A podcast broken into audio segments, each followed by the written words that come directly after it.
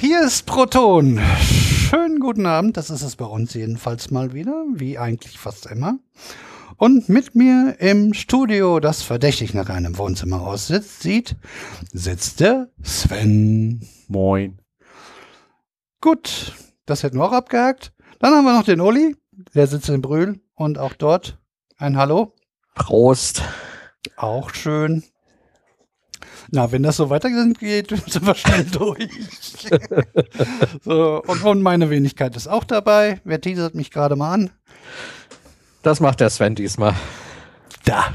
Ja, das machen wir da mal. Und dann haben wir hier im Wohnzimmer noch tatsächlich noch einen Black Mac 42 AK Detlef sitzen. Oh, wunderbar. Ja, haben wir das Intro hinter uns. Gehen wir ins Warmlabern. Kurz und schmerzlos. Habe ich hier als erstes Stichwort stehen, weil, das, weil sich das auch ein bisschen auf die Sendung auswirken wird. Ähm, ich habe ja äh, nicht die besten Augen, das, habe, das ist ja hier und da mal schon mal durchgekommen. Und äh, ein, ein, eine Tropfensorte, die eigentlich meine, meine Entzündung im Schach halten soll, ist vom Markt genommen worden und das Ersatzprodukt hat meine Hornhaut angegriffen. Und naja, dann habe ich halt noch weniger gesehen. Und mh, hm, ja, so vor einem Monat haben wir dann das Medikament gewechselt und jetzt wird das so ganz langsam wieder besser. Ja, und ich habe zum Glück vorher schon ein bisschen gelernt, mit Geduld äh, umzugehen, weil ne, das, das geht mir alles nicht schnell genug. Was für diese Sendung bedeutet, äh, Recherche und, und sowas, äh, keine Chance. Also äh, ich, ich, ich hätte dann noch mehr mit VoiceOver machen müssen, was ich so bisher nicht gebraucht habe. Also VoiceOver hier das, was mit iOS und dann alles vorliest. Und dann kann man das nicht ordentlich copy und pasten und, und, und, ach, den Text schreiben und, und dann sagt einem das einzelne Buchstaben ist so langsam, wenn man das nicht geübt hat. Nee, danke. Deshalb hat diesmal mein, mein, mein Freiraum, den ich bisher ja gebucht habe, der Uli übernommen mit einem Thema, wo er sich auskennt, aber auch äh, in die Physik geht. Und äh, ja, ich hoffe, dass ich beim nächsten Mal wieder einsatzfähig bin. Können wir gleich dabei sagen, es ist äh, A, wegen den Augen und auch, weil wir sowieso ziemlich viele Termine halt zu dritt haben, was heute, äh, war auch diese Sendung etwas später, als wir uns das eigentlich gewünscht haben. Und die, die nächste Sendung, ja, den Termin, da haben wir auch den frühesten möglichen halt dann am 23. Juni gehabt. Und dann braucht das noch ein paar Tage, bis das schön gerechnet wird. Und dann wird der Ende Juni irgendwann rauskommen. Dann könnt ihr euch schon mal ein bisschen darauf einstellen, dass das ein bisschen dauert. Aber wir haben ja gesagt, so vier bis sechs Wochen. Wir würden gern auch gern öfter, aber gerade so über die Sommerzeit es wird, aber wie, das, die, die Probleme haben andere Podcasts auch. Erstmal, wenn man irgendwie was alleine macht, äh, stemmt, ist das alles ein bisschen einfacher dann mit der Koordination. Naja, nur damit ihr da im, äh, im, auf dem aktuellen Stand sind, deshalb wird das heute ein bisschen anders. Ich, ich gucke, dass ich hier die größte Schrift, die ich auswählen äh, konnte, das ist so Punkt 24 mindestens, oder Sven? Oder das mehr, 36, wa? 48. 48. ganz, ganz große Buchstaben hier für den Sendungsverlauf, damit ich hier wenigstens noch ein bisschen Moderation machen kann. Äh, mal gucken, ob, ob, meine Augen, die werden nämlich dann mit der Zeit immer schwächer auch. Dann geht's so, die ersten paar Minuten geht's dann auch gut. Äh, wie ich das hinkriege. Ansonsten müssen wir, das, das wird sich dann im Laufe des Abends hier zeigen, aber ich halte für euch durch. So, gehen wir ins nächste Thema. Oder will da irgendjemand was zu sagen? Nö, glaube ich nicht, oder? Ja. Zu deinen Augen? Ja, ist scheiße halt, ne? ja, es wird aber wieder besser. Genau. Also die Richtung stimmt. Es geht mir alles nur zu langsam, aber naja. Dann habe ich hier Stichwort Chili stehen. Da hat der Uli gesagt, es gibt ein Update und äh, ja, dann äh, erzähl mal was. Ja, ähm, so wie letztes Jahr hatte ich halt einige ähm, Chilisamen, äh, na nicht so wie letztes Jahr. Letztes Jahr hatte ich nur zwei verschiedene Sorten äh, äh, eingepflanzt. Ähm, das war Ecuador Purple und äh, Jalapeno Purple. Jalapeno Purple ist nicht gekeimt letztes Jahr. Das heißt, ich habe es dieses Jahr dann letztmalig versucht und ist immer noch nicht gekeimt. Aber dafür sind alle anderen gekeimt, nämlich Habanero, äh, wieder Ecuador Purple, dann von den selbst geernteten Chilis äh, noch ein paar Samen, also auch Ecuador Purple, aber quasi die zweite Generation. Und dann noch äh, zwei Sorten Jalapeno, von denen eine halt mild ist und die andere halt so die Jalapenos, die man auch in sauer eingelegt mit äh, äh, Nachos und Käsesoße aus dem Kino kennt. Mm. Ja, und die sind alle gekeimt. Sehr zu meiner großen Freude. Jetzt habe ich mehr nach dem Umtopfen wirklich mehr Blumentöpfe, als ich eigentlich Platz habe. Das heißt, ich hoffe, ich kann die dann äh, Ende Mai wirklich rausstellen, äh, sodass das Wetter dann entsprechend ist. Ich habe auch viele Setzlinge dann verschenkt an äh, Leute, die auch gerne Chilis mögen und das mal versuchen wollten. Ja, und die Pflänzchen wachsen jetzt nach dem Umtopfen äh, fröhlich vor sich hin äh, werden schon größer und äh, ich werde dann berichten, wie die Blüten aussehen. Bisher hatte ich ja nur äh, Ecuador Purple. Da habe ich ja noch zwei Pflanzen durch den Winter gebracht. Die blühen wieder wie blöde. Und eine setzt sogar Früchte an, ohne dass ich mich daran erinnern äh, kann, sie je bestäubt zu haben. Ähm, ich weiß nicht, ob Stubenfliegen sowas auch machen, aber eine Hummel oder eine Biene war bei mir bisher nicht in der Wohnung. Äh, mal gucken, was daraus wird. Eieieiei. Selbstbefruchtung. Ich Vielleicht. weiß nicht, ob das, ob das geht bei denen. Oh Nani! Die geht, nee, die will ich nicht essen. Das gibt es als Strategie bei Pflanzen, wenn das Wetter zu mies ist, geht die Blüte nicht mal auf. Ja, wie das in der Botanik so schön heißt, es gibt halt zweihäusige Pflanzen. Also eigentlich Zwitter. Im, Nee. auf menschlich so gesagt.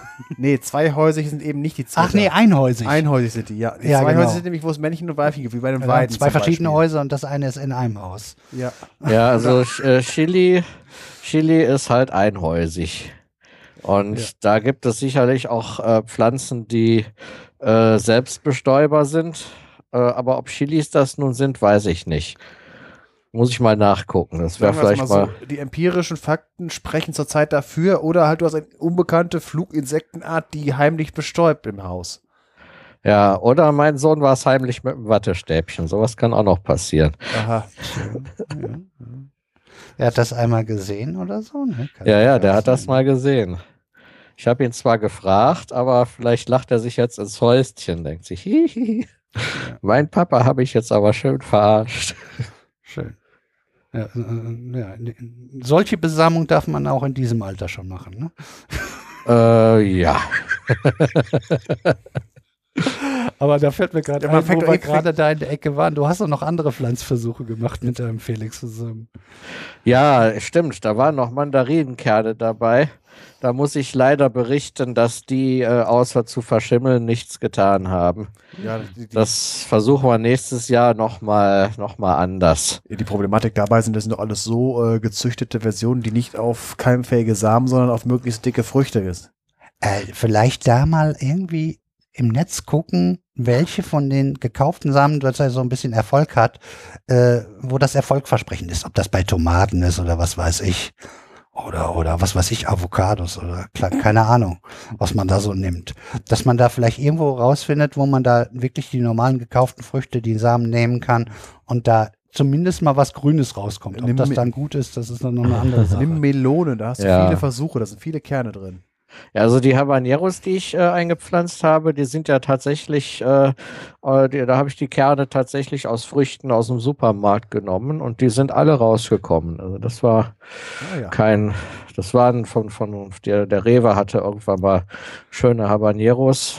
Äh, da habe ich gleich 30 Stück gekauft, damit ich genug für den Sommer habe und da habe ich die Kerne dann rausgeholt. Mhm. Mal gucken, ob die dann auch, weil ich habe gehört, dass mm, es halt bei vielen Pflanzenzüchtungen die das, was als ideal gezüchtet worden ist für das, was dann im Samen verkauft wird, dass das sind dann in der nächsten Generation, sprich also die Samen aus, die dann daraus kommen, äh, zum guten Teil dann doch nicht mehr die äh, optimalen Dinge weitergegeben werden, weil sie denn des Öfteren äh, äh, diese wohl rezessiv sein sollen, habe ich gehört. Es gibt noch eine andere Sache. Äh, man kann halt äh, Pflanzen oder überhaupt Tiere größer züchten, indem man einfach äh, doppelte Chromosomensätze hat. Und äh, wenn die dann äh, sich wieder vermehren, dann äh, haben die keine doppelten mehr. Das ist auch eine Variante, warum die äh, nächste Generation nicht so ertragreich wird wie das gezüchtete. Ja, ich gucke mir das mal an. Also wenn es schon mal keimt, dann ist ja schon mal gut. Äh, ja. Und den Rest, da kann man sich ja dann mal, kann man ja dann beobachten. Ja, ja. Ich wollte halt mal probieren, was dabei rauskommt. Und je nachdem, wenn die blühen, dann äh, kommen vielleicht ein paar Pollen dann auch auf die anderen Chili-Pflanzen. Äh, ja. Da kann man dann vielleicht äh, mal gucken, was da noch Interessantes bei rauskommt. Ja, ja. Ja, haben wir Spannendes für die Zukunft, ist doch schön. Mal ja. gucken, ob sich das irgendwie bemerkbar macht, ob das einen Unterschied ausmacht, ob man dann hm, wohl irgendwie besser die Originalsamen nimmt oder sich auch die von von irgendwelchen existierenden äh, gekauften Chilis man verwenden kann. Ja, also ein Freund von mir hat das mit, äh, genauso wie ich, mit äh, äh Chilis aus dem Super Supermarkt äh, probiert. Oh, und bei dem ist nichts, bei dem ist nichts rausgekommen. Ne? Deshalb habe ich ihm jetzt von meinen Setzlingen ein paar gegeben. Das Geräusch war ein Hinweis auf ein zukünftiges Thema. Ja, genau, das war.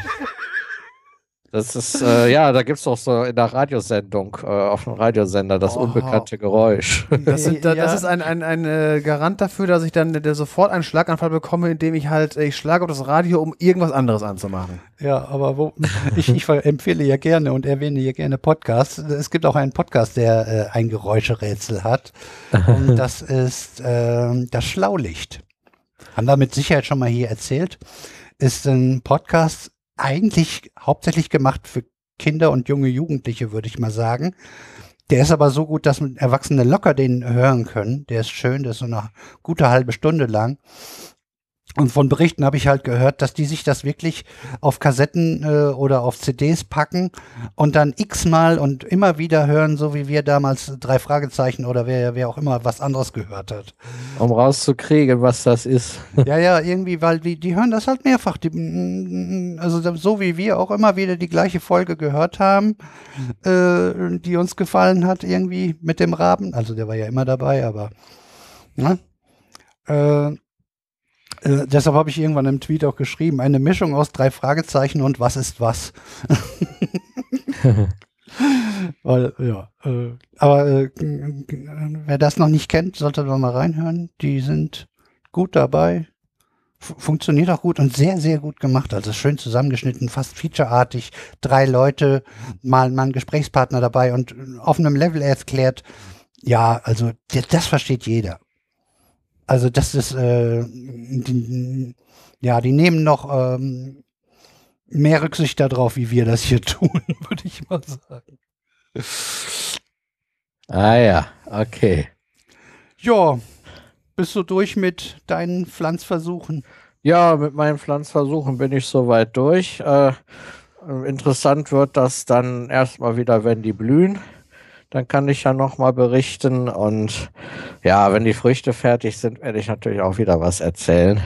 Aber die wachsen jetzt erstmal vor sich hin. Die, wenn die noch ein bisschen größer werden, dann ähm, kriegen die zur Stabilisierung noch so einen Stab, so einen Holzstab, wo ich sie äh, locker dran festbinde. Mhm. Und dann äh, gucken, wir, gucken wir mal weiter. Na, pass auf, wenn du es nicht an den Stab hängst, dass da irgendwann Bohnen dran wachsen. Ach so, du meinst. Das passt auch für Chili. Ja, damit, damit kann man Riesen verarschen. Ich lasse die Chili so lange hochwachsen und wenn der sich dann die Früchte pflückt, dann wird er sich aber wundern. ja, das ist natürlich auch eine Möglichkeit. Gut, äh, ja, gehen wir einfach ins nächste Thema. Ich hatte mir ja aufgeschrieben, da wir ja immer so mal, hm, wenn es uns, also mir, besonders mir gerade in den Kram passt, mal eine kleine politische äh, äh, Note reinbringen. Und zwar, was mir so ein bisschen durch den Kopf gegangen bin oder was mir so aufgefallen ist, es geht um das Wahlverhalten, ja, nennen wir es mal der Deutsch-Türken. Äh, ich habe gleich auch noch irgendwie eine bessere äh, äh, Formulierung. Ich würde sagen, Menschen mit türkischen Vorfahren. Äh, weil das bringt es in etwa. Also da geisterte ja rum, dass er da 67 Prozent hier für, für, für dieses tolles äh, Fürs Verfassungsreferendum. Umwandlung, genau, zu einer Diktatur, sagen wir jetzt mal so. Also auf jeden Fall äh, noch mehr Kompetenzen und noch weniger, ja, Variabilität und Freiheiten in diesem Land. Äh, alles allgemein natürlich sehr bedauerlich. Das Gegenteil von Checks and Balances. Ja, ähm, aber worum es mir geht, ist erstmal, hier und da wurde es ja erwähnt. Also, 50 Prozent der Menschen, die türkische Vorfahren haben, haben überhaupt einen türkischen Pass. Davon haben 50 Prozent überhaupt nur gewählt. Und davon haben dann 67 Prozent sich für dieses Referendum ausgesprochen. Das macht also auf die Gesamtzahl ungefähr 13 Prozent. Also da hört sich das Ganze schon gar nicht mehr so schlimm an.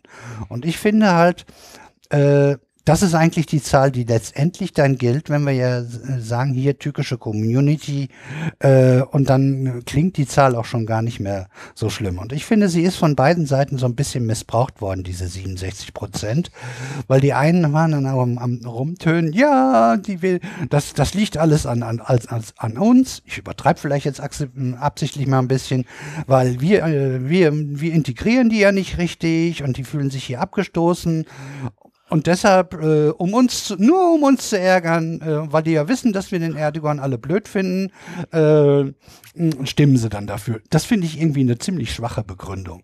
Also diesen, diesen logischen Schluss, dass einer sagt, äh, die Deutschen behandeln mich scheiße hier, deshalb äh, will ich denen mal einen reinwürgen und, und stimme in der Türkei für irgendeinen Quatsch. Äh, das, das, das will mir nicht einleuchten. Also das ist die eine Seite. Die andere Seite ist natürlich braucht man nicht drüber reden, dass die, die dann da rumtönen, alle, die dafür gestimmt haben, sollen sofort auswandern oder die wollen ausweisen oder sowas. Hier so unsere AfD-Ecke und so, ne? Äh, ist natürlich genauso äh, großer Quatsch.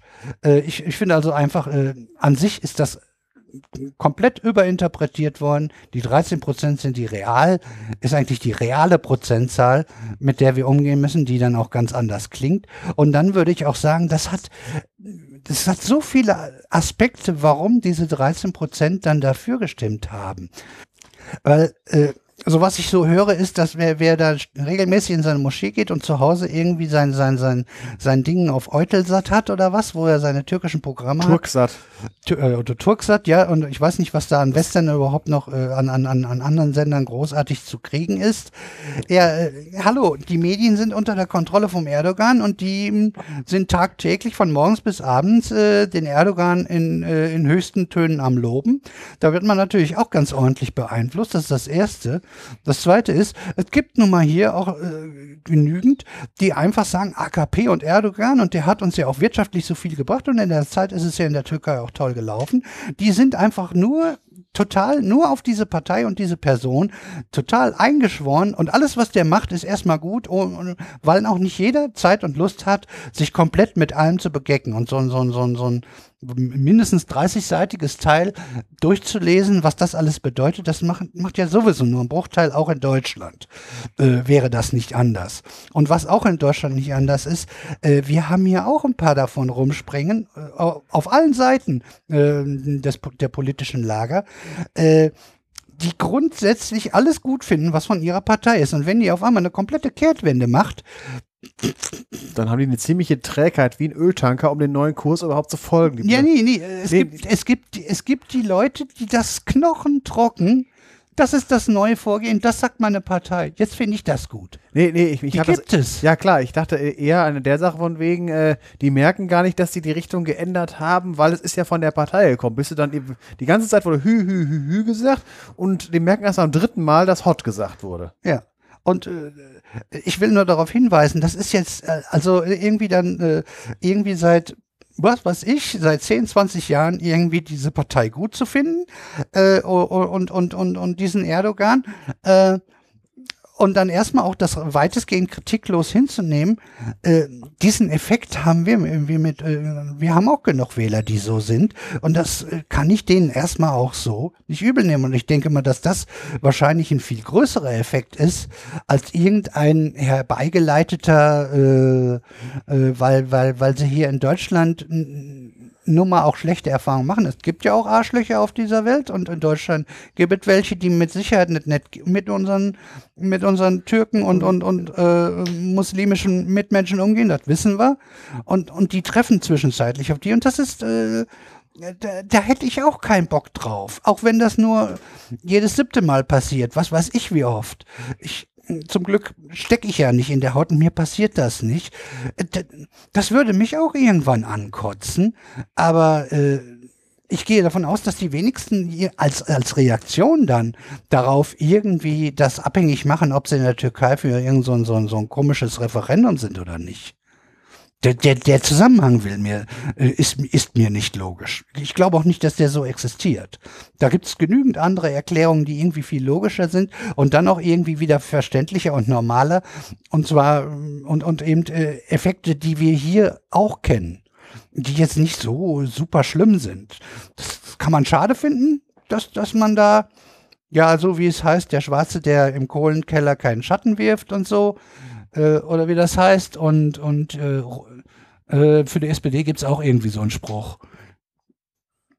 Keine Ahnung, wie der heißt. Ich weiß, dass keine, es da irgendeinen keine gibt. Ahnung. Und äh, ja, das wollte ich mal einfach losgeworden sein. Ja. Ja, also ich, ich habe immer so, so, so in der, während dieser, dieses Referendums und auch während der, in der Vorphase habe ich immer so ein bisschen an äh, Simbabwe gedacht. Ja, da hatten wir ja einen ähnlichen Fall. Da hat man einen demokratisch gewählten äh, Regierungschef, also demokratisch gewählten Premierminister, den äh, Robert Mugabe. Und der hat ja auch erstmal eine recht gute Politik gemacht für sein Land. Ne? Ich kann mich äh, noch daran erinnern, dass die, da gab es ja sogar ein Lied zu, dass also die, die sich da so für, für Afrika und sowas eingesetzt haben, dem, dem, dem wirklich äh, ja, äh, begeistert waren von dem. Ne? Ja, genau, der, der hat das ja auch erstmal gut gemacht. Aber dann kam halt so das erste äh, Referendum, äh, Einführung der, äh, des Präsidialsystems. Dann war er plötzlich Präsident, hatte mehr Machtbefugnisse. Ja, und dann wurden die Sozialprogramme zusammengestrichen. Äh, ja, die Landreform äh, in einer Form betrieben. Also Landreform, da ging es halt darum, mehr Afrikaner auch äh, in Landbesitz zu bringen. Ja, und dann wurden halt die äh, europäischstämmigen Farmer rausgeschmissen, ohne dass gewährleistet war, vor allem, dass äh, das Land dann wirklich von äh, afrikanischen Farmern bestellt wird. Ja, das wurde eher an äh, so, so, so unter der Hand an Regierungsmitglieder verschachert. Ja, die Wirtschaft ging dann runter und dann hat er nochmal ein Referendum äh, versucht für mehr Machtbefugnisse, ist daran gescheitert und dann fing das an mit äh, Opposition unterdrücken, ähm, ja, verhaften oder äh, verprügeln äh, und äh, Wahlmanipulation und so weiter. Und wenn man sich jetzt Zimbabwe anguckt, dann äh, äh, ja gut, allein schon die Wirtschaft, ja, der Zimbabwe-Dollar ist nicht mehr das Papier wert, auf das er gedruckt wird. Den Zimbabwe-Dollar, gibt es de facto nicht mehr. Ja, Weil ja, sagen genau, mal, das ist ne? wahrscheinlich die erste Währung, wo die Zahl, die draufsteht, nur noch die, äh, der Exponent ist. Ja gut, ja. das haben wir ja. auch schon. In äh, das haben wir auch, ja, Detlef, dagegen war die Reichsmark eine stabile Währung, auch 1923. ja.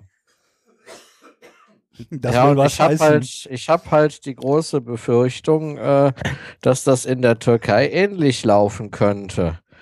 Ja, und, und äh, das wäre wirklich schade äh, um, um ein Land, äh, das äh, erstens äh, kulturell so, so bedeutsam ist, ja, und auch zweitens politisch für uns ja nicht unbedingt unwichtig. Ja, ja. Und, und, ganz allgemein auch die Menschen, die da leben. Die, die Menschen, die da leben, ja, ja. Äh, hallo, das Referendum, das waren ja irgendwie 49 Prozent waren ja dagegen.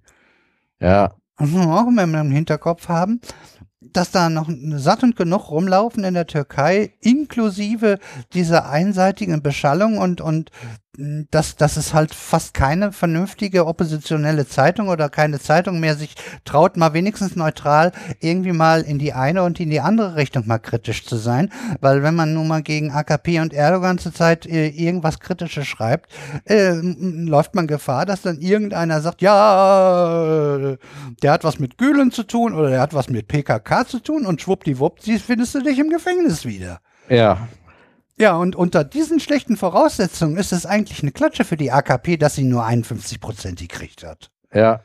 Aber dummerweise ist es nun mal mehr als 50. Hm? Ja.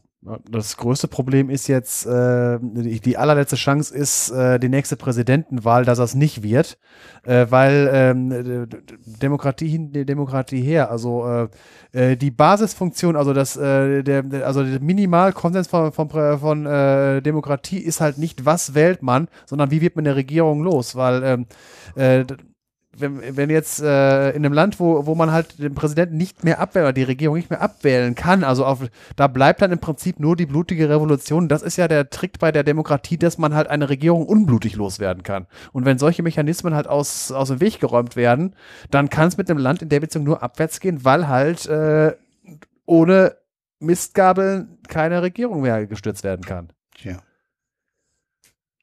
Das, ja, das das Regierung loswerden. Wenn, hier, wenn man Merkel loswerden will, dann muss man Schulz wählen jetzt. So in der Art. Ja. Ja. Ja, einfach ja. nur vom Konzept her. Also ja. bei uns muss keiner äh, jetzt äh, nach Berlin fahren und da äh, Revolution machen mit Mistgabeln. ja. ja. Äh, äh, ist, äh, ist, ist, ist was Wahres dran das, das ist halt, äh, das stabilisiert nun mal ein Land und bringt Ruhe in ein Land rein und das ist so wichtig für, für alle Beteiligten, für Wirtschaft, für alles. Und Wirtschaft heißt eben nicht nur für die, die damit irgendwie groß Geld verdienen, sondern Wirtschaft bedeutet nun mal auch, äh, dass Menschen Arbeit haben. Na, muss man auch immer im Hinterkopf haben. Die Wirtschaft soll für den Menschen da sein. Das ist jedenfalls meine Grundüberzeugung und nicht andersrum. Ne? Und wenn man das unter der Maßgabe sieht, ist, äh, ist es einfach äh, einfach Gift für eine gesamte Gesellschaft, für, für, für, für alle Institutionen und für, für, für alle. Und naja, da wird die Türkei so oder so drunter zu leiden haben, in welchem Maße, ob das dann so extrem wird wie in, in, in Zimbabwe, halte ich mal jetzt, äh, weil, weil dann doch noch ein bisschen mehr äh, Basis da ist, aber äh, es, es, äh, ich kann mir nicht vorstellen, dass das in den nächsten Jahren sonderlich äh, goldig aussehen wird in, in Sachen Wirtschaftsentwicklung und, und Arbeitsplätze. Das ist ja jetzt schon nicht dolle in der Türkei. Also, das wird jetzt zugedröhnt äh, durch, durch Patriotismus und, und wir sind wieder wer und alle anderen sind böse und die wollen uns irgendwas. Deshalb macht das, das ist ja die, das, was ja der Erdogan auch in seinem Wahlkampf immer gemacht hat, ne? Und das sind klassisch alle, die, die wir da so haben, die so mehr oder weniger eine Art Diktatur haben oder daran in die Richtung streben dass man immer den Feind von außen sucht, das ist ja nichts Neues. Ne? Äh, so wird es jetzt in der nächsten Zeit sowieso laufen. Egal, was die EU macht, immer äh, wird, äh, wird der Herr Erdogan sagen, die Bösen da draußen und dann wird halt diese Wagenburg-Mentalität. Ist egal, äh, die, im Prinzip ist das eine Lose-Lose-Situation äh, und wenn man sowieso so ist, deswegen kann jetzt die EU eigentlich freier reagieren, weil im Moment ist eh alles falsch, falsch was du machst. Äh, jedenfalls äh, wird äh, Erdogan es immer versuchen auszuschlachten äh, zu seinem Gunsten, um irgendwie eben den äußerlichen Feind zu definieren. Und das ist dann unter anderem eben auch die EU. Und damit kann er versuchen, ob das bei allen fruchtet, wird man dann sehen. Irgendwann geht der Frust auch gegen ihn, wenn er das nicht auf die Reihe kriegt. In, in Sachen Wirtschaft, das wird man dann sehen dass, äh, dass er das so versucht, das, ist nur logisch, aber irgendwo ist auch mal eine Grenze erreicht und wir wissen halt nur nicht, wann die erreicht ist. Dafür, dafür habe ich einfach nicht genug Einblick in die türkische Gesellschaft, wann da sozusagen diese Stimmung kippt, aber das äh, kann passieren. Dass, dass, dass dieses, diese Idee, den äußerlichen Feind immer alles in die Schuhe zu schieben, der trägt irgendwann nicht mehr. Das ist nichts Neues. Auch das ist äh, Gut, aber es kommt, darauf, kommt darauf an, wie stark sich die Regierung dann eingegraben hat. Guck dir das mal in Nordkorea an. Das ist das Extrembeispiel. Naja. Gut, das, das, wie gesagt, da gibt's halt dann noch, noch, noch, noch unterschiedliche Grade an Diktaturen. Ja, klar. Ne? Äh, da will ich die Türkei jetzt auch noch sie ist immer, bewegt sich mehr, immer mehr in diese Richtung. Und ob man das dann so definiert oder nicht, das ist eine Frage, wie, wie man das Wort Diktatur halt definiert. Ne?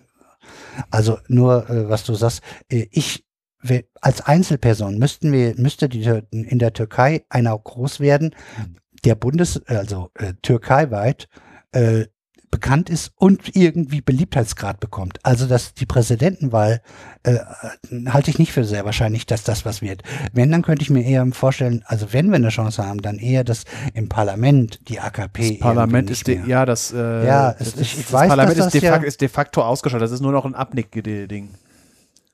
Ja, aber das ist das Einzige, was noch, äh, wo wir jetzt auf kürzere Zeit eine Chance sehen. Werden wir sehen. Also. Ja, da, da, da muss, das dauert ein bisschen länger und es ist die Frage, naja, wie weit wird Erdogan und Co. dann damit gehen, wenn ihm einer gefährlich wird? Brauchen wir nur mal nach Russland gucken, was dann passiert, ne? Ja.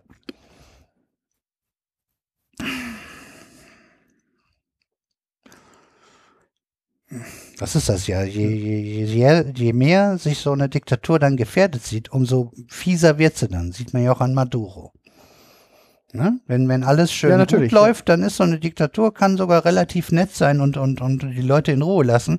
Aber sobald sie ihre Fälle wegschwimmen sieht und irgendwie meint, ihre Macht wäre gefährdet, dann sieht man erstmal, was für, ein, für, ein, für einen bösen Charakter und was man sich für, für eine, ja, für eine böse Elite, Regierungselite sich da äh, angelacht hat. Dann, dann, dann, dann geht's nämlich erst richtig rund. Dann weiß man, was man sich da angetan hat. Ja, und äh, hier zu äh, Mugabe äh, wollte ich nur dazu sagen, man kann sich darüber streiten, ob es richtig oder falsch ist, dass man irgendwie sozusagen vergangenes Unrecht wieder zurückdrehen will, wegen Schwarzem das Land wieder zurückgeben. Aber der, das habe ich ja bei dir auch rausgehört, der, der, der, das Hauptkritikpunkt ist ja eben, dass es erstens handwerklich äh, äh, schlecht gemacht war.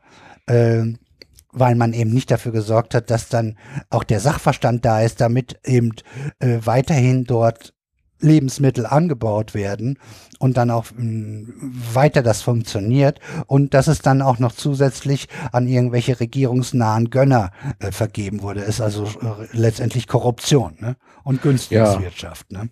Das ist ja genau, das ist Kritik. das Problem. Ne? Ich meine, äh, das äh, wird ja auch äh, in anderen afrikanischen Ländern äh, wird, äh, gibt es ja auch das Bestreben, äh, auch wirklich diese großen Landbesitze, die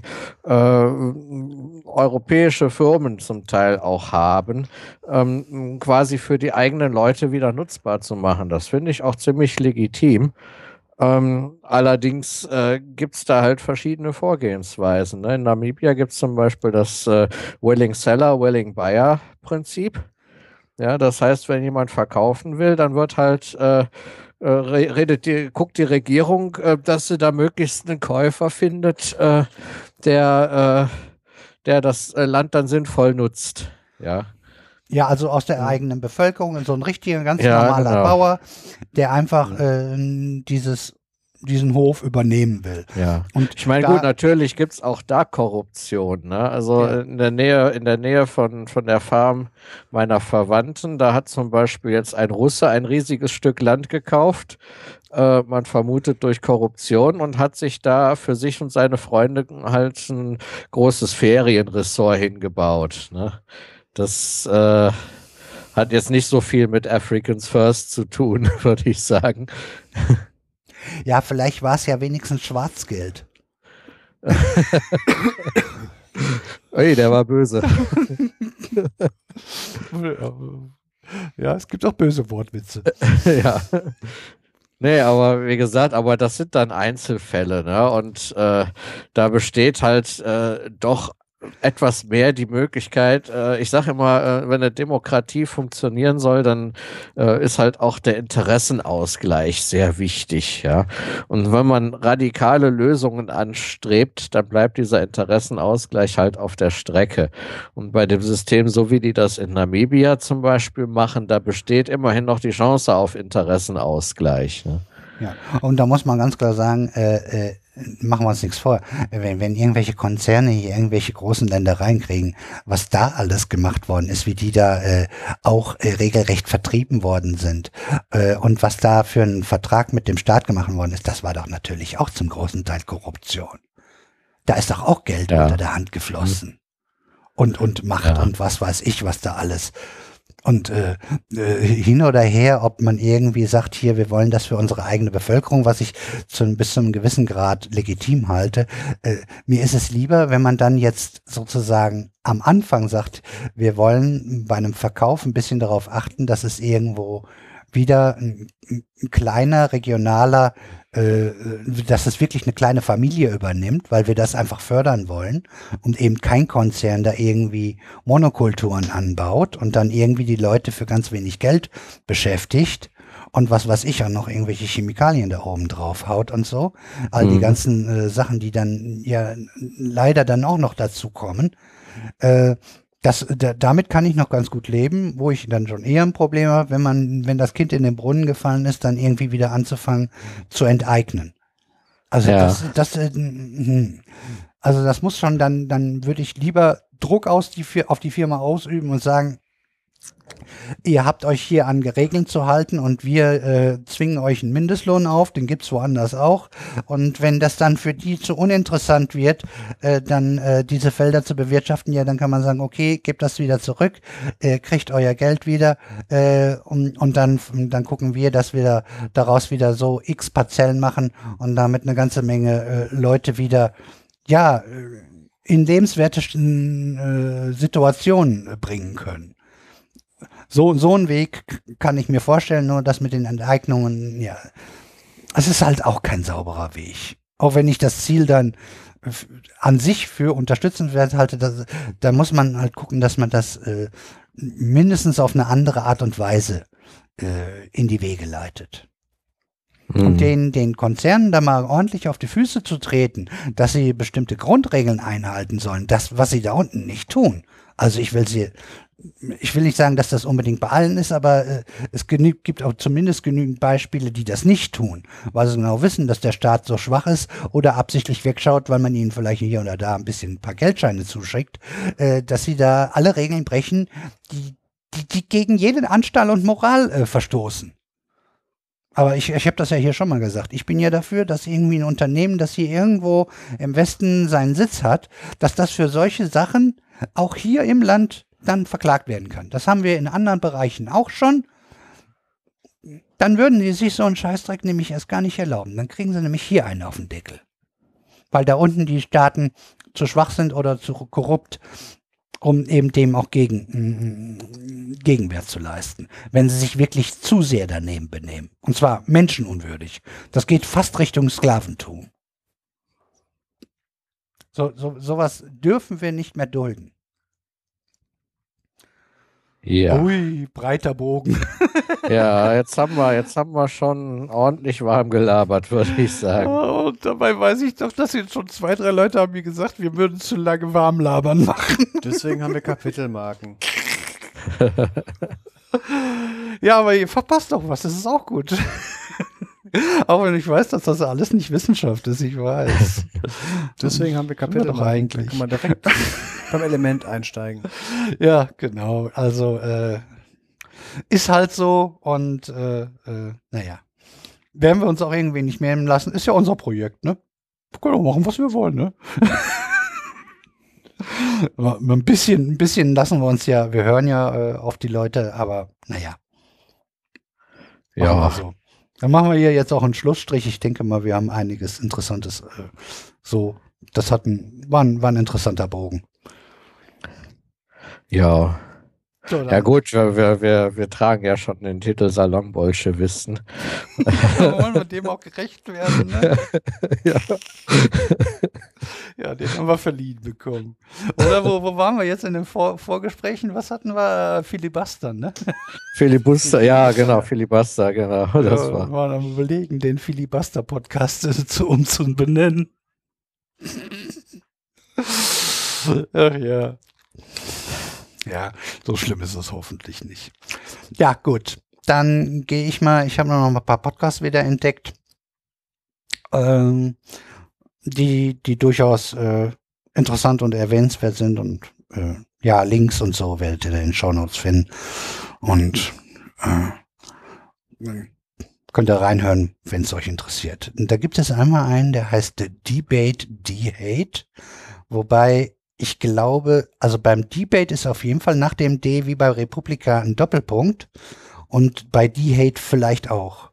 Es ist irgendeine Stiftung, dessen Name mir jetzt nicht einfallen will oder ich ihn hier mir nicht aufgeschrieben habe, ist aber, also ich glaube, ich würde mal sagen, keine so bekannte Stiftung, äh, die halt einen neuen Podcast aufgesetzt hat.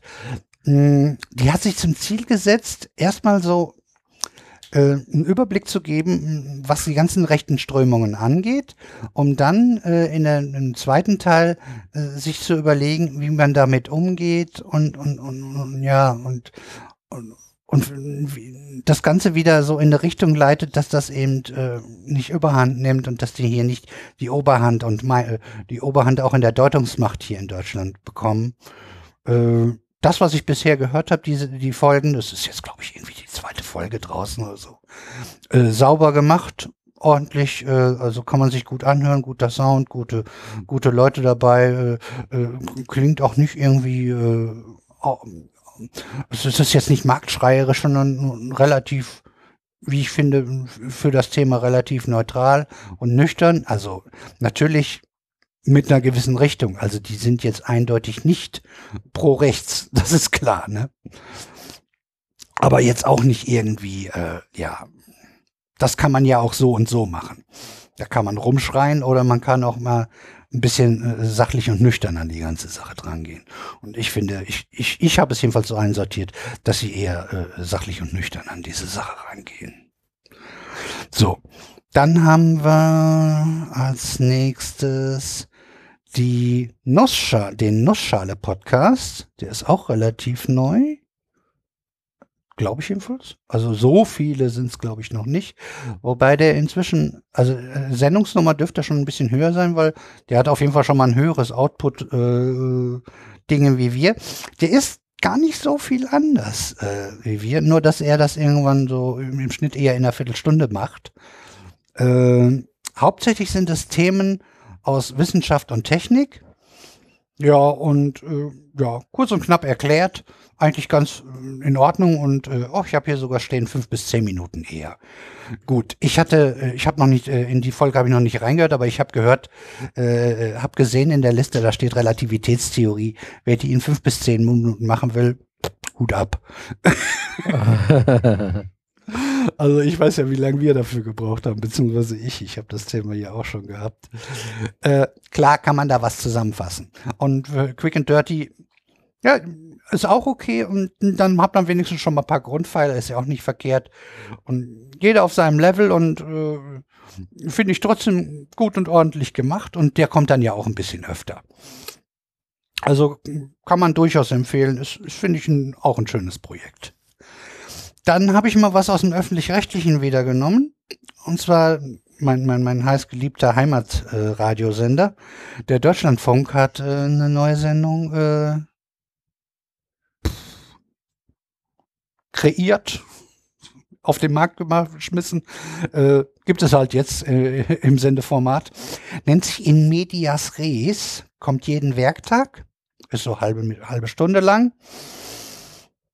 Man hört das vielleicht schon raus, Media ist ein Medienmagazin, was, äh, wie ich finde, also ich habe es bei mir im Podcatcher auch unter Nachrichten und Politik zusammengefasst äh, weil ich finde, dass es äh, zwar aus einer Brille mit, mit, mit einer gewissen Medienaffinität und auch schon das Medienthema sozusagen der Hauptaufhänger ist, aber es ist viel Aktuelles zur aktuellen Lage auch dabei und man kann es auch gut gebrauchen, um sozusagen nochmal hm, aus einer bestimmten anderen Sichtperspektive über aktuelle Themen äh, nochmal eine zusätzliche äh, Blickrichtung zu bekommen.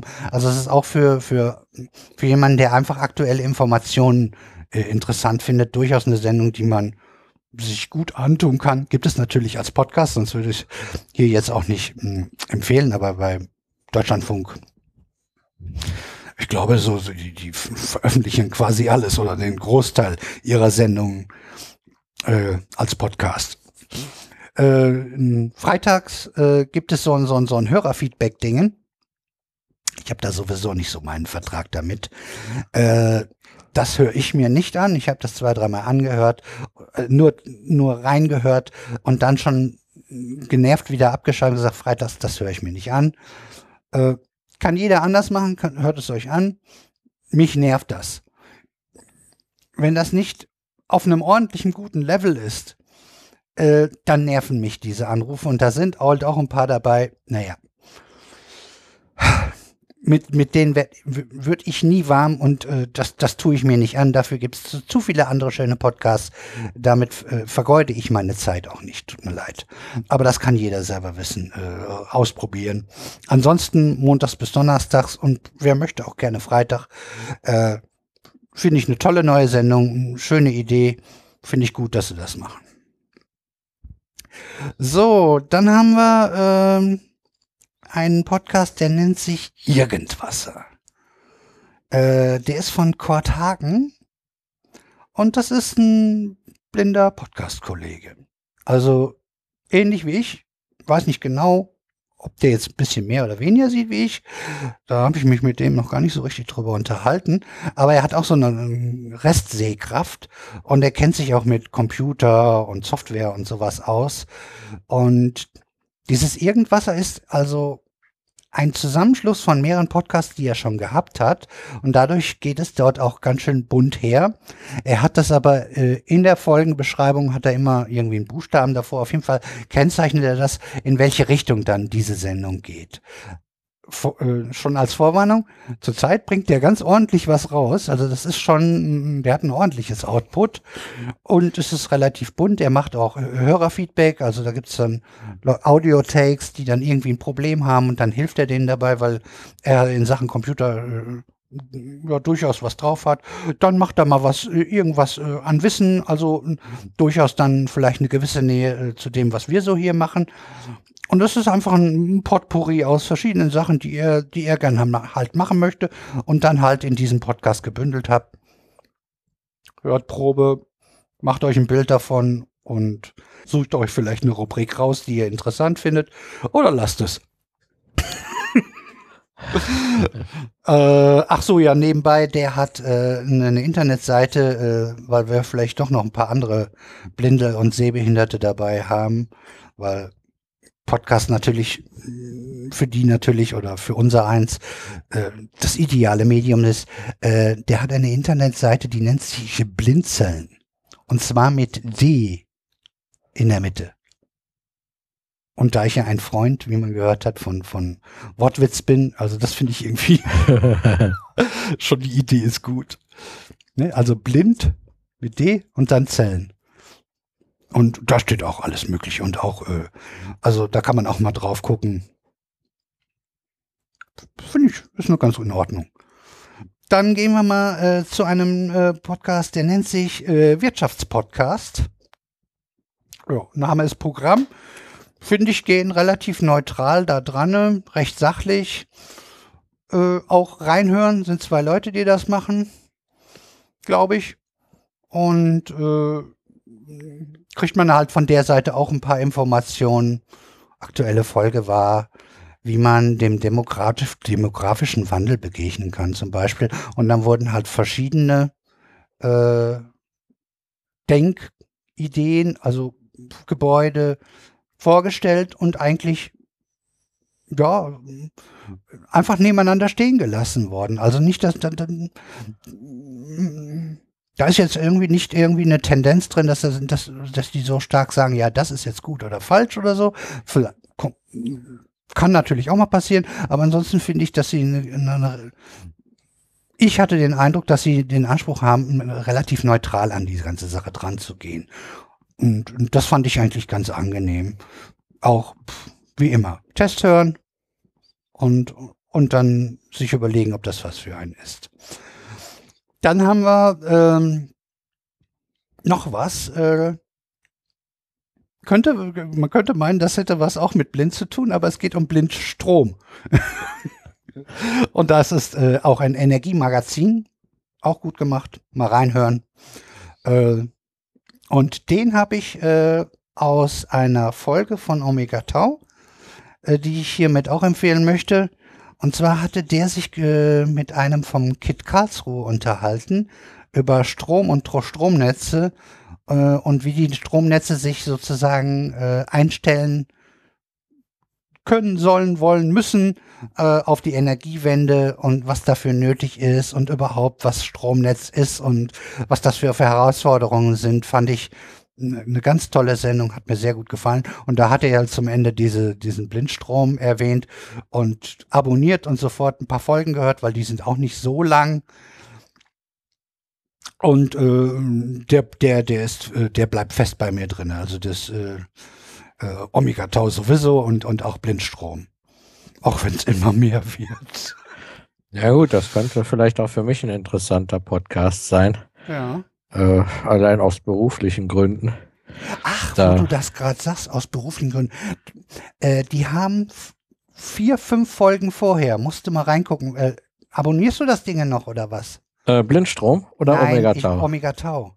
Nee, habe ich nicht abonniert. Ähm, ist mir sehr, ist, ist sehr umfangreich und ich komme gar nicht mehr so oft zum Podcast hören. Äh, guck rein, da, das wird dich wahrscheinlich, also sehr wahrscheinlich interessieren. Und zwar haben die vor circa vor fünf Folgen ein Gespräch gehabt über äh, Sa. Äh, über die, Ah, ja. diese ganzen, äh, darüber, wo wir über uns schon- die ganz, äh, schon mehrfach hier unterhalten haben. Ja, Synthetic Aperture Radar, das hatten wir ja schon mal bei uns hier auch mit drin. Ne?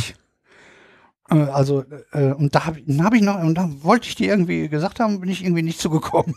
Jetzt Ja, ich fällt mir guck das mal. gerade ein. Ja, ich guck mal, ich manchmal kann, man kann sich ja auch mal eine einzelne Folge runterladen und anhören. Richtig, Ne? und weil ich dachte, explizit die könnte dich ja wirklich dann interessieren, weil du ja in der Thematik lange Zeit richtig drin gesteckt hast, äh, habe ich, dann äh, wollte ich dir das sowieso gesagt haben. So bin ich, äh, hat das doch geklappt, haben wir das so gemacht. Ja, ja gut, dann danke für den Tipp, das wusste ich auch noch nicht. Richtig. Und der, der Rest, der, der deine, äh, äh, die Teile, die wir da gemacht haben, auch interessant fand, für die ist das natürlich dann auch äh, durchaus ein Tipp. Der ist zurzeit am raushauen, also äh, fast wöchentlich.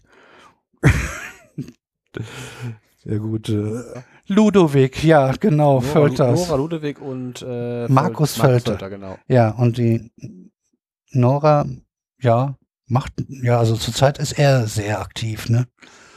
Also, doch, also Omega Tau ist immer noch, es liegt auch bei mir ziemlich weit oben in, in der Liste. Äh, schon toll. Auf, aufgrund von, äh, dadurch, dass ich relativ wenig Podcasts höre zurzeit, äh, macht Omega Tau da immer noch einen großen Anteil aus, weil da halt pro Folge mal eben immer so zwei bis drei Stunden bei draufgehen. Ja, und der Witz ist, also mich interessiert ja tendenziell eher die Wissenschaftssachen, die er macht, aber für dich gehen ja beide Bereiche.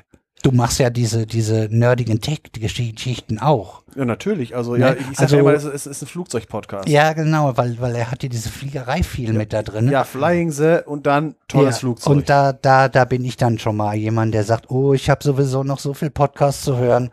Das, das schiebe ich mal nach hinten, überlege ich mir noch, wenn ich mal eine Zeit habe. So unter dem Motto. Aber wenn irgendwas kommt, was in Richtung Naturwissenschaften geht, dann wird das sofort gehört. Ja, gut, äh, und dann gibt's halt noch die andere Wache, die Honora Ludwig, die macht ja gerne was, äh, Also wenn- ja. ganz andere Richtung, da geht's dann in Richtung Natur, Wanderschäferei und so weiter. Ja, so ein die finde herrlich, ich auch toll. Ein herrlich entspannender Podcast, da laufe ich da rum über Wanderschäferei, überhaupt so Schäferei und Schäferhundausbildung und die ganze, halt, äh, die Aufnahme wurde draußen in der Natur gemacht und die ganze Zeit zirpen Grillen. Das hört man dann im Januar beim Wandern. Ja. Und das ist halt, die Aufnahmetechnik ist halt so gut, dass ich halt meine, das hätte genauso gut, die, die Grillen hätten auch draußen sitzen können, äh, wenn nicht Januar gewesen wäre. Ja.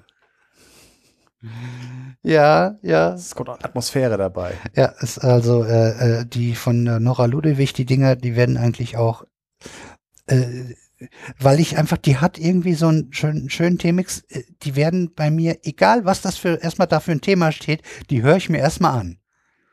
Und dann kann ich immer noch entscheiden, ob mich das interessiert, aber eigentlich weiß ich, von der kommt irgendwie immer was, was äh, interessant ist. Das, das ist so wie, wie äh, ich weiß, dass irgendwie vor Jahren mal Skobel was zu Märchen gemacht hat und ich so, och nö. Das war früher auch ein Auswahlkriterium in der Stadtbibliothek. Wenn Isaac Asimov draufsteht, habe ich es mitgenommen, egal was es war. und, äh, da, und dann habe ich die Sendung mir angeguckt und denke, naja gut, ist ja Skobel. Und dann fand ich die Sendung so interessant, wo, ich, wo mich das Thema an sich so, so überhaupt nicht interessiert hat eigentlich. Äh, so, ne? so, so ist das halt. Wenn, wenn das dann die, die, die richtigen Leute in die Hand kriegen, dann können die halt doch was Nettes daraus machen. Oder äh, ja, es ist dann, dann trotzdem so interessant, dass, dass es einen dann äh, mitnimmt und man sich freut, dass man es gehört hat. Gut, äh, das Ende des Warmlaberns naht äh, für diejenigen, die sehnsüchtig warten. Äh, wir gehen über zum, zum Abschlusspunkt äh, Getränke. Willst du anfangen, Uli? Ja, heute fange ich mal an. Also ich habe hier ähm, ein Weizenbier, äh, ein Bio-Weizenbier von der Brauerei Liebharz aus Detmold wenn ich das richtig lese. Mhm. Ja, da steht äh, noch schön drauf mit Brauwasser aus den Tiefen des Teutoburger Walds gebraut. Also gut gefiltert äh, durch äh, Lagen von Römerknochen. Und äh, ja, das ist äh, ein sehr leckeres Bier. Ich finde, das hebt sich doch äh, recht gut von verschiedenen anderen kommerziellen Bieren ab. Es hat so seinen eigenen Geschmack, schmeckt ein bisschen mehr nach Getreide vielleicht als andere Biere und ich liebe es. Das klingt gut. Na denn Prost. Wenn du da mal ein paar Fläschchen, also das, also, ah ja, du kommst ja demnächst. Ach ja, am 23. bist du da, ne? Ja, genau, dann sein, ne? machen ne? wir, dann machen wir eine Folge im Studio. Ja, dann brauche ich nicht nach, äh, nach, nach ja, wenn ich dran denke, bringe ich mal was von dem Stöffchen mit, ne? Ach ja, gerne. Das ist immer gut. Ja. Der Biermethodik ist immer willkommen. Wir, wir, wir werden darüber berichten, ne? Weil Getränke ja. steht ja standardmäßig drauf. wenn ich es nicht vergesse. dann können wir dann hoch die Tasten. Sehr schön. Ja, ja, schön, schön, schön. Wunderbar. Äh, hast du noch was Zweites im Laufe des Abends äh, geplant oder so? Oder? Meinst du mich jetzt? Ja, ja, getränkemäßig. Ähm, bisher mal nicht, aber je nachdem, wenn mal Pinkelpause eingeläutet ist, dann kann man ja die Getränkesituation auch nochmal neu durchdenken. Und vielleicht kommt dann da ja was anderes bei raus. Soll ja. ich dann nochmal Zwischenmeldung machen, falls ja, ich mich.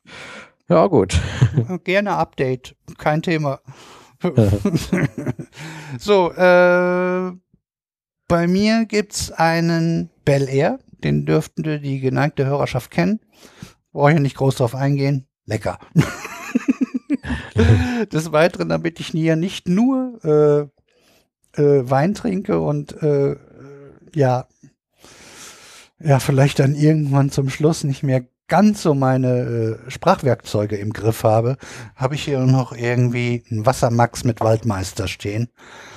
Ähm, das könnte zurzeit aber auch in Natur bekommen.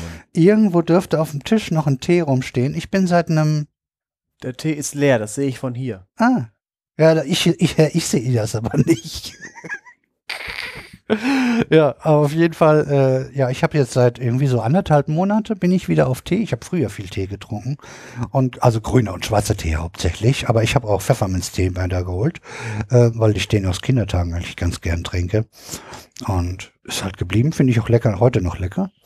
Ähm, und da ich den bei Tee Geschwender hole, äh, äh, hat, fand ich das ganz gut. In der letzten Vogonen-Folge gab's äh, die, die, die die Hauptteesorten, die der Götz, glaube ich, äh, trinkt. Und die werde ich dann, wenn ich hier meine äh, Probebestellungen durch habe, werde ich die erstmal durchprobieren. Und danach werde ich mich äh, festlegen, welche dann meine äh, Standard-Tees werden.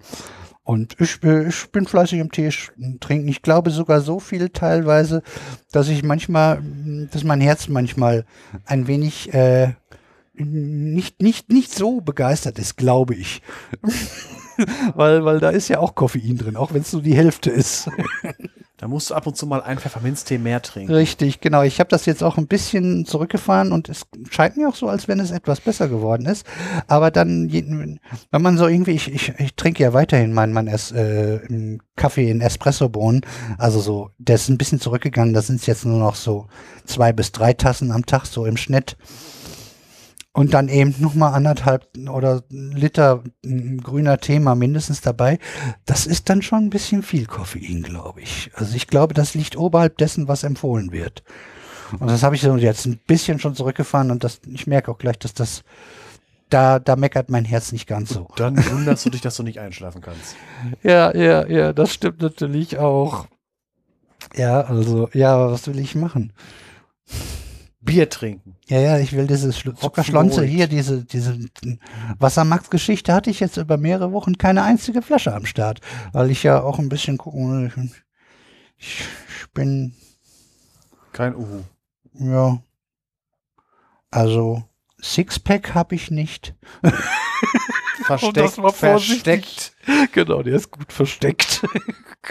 Und äh, ja, äh, das war eigentlich auch Äh, so mit die Idee, da ein bisschen Wir was hatten, wieder. wir hatten letztens ein Schild gefunden, äh, da stand dann drauf, Waschbrettbau hatte ich auch mal, hat mir nicht gestanden. so kann man das natürlich auch. Auf- den finde ich auf jeden Fall schöner als dieser, dieser Satz Bier formte diesen Körper oder so, ne? Ja, gut. Dann haben wir den Sven noch mit seinen äh, extravaganten äh, Getränken, Ich habe wie mich wir immer wissen. Ich habe mich diesmal dem Element angepa angepasst und da wir ja heute Phosphor als Element haben, musste ich irgendwas mit Phosphorsäure trinken, auch bekannt als Cola. Geht immer, passt zu Pizza. Ja. Oh, ja, leider nur viel zu viel Zucker. Ja, gut, man muss die Kalorien ja irgendwo nur Ja, hinbringen. du, du verbrennst die ja erstmal von Natur aus und dann noch, wenn du hier da deine Kilometer schrubbst, äh, äh, das ist ja kein Thema. Also, Der, der, der ist hier so ein, das ist ein langer, Sta lang, wie heißt das? Äh, Stangenlanger Hansel, ne? Spannend lange Hand. Spannenlange Hansel, nudeldicke Ich Dern. bin die, Nu- ich bin die nudeldicke Dern.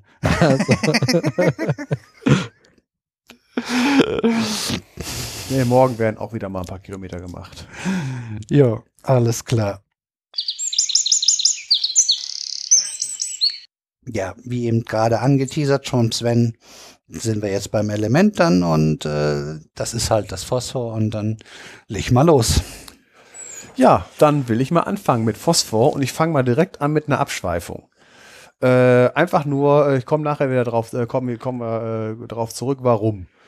Einfach mal so äh, von wegen äh, eine Zukunftsvision, eher Science-Fiction-technisch, Vorstellung, die Menschheit im Jahr 2100 ungefähr. Das Ding. Ja, genau. Es geht halt drum von, und ich äh, betrachte jetzt erstmal grundsätzlich die technologische Variante, äh, also von wegen wie, wie wissenschaftlich und nicht äh, so sehr das Gesellschaftliche, weil, weil, weil das ist eine ganz andere Sache, was die Gesellschaft daraus macht. Und persönlich, einfach persönliche Ansicht, Technikoptimist bin ich, aber ich bin dummerweise ein Gesellschaftspessimist. Kommen wir später zu. Und äh, effektiv sage ich mal, äh, zwei große Schlüsseltechnologien äh, in der Zukunft. Einmal unbegrenzte billige Energie. Zweitens perfekter 3D-Druck, auch bekannt als Nanoreplikator. Jetzt, äh, was bewirken diese Technologien, was ich dann so meine, also in, in einer idealen Sache? Die bewirken, dass das bedingungslose Grundeinkommen sogar von libertären Sozialdarwinisten durchgewunken wird, da die Produktion von Zeug quasi nichts kostet. Jeder kann Shampoos, Kaviar so haben, so viel wie er will, ohne dass Onkel Dagobert auch nur einen Taler weniger im Geldspeicher hat oder dass der Staat ihm einen Taler fürs Durchfüttern von nutzlosen Essern abnehmen müsste. Einfach nur so von wegen, dass äh, dieser Gedanke ist halt nicht neu. Äh, guckt euch Raumschiff Enterprise an. Äh, von wegen niemand äh, für, für, äh, ist da irgendwie Geld am Ausgeben für Kleidung, Nahrung und Unterkunft und solche Sachen. Äh, weiteres von wegen äh, mit Nanoreplikator oder sowas. Äh, der Film Das fünfte Element, die Szene, wo Lilu Hühnchen. äh, genau, Hühnchen. Nimmt ein, einen Teller, tut da irgendwie eine Tablette oder irgendwas aus einer Tube drauf, ganz klein, stellt es in einen Mikrowellen-ähnlichen äh, Herd, drückt auf eine Taste, sagt Hühnchen, macht die Tür auf und da kommt ein äh, Hühnchen mit allen Schnick und Schnack raus. Also erster Kommentar. Wichtig ist, dass das Ding auf jeden Fall einen ordentlichen Earl Grey kann. Ich gehe davon aus, also so, na, was ich jetzt gleich beschreibe, das wird er. Und die zweite Sache einfach, äh, ich komme nicht drauf. Es gab eine tschechische, Serie, tschechische Kinderserie, äh, die irgendwo in die Zukunft spielte, die hatten auch schon sowas. Die haben nämlich wirklich irgendwie so eine kleine Pille auf den Teller gelegt und dann wurde das auch in so eine Art Mikrowelle gesteckt und dann kam da irgendwie ein komplettes Essen bei raus. Ja. Aber ich weiß nicht mehr, wie sie heißt. Ja. Könnt ihr uns ja mailen oder so. Ich weiß, ich weiß Dann es auch nicht. bringen wir es beim nächsten Mal. Nee, was ich jetzt sagte, wegen ich bin Technikoptimist und Gesellschaftspessimist, weil äh, das Handeln der Menschen, wie äh, das zu den heutigen Problemen führt, sind zwei Dinge, Antriebe. Einmal der äh, die die äh, die Gier nach äh, materiellen Dingen und der äh, das Streben nach Macht um der Macht willen.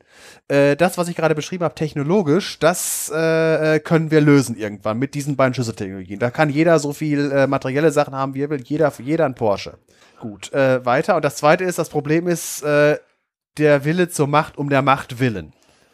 Das äh, werde ich jetzt nicht beschreiben, wie das gelöst werden soll, weil das kann man technologisch erstmal nicht lösen. Äh, fällt mir jetzt nichts zu ein. Stichwort kulturelle Evolution wäre da. Ja, ich sage, das wäre noch, da kann man einen eigenen Podcast von machen. Ich verweise an den Soziopod, der darf sich Gedanken darüber machen. So, Ich mache es erstmal weiter, von wegen, wie geht das vom Gedanken her grundsätzlich? Erstens die Sache mit der Energie. Äh, Im Jahr 2100 werden im Prinzip zwei Sachen übrig bleiben: Solarenergie und Fusionsenergie. Äh. Falls die Fusionskonstante mal endlich zu einem Ziel, äh, Ziel führt und äh, tatsächlich mal das Ding ans Laufen gebracht wird. Ja, vielleicht auch noch Windenergie oder so. Äh, komme ich gleich zu. Es gibt, äh, es lässt sich alles auf Solarenergie äh, reduzieren, weil, äh, äh, komme ich gleich auch Ja, noch. Wind ist ja indirekt. Das wollte ich gerade sagen. Wo Ja. kommt die Energie her? Äh, das ist halt die Sonne und die treibt halt auf der Erde. Entweder kann man sie direkt äh, machen, man kann sie halt äh, Luft bewegen lassen und dann äh, damit Windkraftwerke. oder- Man kann sie auch einfach äh, von Pflanzen aufgenommen werden und dann die Pflanzen verheizen oder die Pflanzen mal 100 Millionen Jahre lang lagern und da Ganze dann Öl und Kohle draus machen. Ist aber letztendlich alles Solarenergie. Deswegen Solarenergie Ja, also Solar haben wir die doch jetzt schon. ja, klar. Des- Deswegen ist äh, Kohle, Kohle ist komplett CO2-neutral. Ja, wenn man den, den Geologisch Zeit, Zeit, Zeit mal außer Acht lässt, Ja. äh, das habe ich auch schon. Jetzt kommt wieder die gesagt. Frage, äh, Fusionstechnologie, wofür brauchen wir die dann noch? Äh, die brauchen wir halt, äh, wenn wir mal von unserer Sonne weg wollen. Ich sage insta interstellare Raumfahrt, weil äh, unsere gesamten Raumsonden draußen, die hier in der Nähe von der Sonne rumkrebsen, also sagen wir alles, was so bis zum Jupiter fliegt, hat Solarzellen dabei. Darüber hinaus wird es dann ein wenig ineffizient, deswegen haben die Dinger dann äh, zurzeit Radioisotopengeneratoren dabei. Äh, früher hatten sie Batterien dabei, aber auf jeden Fall brauchen sie was so, äh, sonnenunabhängiges. Und das ist halt die Variante, wofür brauchen wir irgendwann noch die Fusionstechnologie. Wichtig bei der ganzen Sache ist äh, Solarenergie. Äh, zu dieser ganzen Sache gehört natürlich auch Speichertechnologie, weil die Probleme, das ist ja immer was von der Kohle- und sonstigen Lobby äh, gesagt wird. Äh, Solarenergie ist halt nur da, wenn Sonne da ist. Aber ich sage, ich rede vom Jahr 2100 und bis dahin dürften wir genug Speichertechnologien haben. Und äh, im Jahr 2100 äh, dürfte, äh, jetzt führe ich einen weiteren Begriff ein, die sogenannte Kardaschow-Skala. Äh, das ist eine Einteilung der ähm, äh, von Zivilisationen nach, äh, ihrer, ähm, nach ihrer Möglichkeit, Energie zu nutzen. Diese Skala hat ursprünglich drei Stufen gehabt, eins, zwei und drei wo äh, bei äh, Stufe 1 bedeutet, die Zivilisation nutzt die Energie ihres gesamten Planeten. Das ist von der Größenordnung her 10 hoch 17 Watt.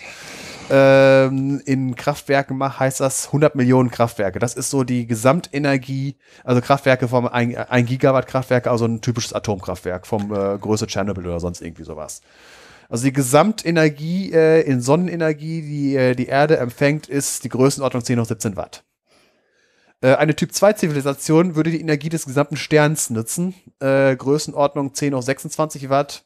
Das Äh, ist diese Dyson-Fähre, ne? Dyson-Sphäre, ja, genau. Dyson-Sphäre für zum, zum Mitschreiben ist äh, die gesamte Energie des Sterns wird aufgefangen, äh, zu irgendwas genutzt und von, auf der, der Dyson-Sphäre von außen hat auch eine Leistung von diesen 10 hoch 26 Watt, allerdings im Infrarotbereich. Und zwar über die gesamte Größe der, äh, die, dieser, ähm, äh, dieser Sphäre ver, äh, verteilt. Äh, einfach nur von wegen, wenn man da von außen drauf guckt, äh, sagen wir mal so, es wäre, die Erde wäre so eine ähm, Zivilisation. Äh, zu, zu, wenn, wenn jetzt von außen auf die Erde geguckt wird, sieht man da die Sonne, die mit ihren 10 auf 26 Watt strahlt. Und zwar äh, im sichtbaren Spektrum. Ein ganz kleiner Punkt. Wenn das Ganze jetzt eine Dyson-Sphäre wäre, würde man nicht diesen kleinen Punkt sehen, sondern würde man, man würde eine Kugel mit einem Durchmesser von 300 Millionen Kilometer sehen, die im Infrarotbereich strahlt. Ist übrigens äh, auch ein Vorschlag von wegen SETI. Äh, der SETI ist ja dieses Das Projekt. zu finden. Ja. Ja, dass man halt äh, nicht nach irgendwelchen, äh, ich sag, ich sag jetzt mal platt, Morsecodes oder sonst irgendwas äh, hört, sondern einfach, man guckt einfach, man sucht nach Infrarotquellen, die eine Gesamtleistung eines Sternes hat, aber halt nur im Infrarotbereich, weil das kann kein Stern sein. Weil äh, äh, Sterne, die im Infrarot, äh, das sind dann halt gar keine, das sind dann gar keine Sterne, das sind dann halt braune Zwerge oder sonst was. Und braune Zwerge haben halt keine Gesamtleistung von 10 nur 26 Watt. Also wenn man irgendwas in der Größenordnung eines äh, Sternes hat, äh, was im Infrarotbereich, dann kann man, äh, dann kann man äh, darauf schließen, dass es möglicherweise mit einer Typ 2 Zivilisation zu tun hat. Ich dachte, Adolf wäre ein brauner Zwerg. Ja. Gut, alles klar. Aber der hat nicht so viel Watt gehabt. Ähm, Ja, der hat was gehabt. Ja, was der- an der Murmel. Fall. Allerdings. Die Sache ist jetzt, was macht eine Zivilisation mit diesem, äh, mit, mit dieser Energie? Also, äh, wenn, also bei der Erde würde ich sagen, 90% der Energie wird für Internet benutzt, um Pornos runterzuladen, 9% für Katzenvideos, 1% für, um die Zivilisation am Laufen zu halten. So ungefähr, das ist so, äh, was, was wird die Menschheit damit machen, wenn, wenn man jetzt einfach mal extra, extrapoliere. jetzt wisst ihr, Äh, glaubst du wirklich, glaubst du wirklich, eine Gesellschaft, äh, die diese Präferenzen hat, wird jemals in der Lage sein, eine Dyson-Sphäre zu bauen? Ich, ich, das, Die war, 1% reichen. das, meint, das wollte ich gerade sagen, ja. Nee, also äh, normalerweise wird davon ausgegangen, dass Zivilisationen, in die, die so groß sind, die werden das Ganze äh, benutzen, um damit Computer laufen zu lassen. Womit wir dann schon wieder bei Douglas Adams wären. Äh, typ 1 war ja äh, die Erde kurz bevor sie von den Vogonen gesprengt wurden. Die ganze Erde war ein Computer. Sie wurde ja irgendwie fünf Minuten äh, äh, gesprengt, äh, vorher gesprengt, bevor die Antwort, äh, eher gesagt die Frage herausgefunden werden sollte. Die Antwort hatte man ja schon. Äh, eine Typ 2 wäre halt ein etwas größerer Computer. Und es gibt noch Typ 3, das Ganze über die ganze Galaxis. Äh, Größenordnung 10 auf 37 Watt. Sehr viel.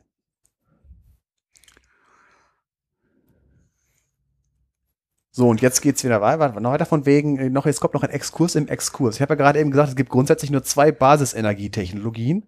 Äh, die Fusionsenergie und die Solarenergie kann man im Prinzip auf eine reduzieren, weil, wenn man es betrachtet, man erstmal einen Fusionsreaktor. Was ist das? Man hat in der Mitte irgendwo das fusionierende Plasma, das äh, erzeugt Licht, Neutronen und Neutrinos. Und das, was da äh, erzeugt wird, das muss irgendwie in äh, brauchbare Energie umgewandelt werden. Also muss man irgendwo außen etwas hinstellen, was die Energie aufhängt und in elektrischen Strom oder sonst was umwandelt. Meistens elektrischen Strom. Äh, bei einem normalen Fusionsreaktor, äh, den, die, wo wir im Moment so dran sind, also das äh, zum Beispiel hier das äh, Wendelstein-Projekt in Greifswald, äh, da wird, glaube ich, 90% der Energie in Neutronen frei. Äh, die Neutronen schlagen in die Reaktorwandung ein und die geben ihre Bewegungsener das ist als äh, Bewegungsenergie an dieses Material ab und das muss dann halt effektiv gekühlt werden und gekühlt heißt, damit wird Wasser heiß gemacht und wir haben wieder mal das übliche, ein normales Wärmekraftwerk, wo irgendetwas Wasser heiß macht, was durch eine Turbine gejagt wird. Äh, dann gibt's noch eine andere Variante von wegen, Ich lache nur über dein, die Größe deiner Abschweifung. ja natürlich. Ich frage mich, wann kommt denn das Phosphor? Das kommt ich weiß gleich, ja, das wann kommt. das. Ja, deswegen. Äh, gibt noch eine andere Variante, halt Trägheitseinschluss. Gibt's in ganz klein und ganz groß. Ganz groß ist nicht praktikabel, nennt sich Atombombe. Äh, ganz klein äh, haben die Amerikaner zum Beispiel gebaut in der sogenannten National Ignition Facility. Das ist eine, eine Anlage, wo 100, 192 Laser äh, kleine äh, gefrorene äh, Wasserstoffkügelchen beschießen mit einer Leistung von 500 Terawatt in wenigen Pikosekunden. Äh, Trägheitseinschluss heißt deswegen, da wird die Energie so, äh, das Kügelchen wird halt beschossen von den Lasern, die, äh, da- das verdampft äh, in, ähm, dadurch, dass das halt von außen beschossen wird, eine, wird effektiv eine Kraft nach innen frei, weil das, äh, die, die, äh, das Material der Kugel wird ja äh, erhitzt und bewegt sich in alle Richtungen und da das von, von, von außen kommt, wird das da alles nach innen beschleunigt. Innen ist das gefror, gefrorene, ich glaube, Deuterium nehmen die dafür. Und das reicht aus, um das so zu komprimieren, dass die Fusion zündet. Und Trägheit heißt, die Fusion ist durch, bevor die Bewegung sich wieder, äh, bevor der Druck das auseinandertreibt. Ja, weil du ja den Druck noch dafür brauchst Ja, wahrscheinlich. und das ne? bei dem Magneteinschluss läuft das Ganze halt mit Magnetfeldern. So, und äh, jetzt gibt's halt äh, die Variante von wegen, äh, wie kann man das noch besser einschließen? Man muss das einfach größer bauen und macht das dann mit Gravitationseinschluss, man muss also einfach genug Wasserstoff nehmen. Wie nennt man sowas? Stern. Weil Sterne sind im Prinzip große, äh, große äh, Fusionsreaktoren, damit, äh, damit äh, machen sie ihre Energie. Und effektiv ist eine Dyson-Sphäre ein riesiger Fusionsreaktor. Einfach nur mal so. Äh, Im Prinzip so, ja. Gedanken, die mir kommt. Im Prinzip gibt es äh, nur eine einzige wahre Energiequelle. So, das war jetzt die Sache mit der Energie.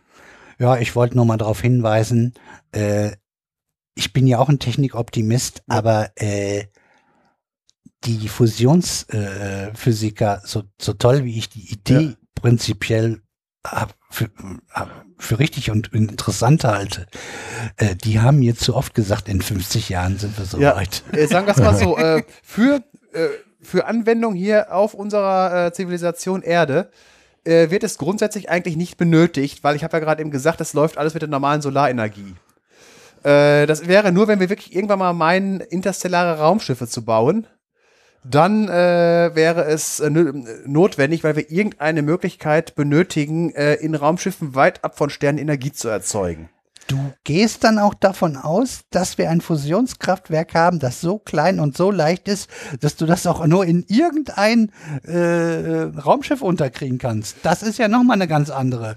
Äh, wir äh, haben bisher alles miniaturisiert gekriegt. Du Außerdem, weißt, man kann, wie groß die Dinger sind? Ja, natürlich. Man kann, man, man kann, äh, man kann aber auch Raumschiffe groß bauen. Wenn man aus dem Orbit startet und man nicht von der Erde aus startet, kann man beliebig groß bauen. Das ist richtig. Und äh, ich habe ja schon mal, äh, das hat das, das war. Also da bin ich ja eher ein Freund. Also da, da ich halte einfach so aus dem Bauch mal raus. Dann äh, die extreme Weiterentwicklung, meinetwegen nicht 2100, sondern noch ein bisschen darüber hinaus äh, von Speichertechnologien dann für irgendwie noch wahrscheinlicher und die kannst du mit mit Energie beladen, welche du auch immer da haben möchtest. Ja, äh, na, sagen wir es mal so, äh, na, natürlich geht das auch, aber es geht auch von wegen ähm, bei Raumschiffen, äh, jedes Gramm zählt, man muss möglichst leicht bauen. Und deswegen, äh, sagen wir es mal so, wenn man sagt von wegen Antimaterie, ja. damit können immer fiese Unfälle passieren, wenn der magnetische, äh, der, der magnetische Einschluss äh, versagt. Äh, bei der Fusion ist. ja, ja. es ist ein, der Unfall ist aber sehr unspektakulär. Das muss gesagt werden. Nur äh, wenn wir irgendwann in 50 bis 100 Jahren irgendwann mal wirklich ein, ein, ein dauerhaft tragfähiges und finanziell sinnvolles äh, Kernfusionskraftwerk haben, dann sind wir erstmal froh und dann ist das sehr, sehr groß. Ja, dann müssen wir, dann müssen wir. Äh, und dann ich weiß nicht, wie viel Zeit und ob das überhaupt dann physikalisch irgendwann an ihr seine Grenzen stößt, weil du musst das Ganze ja noch irgendwie beschleunigen und was weiß ich, äh, ob das dann so miniaturisiert werden kann überhaupt, dass das für Raumschiffe überhaupt irgendwie äh, großartig sinnvoll wird, weil nicht umsonst, du hast ja gesagt, jedes Gramm zählt. Äh, ist natürlich wahr, man kann das Ganze irgendwo im Weltraum oder auch mindestens mal auf dem Mond zusammenbauen, äh, äh, was, was so ein paar Probleme dann äh, äh, geringer macht, äh, aber ja, ist trotzdem ein Riesenaufwand. Und mir, mir ist klar, du würdest als Ideal natürlich gern haben, dass man seine, seine Energieversorgung sozusagen selbst ständig nachproduzieren kann. Das hat ja was. Und nicht so unter dem Motto, wann ist dann das Zeug alle? Ja, das ist wieder so ein Das ist natürlich eine idealere Voraussetzung, aber äh, ich sehe da so viele Hürden, dass ich zumindest 2100 für unrealistisch halte. Auch wenn alles jetzt immer schneller geht, das, das, das dauert noch ein bisschen. Wir werden sehen, gut, bis ein Leben ähnlich, aber ich bin in der Beziehung optimistisch. So, gut, machen wir mal weiter. Ich habe ja gesagt 3D-Druck. Wie sieht das heute aus? Äh, Im Prinzip ist das äh, wie bei einer Heißklebepistole, tust du äh, ne, das Material rein, das wird erwärmt und dann äh, Stück für Stück äh, wird daraus das äh, Produkt aufgebaut. heutzutage meistens nur ein Material, all das jeweilige Plastik. Ich weiß nicht, es gibt garantiert schon 3D-Drucker, die mir verschiedene Materialien können. Jetzt mal in der Zukunft der zukünftige 3D-Drucker, auch Nanoreplikator genannt, hat maximal 118 Farbpatronen für 118 Elemente, falls bis dahin noch ein paar neue entdeckt werden. Und äh, die typische Fehlermeldung da wird dann lauten, Kohlenstoff ist alle, bitte nachfüllen oder ähnlich. äh, von ja, äh, äh, der Witz ist von wegen, die grundsätzlichen Technologien davon haben wir schon. Weil atomgenaues Platzieren hat man schon 1989 gemacht, äh, als Demo, als IBM mit Xenon-Atome auf Nickel mit einem Rastertunnelmikroskop platziert hat und da IBM mitgeschrieben hat, mit einzelnen Atomen. Ähm, da wir ja wissen, dass äh, zum Beispiel ein Gramm Wasserstoff 10 hoch 23 Atome äh, enthält, äh, ist das Atom für Atom dann, es muss ein wenig schneller werden. Und das wird bedeuten, die Nanoreplikatoren kriegen wir ins Kreuz geschmissen. Dafür kosten die Kohlenstoffchance jenseits von Gut und Böse. Nee, ne? äh, das, das Einzige, was irgend, wenn wir, wenn wir so weit sind, komme ich gleich noch zu, äh, wird, äh, wird unsere Wirtschaft andere Dinger äh, haben müssen, solange nicht der Quantencomputer erfunden wird. Dann kommen wir noch dazu. So. Tja. Also der Aufbau eines fortschrittlichen Modells hat im Prinzip drei Inputs. Einmal Energie, äh, habe ich gesagt, zu diesem Zeitpunkt werden wir wahrscheinlich genug davon haben und billig. Zweitens Daten. Äh, da kannst du dann auch deinen Earl Grey einspeisen, weil das ist ja auch nur, du musst ja nur die Atome richtig zusammenfügen. Und beliebige Materie im Prinzip. Ja, den brauchen wir insbesondere für unseren Jean-Luc. Ich Ja. muss den gar nicht unbedingt Ja, haben. du nimmst dann Pfefferminztee. Ja. Genau. Nee, und jetzt äh, von wegen, ich rede jetzt vom komplett äh, äh, von dem von dem von dem ganz großen Dingen, der dann schon, äh, wo du im Prinzip beliebige Materie reintun kannst, weil äh, wenn man wenn du mit Energie kannst kannst du ja im Prinzip, äh, wenn du das äh, halt äh, weiter äh, die Materie bis aufs Atom zerlegen, sortieren und dann halt damit die jeweiligen Farbpatronen in Anführungsstrichen auffüllen und damit dann wieder ausdrucken. Das ist jetzt alles, hört sich jetzt alles äh, sehr abgehoben an, aber grundsätzlich ist es äh, alles äh, nur noch eine Frage äh, des Engineerings, das zu machen, weil die einzelnen Technologien davon können wir, es ist halt nur bisher noch wahnsinnig ineffizient. Ja, und es physikalisch und chemisch steht dem im Prinzip nichts Genau. im Wege. Gegenüber anderen Sachen, über die wir uns auch schon ein paar Mal ausgelassen haben. Ja. Ja, natürlich. Und äh, von wegen vom das Output ist halt das jeweilige äh, Produkt und äh, wenn man halt beliebige Sachen einfüllt, die sortierten Elemente, die halt nicht gebraucht worden ist. Wenn man jetzt zum Beispiel mal will irgendwie äh, was äh, ausdrucken, äh, was nur aus Polyethylen besteht. Und man hat vorher äh, irgendwie eine, man hat Zucker reingefüllt. Äh, wir haben ja in, der- bei Polyethylen besteht ja nur aus Kohlenstoff und Wasserstoff. Und wenn man Zucker reintut, ist ja auch noch Sauerstoff dabei. Das heißt, irgendwo muss der Sauerstoff äh, dann wieder rauskommen. Äh, sinnvoll wäre es natürlich, das Ganze in eine Flasche abzufüllen. Und das, was ich jetzt gerade beschrieben habe, hört sich jetzt nicht gerade nach einem End-User-Gerät an, das hört sich eher nach einem großindustriellen Gerät an, weil das wäre doch ein wenig aufwendig. Und ein End-User-Gerät würde auch wahrscheinlich keine 118-Farbpatronen haben. Man möchte im End-User-Gerät bitte schon die, die Patrone für Plutonium und Uran nicht ausgeben. Ja, ja, genau. Deswegen, also es ist, ist jetzt der, der, der maximale hat für alle Elemente, aber ich glaube auch die Elemente über 100 sind relativ sinnlos, weil die zerfallen, bevor das hinten rauskommt, das Ja, Produkt. ja. Das ist einfach nur vom, also man nimmt halt äh, irgendwie 30 Elemente und damit kann man so ziemlich alles abdecken. Ja, nur so nebenbei Abschweifung in der Abschweifung machen Ja, wir eine. Klammer auf, weil mir das gerade irgendwie dazu einfällt, weil ich finde, das ist irgendwie themenverwandt. Wir haben hier vor zwei, drei Jahren mal gehört, hier den teuersten Burger der Welt. Ja. Äh, Muskel äh, in der Petrizelle, äh, also Fleischmuskel äh, in der Petrizelle züchten. Petrischale. Das Ding, dieser Burger hat damals irgendwie mehrere hunderttausend gekostet. Äh, jetzt vor einem Monat oder zwei gehört, das Ganze kostet jetzt schon nur noch 30. Das ist schon eine Hausnummer. So. Und die haben schon daran gearbeitet. Der war nämlich, äh, die, die, die Verkoster fanden, dass der noch, äh, dass das nach Fleisch schmeckte und dass das schon nicht verkehrt war, aber so ein bisschen trocken, weil die haben das mit, mit Sehnen und mit Fett und so und das alles noch nicht ganz so. Und äh, das ist alles da auch schon mit eingeflossen. Also da sind sie gleich, haben das gleichzeitig auch noch mh, sozusagen mh, die Mixtur verbessert Ja. Dieses Muskelfleisch, dass das näher an der Natur dran ist. Und da fange ich jetzt auch mal an, in die Zukunft rein zu interpretieren. Ja, da wird auch wahrscheinlich eine große, große Veränderung auf uns zukommen. Äh, und ich kann mir auch gut vorstellen, dass da ein Großteil der Menschheit auch mitgeht. Dann gibt's in irgendwelchen Gourmet-Tempeln nochmal Originalfleisch irgendwie für teuer Geld vielleicht noch. Aber im Großen und Ganzen wird dann in unseren Einkaufsläden äh, die verschiedenen Fleischsorten äh, aus der Petrischale kommen. ja. Und dann, Und sagen wir mal so, die Alternative, äh, um da auf den grünen Zweig zu kommen, ist irgendwie Insekten. Und da glaube ich, werden die Leute lieber äh, Muskelfleisch aus der Petriflasche, äh, Petrischale. Petrischale nehmen. ja, der, der Witz ist, ist das dann ein, äh, ein, ähm, ein Veggie-Burger mit äh, echtem Fleisch? Ist ja, muss ja kein Tier für sterben. Äh, das musste die Vegetarier und Veganer ne, äh, fragen, wie sie dann dazu Stellung nehmen. Ja, ob es ihnen auf das äh, wirklich dran, ob es ihnen um das Tierwohl geht oder ums äh, wirklich nur ums äh, ob es nicht schmeckt. Es gibt ja, es kann durchaus sein, dass es Leute gibt, denen es wirklich nicht schmeckt.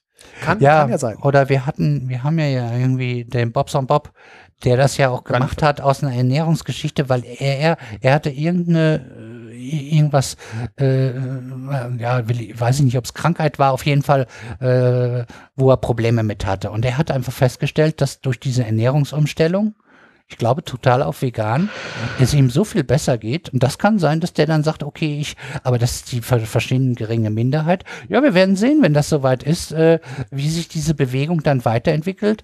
Vielleicht teilen die sich dann, die sagen, die einen bleiben dabei, finden dann auch noch genug äh, Gründe, weil das vielleicht noch ein bisschen zu viel Energie verbraucht oder aus Prinzip oder so. Aber natürlich, äh, äh, das Hauptargument, äh, wie ich finde, eben zu viel CO2 verbraucht, zu viel, äh, wenn man sich überlegt, was ein Kilogramm Fleisch an, an, an Lebensmittelvertilgung bedeutet. Also wie viel, wie viel was, was an, an, an Sachen, die wir hier für die Weltbevölkerung gebrauchen können in Sachen Hunger, äh, wie viel da drauf geht, um ein Kilogramm Fleisch herzustellen, das, das geht ja auf keine Kuhhaut. Und dann, dann gibt es das ganze Methanausstoß bei den Kühen und den anderen Tieren auch noch und dann die ganze CO2-Belastung dabei und den Wasserhaushalt, weil die auch noch ohne Ende Wasser verbrauchen. Das haben wir natürlich alles in der Petrischale nicht und die Argumente werden natürlich wegfallen. Ja, und das genau. ist ja auch der Grund, warum ich so äh, mich darauf regelrecht freue, äh, wenn da etwas kommt, was äh, im Prinzip genauso schmeckt und das soll mir ja dann, also ich habe damit dann kein Problem mehr mit, äh, wenn, wenn es etwas ist, was genauso schmeckt, äh, dann nehme ich das auch genauso. Ich muss das nicht vom Originaltier haben. Ich wäre sogar eher glücklich darüber, weil ich die, die ganzen Bauchschmerzen, die ich sonst mit dem anderen natürlich auch habe, äh, dann wegfallen, weil das nochmal um einiges effizienter und, und, und viel umweltfreundlicher abläuft. Und eben äh, keine Tiere mehr geschlachtet werden müssen, gar nichts. Ja. Ist da eine ähnliche Sache, von wegen, das mal eine Sache, wenn das wirklich funktioniert, haben wir mal wieder das, wo die unsichtbare Hand mal funktioniert. Wir haben ja jetzt auch den Fall, äh, wo mittlerweile schon äh, die Solarenergie äh, teilweise billiger wird als die normale Kohleenergie, ja. dass halt gar keine Förderung mehr sein muss oder irgendwelche Gesetze, sondern das ganz einfach ein, ein rein kapitalistisches Unternehmen, wo dann der, ähm, äh, wo dann halt die Finanzer zusammensitzen, sagen, wir brauchen jetzt hier für unsere neue Fabrik brauchen wir permanent 10 Megawatt Energie.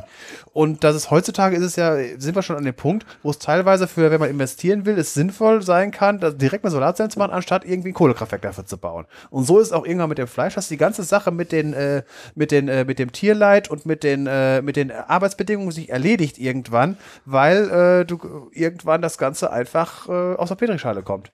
Dass da im Prinzip keine Sau mehr für sterben muss. Im Sinne des Wortes, genau. Ja. Und äh, ja, ist doch eine schöne Zukunftsoption und man sieht, das ist nicht mehr so lange hin. Also natürlich kann sein, dass irgendwo äh, irgendwo eine Hürde mal ist, aber dieses von ein paar hunderttausend innerhalb von wenigen Jahren auf 30 äh, runter ist natürlich eine, eine, ein, ein, ein Wahnsinnsschritt äh, und, und das war dann irgendwie auf, äh, ich weiß nicht, ob das jetzt auf Kilogramm gerechnet war, aber irgendwie sowas oder 100 Gramm, das weiß ich noch nicht mal so ganz genau. Äh, kann ja sein, dass das auch auf den Burger gerechnet war, ich weiß war, nicht, was. Wahrscheinlich so ein, auf den Burger, ja. Äh, ein Quarter Burger ist also ein Viertelfünder, ne, war das? Ja, das waren ich, aber ne? irgendwie so 110, 115 irgendwie, war ja, sie haben ja komische Funde. Glaub, ja, die haben ja andere Funde wie wir. Ja, ich glaube genau. 100, 453 Gramm oder sowas. Ir irgendwas Hausnummer, sowas. Aber das da die Ecke, das kommt hin in etwa. Sowas habe ich irgendwo auch mal gelesen. Hab nur die genaue Zahl ja. nicht im Kopf. Äh, Sei es drum, da in der Größenordnung drumherum. Es geht ja jetzt hier um große Zahlen. So, und äh, was, was kostet jetzt ein Kilo Fleisch? Kommt äh, halbwegs vernünftiges 8, 9, 10 Euro oder sowas. Ja, da bist du aber in einer teuren Ecke. Ja, also ich, ja, ich kaufe ja nur beim Metzger. Weil das mache ich dann wenigstens schon. Ja. Weil ich hoffe, dass es da ein bisschen, hoffentlich ein bisschen fairer und korrekter zugeht. Und irgendwie beim lokalen Bauer nicht die, die, die, die, die Riesenzuchtanlage dahinter steckt, was man ja auch nicht so hundertprozentig Ja, aber, weiß, aber bei ne? den ganzen Sachen mit dem Fertig, Fertigpizza und solche Sachen. Bei, äh, bei ja, da nimmt man es dann doch trotzdem Ja, weil ne? da ist es halt drin. Ja, äh, machen wir uns nichts vor. Also mach, machen wir meinetwegen auch 6 Euro. Von 30 Euro auf 6 Euro ist jetzt auch nicht so so, der große Sprung, wenn man überlegt, was sie davor erreicht haben. Und wenn sie dann da drunter liegen, dann wird das selbst für die, die davon nicht überzeugt sind, einfach monetär äh, zum Argument, dass man sagt, ja, das ist halt günstiger. Mhm. Und, und, Geld und, und Kosten äh, spielt bei vielen nun mal auch eine Rolle. Und die werden dann beides nebeneinander haben. Den einen Tag das eine und dann sagen sie, okay, ich probiere das jetzt mal, weil das irgendwie im, im Aldi irgendwie äh, 20 Prozent günstiger war. Äh, und dann probieren die und sagen, ja, schmeckt genauso. Ja, bitteschön. Dann werden die dabei bleiben, weil die einfach sagen, ist günstiger. Äh, Tierwohl hin oder her, da, da, da schert sich ja nicht jeder drum, ne? Ja, das, das wird in Deutschland sowieso funktionieren, weil äh, ein großer Teil der Leute, die in Deutschland einkaufen gehen, äh, da ist bei Lebensmitteln das einzige äh, relevante der Preis. Deswegen wird es in Deutschland wahrscheinlich funktionieren. Ja, äh, wo- wobei ich die Umfrage erstmal sehen möchte. Ich weiß es nicht, aber es, Äh, es die gibt auf jeden die Fall einen Die beträchtlichen Umfrage, Anteil. die, die Umfrage äh, brauch, kannst du dir sparen, weil die Menschen mit den Füßen abstimmen. Sonst wird es halt nicht, das ist halt die unsichtbare Hand. Die kannst du fragen. Weil es Ja. so ist, wie es ist. Und es gibt Idealisten wie du. Es gibt dann die Idealisten, die mit Porsche Cayenne zum Denzmarkt fahren und äh, dann da. Äh, aber äh, der Großteil, der äh, geht, wenn, wenn die Currywurst bei einem 3,90 Euro, beim anderen 2,90 Euro geht, dann äh, gehen viele Leute dahin, wo die Currywurst 2,90 Euro kostet und fragen halt nicht nach, wo die Currywurst hergekommen ist. Einfach nur, das ist die, das ist die unsichtbare Hand, so funktioniert sie.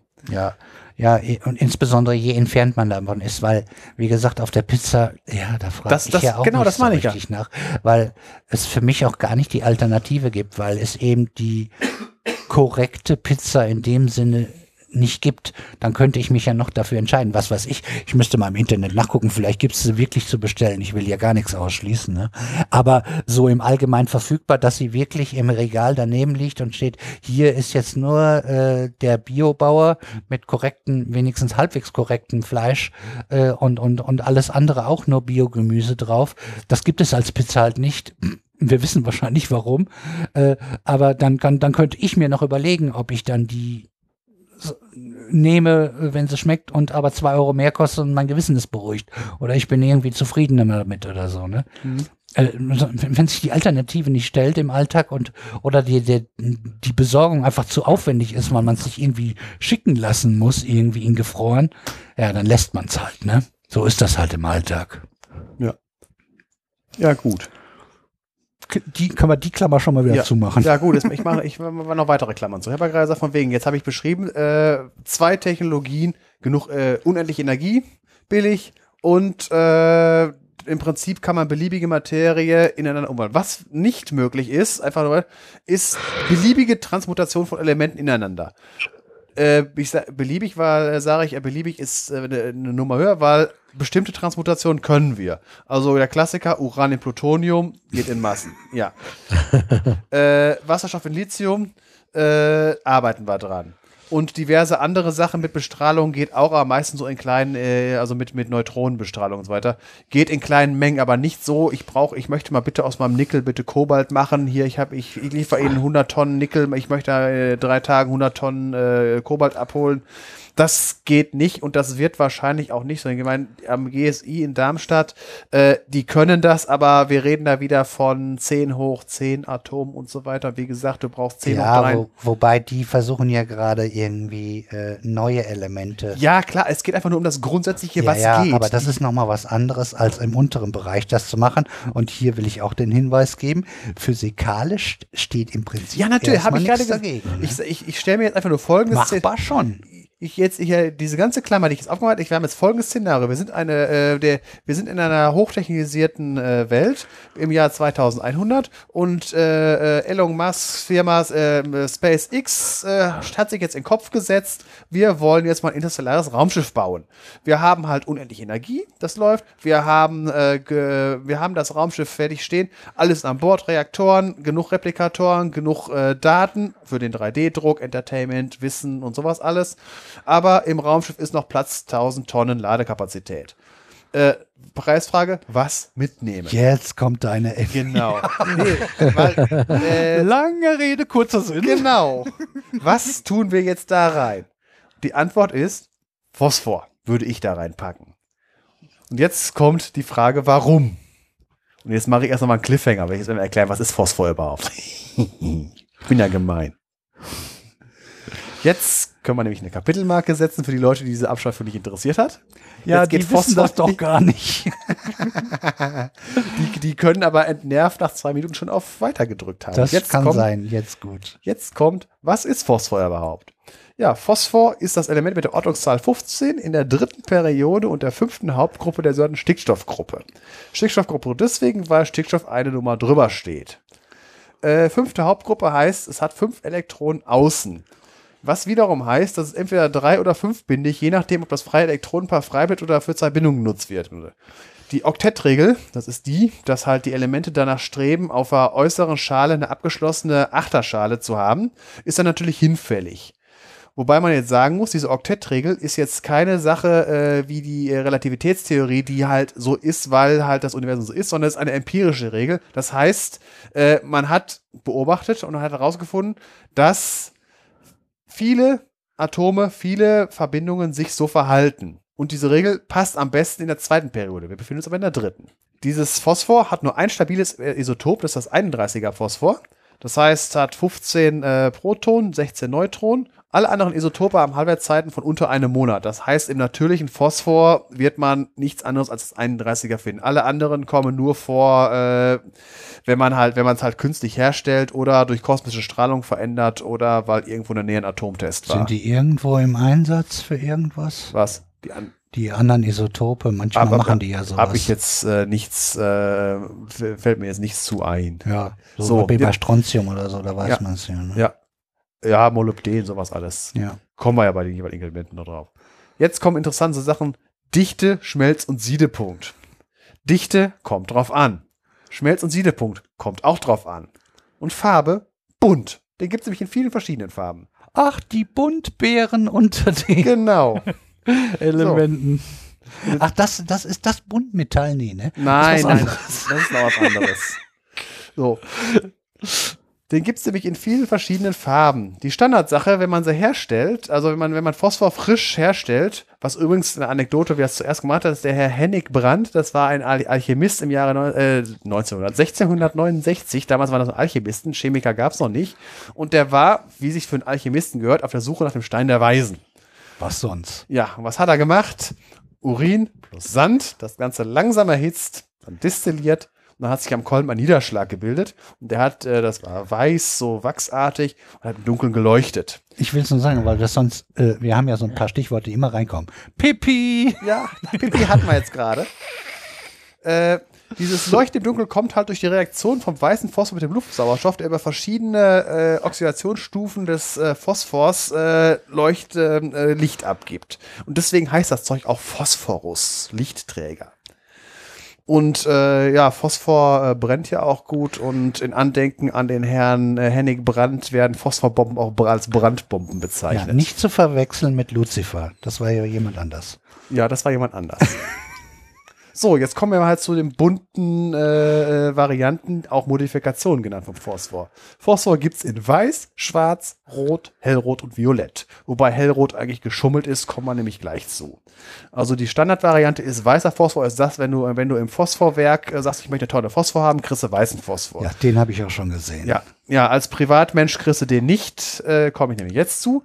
Also weißer Phosphor hat eine Dichte von 1,82 Gramm pro Kubikzentimeter, äh, schmilzt bei 44 Grad und siedet bei 280 Grad und ist giftig wie Hölle. Deswegen kriegt man das Zeug nämlich nicht.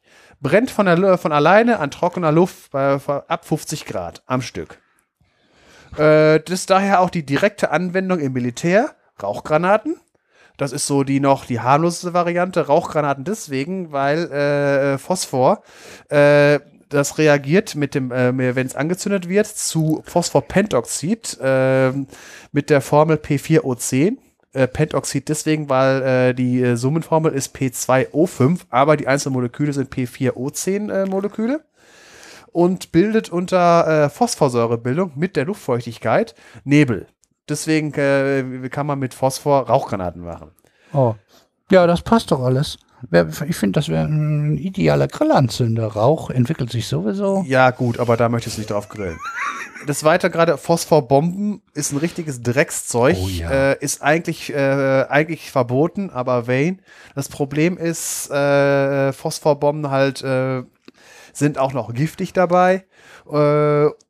Äh, und werden gerne auch benutzt, äh, gemischt mit, äh, mit, mit, mit äh, Kautschuk. Dadurch, wenn das Zeug brennt und äh, das klebt dann überall dran, deswegen kriegst du es auch nicht äh, irgendwie, äh, wenn es, wenn es, wenn es irgendwie auf den Arm gekriegt hast oder sonst irgendwie. Ah, wie eklig. Ja, deswegen. Äh, und im Prinzip, da tun sich alle großen Militärs, haben sich die, die, die äh, tun sich da nix und haben sie doch noch eingesetzt.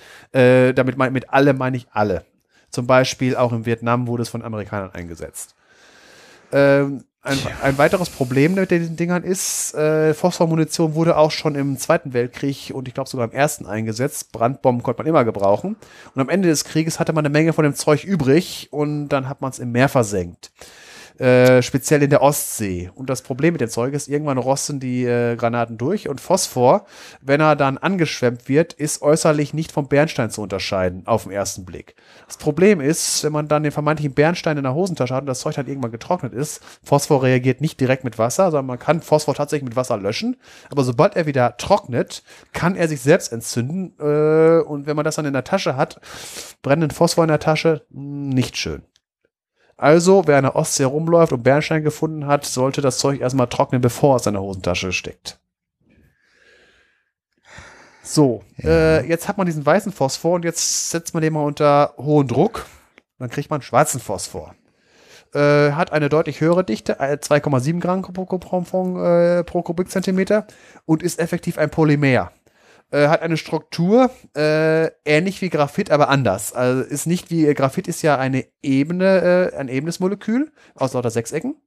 Äh, Phosphor besteht auch aus lauter Sechsecken, also schwarzer Phosphor, aber ist wie Wellblech, einfach nur das Licht daran.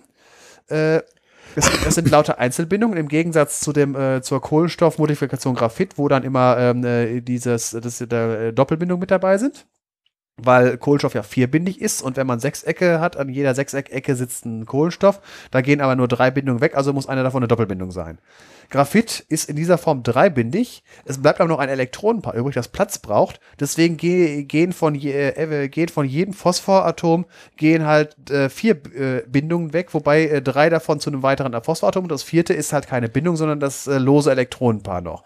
Das Ganze ist dann äh, in, in, in, im Prinzip ein verbogener Tetraeder, wie beim, wie, wie beim, was ist, hatte, ach Quatsch, Methan und dadurch kann das nicht eben sein, sondern ist im Prinzip eine Wellblechstruktur. Ich weise nur darauf hin, auch Graphen, also eine Schicht, ja. äh, ist nicht komplett platt, weil die natürlich ein bisschen Winkel haben. Ja, von, aber es von äh, Kohlenstoff die, zu Kohlenstoff. Ja. Ich will es ja nur gesagt ja. haben. Ne? Aber effektiv, dieser ähm, äh, Graphit ist äh, deswegen auch so, der hat auch seine Eigenschaften wegen dieser Schichtung, dieser Leitfähigkeit in der Einrichtung Ja. und senkrecht dazu keine und dass man das man halt als, sogar als Schmiermittel benutzen kann, weil die Schichten so gut übereinander gleiten Richtig. und so weiter. So, äh, wenn man das Ganze unter Luftabschnitt, äh, wenn man jetzt äh, den Phosphor äh, stundenlang äh, unter ein bisschen Druck bei 260 Grad backt, kann man also auch zu Hause im Backofen machen, wird roter Phosphor draus. Der ist nicht ganz so dicht wie der weiße, nur 2,2 Gramm pro Kubikzentimeter, hat einen Schmelzpunkt von 600 Grad. Der schwarze Phosphor hat übrigens gar keinen so richtigen Schmelzpunkt, der zersetzt sich eher, weil das ja ein, ein Polymer ist. Da schmilzt dann halt nichts. Das zersetzt sich dann halt in, in andere Modifikationen wieder. Der rote Phosphor ist im Gegensatz zum weißen Phosphor ungiftig. Äh, ja. Und dann habe ich gerade gesagt, hellroter Phosphor, aber das ist eigentlich gar kein Phosphor, weil da noch Brom mit drin ist, deswegen zählt das nicht, finde ich. Das hat nichts da zu suchen. Und dann gibt's noch Violett, Ja, wie ein bisschen dotiert, ne? so in der Art. Da ist eine Verbindung, ist eine Mischung aus Phosphor und Ah, eine einem- echte Verbindung. ja, äh, es ist ein Gemisch aus einer Verbindung und Phosphor. Also äh, da ist ein, ein Teil davon ist normaler Phosphor und ein Teil davon ist äh, eine Mischung äh, aus Phosphor und Brom. Ja, wobei, äh, ich bin gerade am überlegen, beim Dotieren ist das aber auch eine Verbindung, ne? Die sind nicht einzeln. Als beim, beim Dotieren, so, das würde ich als Verbindung bezeichnen. Aber wobei Ja. beim Dotieren, da werden ja Kristalle dotiert, ja. ne? Ja. ja. Ja, vom Prinzip her, meine ich, ja. ja. Äh, violetter Phosphor ist am aufwendigsten herzustellen, den muss man nämlich dann wochenlang bei 550 Grad äh, backen. Da kommt dann, äh, das ist auch wieder ein, ein Polymer, das äh, ein wenig komplizierter Aufbau ist. ist. Finde ich aber jetzt nicht so interessant. Aber auf jeden Fall ist Phosphor mal ein wenig bunt. Ja.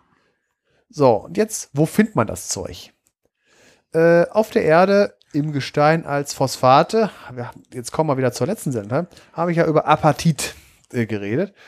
Äh, und, äh, wir, und was hat man da? Das ist äh, Calciumphosphat äh, mit äh, Fluor, Chlor und OH-Gruppen. Das gibt es in verschiedenen Varianten. Dann ein weiteres, was man vielleicht auch schon mal erwähnt gehabt, Türkis, auch ein Phosphat. Und äh, was im Moment nicht mehr so viel vorkommt, wo zuerst, was zuerst gewandt wurde, Vogelkacke. Guano genannt. Ja. Das war äh, um die Jahrhundertwende, also die Jahrhundertwende no, äh, 19. und 20. Jahrhundert war das die Hauptquelle für Phosphor. Ab, äh, hauptsächlich vorkommen in Südamerika, weil es da halt die großen Vogelkolonien gab. Äh, Größenordnung, also da war die Vogelkacke lag da 30 Meter hoch. Aber das war ja auch um 19. 20. Jahrhundert, also da war die Industrialisierung im vollen Gange. Man hat nur wenige Jahre gebraucht, um diese Vorkommen auszubeuten. Und jetzt äh, diese ganzen äh, Gesteine hier, diese Apatite und sowas, vorkommen von wegen für die echte Phosphorgewinnung, also für die Industrie, wo man es wirklich abbauwürdig ist, hauptsächlich in Afrika, also Marokko, Südafrika und im China und Iran. Da sind, da sind die größten Vorkommen der Welt. Ein bisschen gibt es noch in Finnland, aber das ist so irgendwie ein bis zwei oder drei Prozent des äh, Weltvorkommens.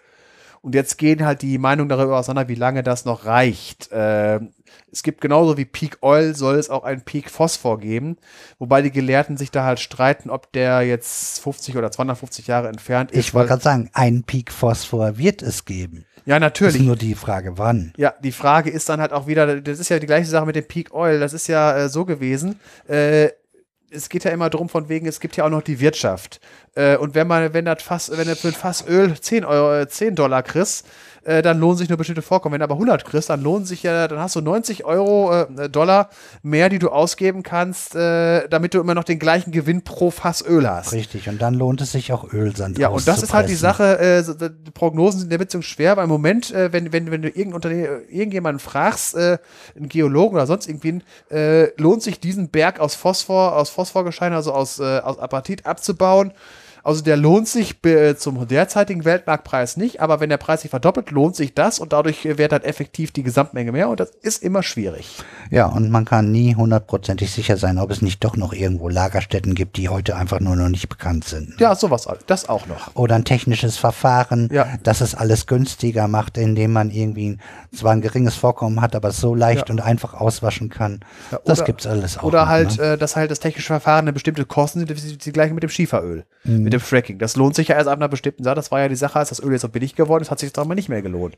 Oder Das liegt irgendwo zwischen 40 und 80 Euro, halt je nachdem wie äh, in Dollar, Öl wird in Dollar gemacht.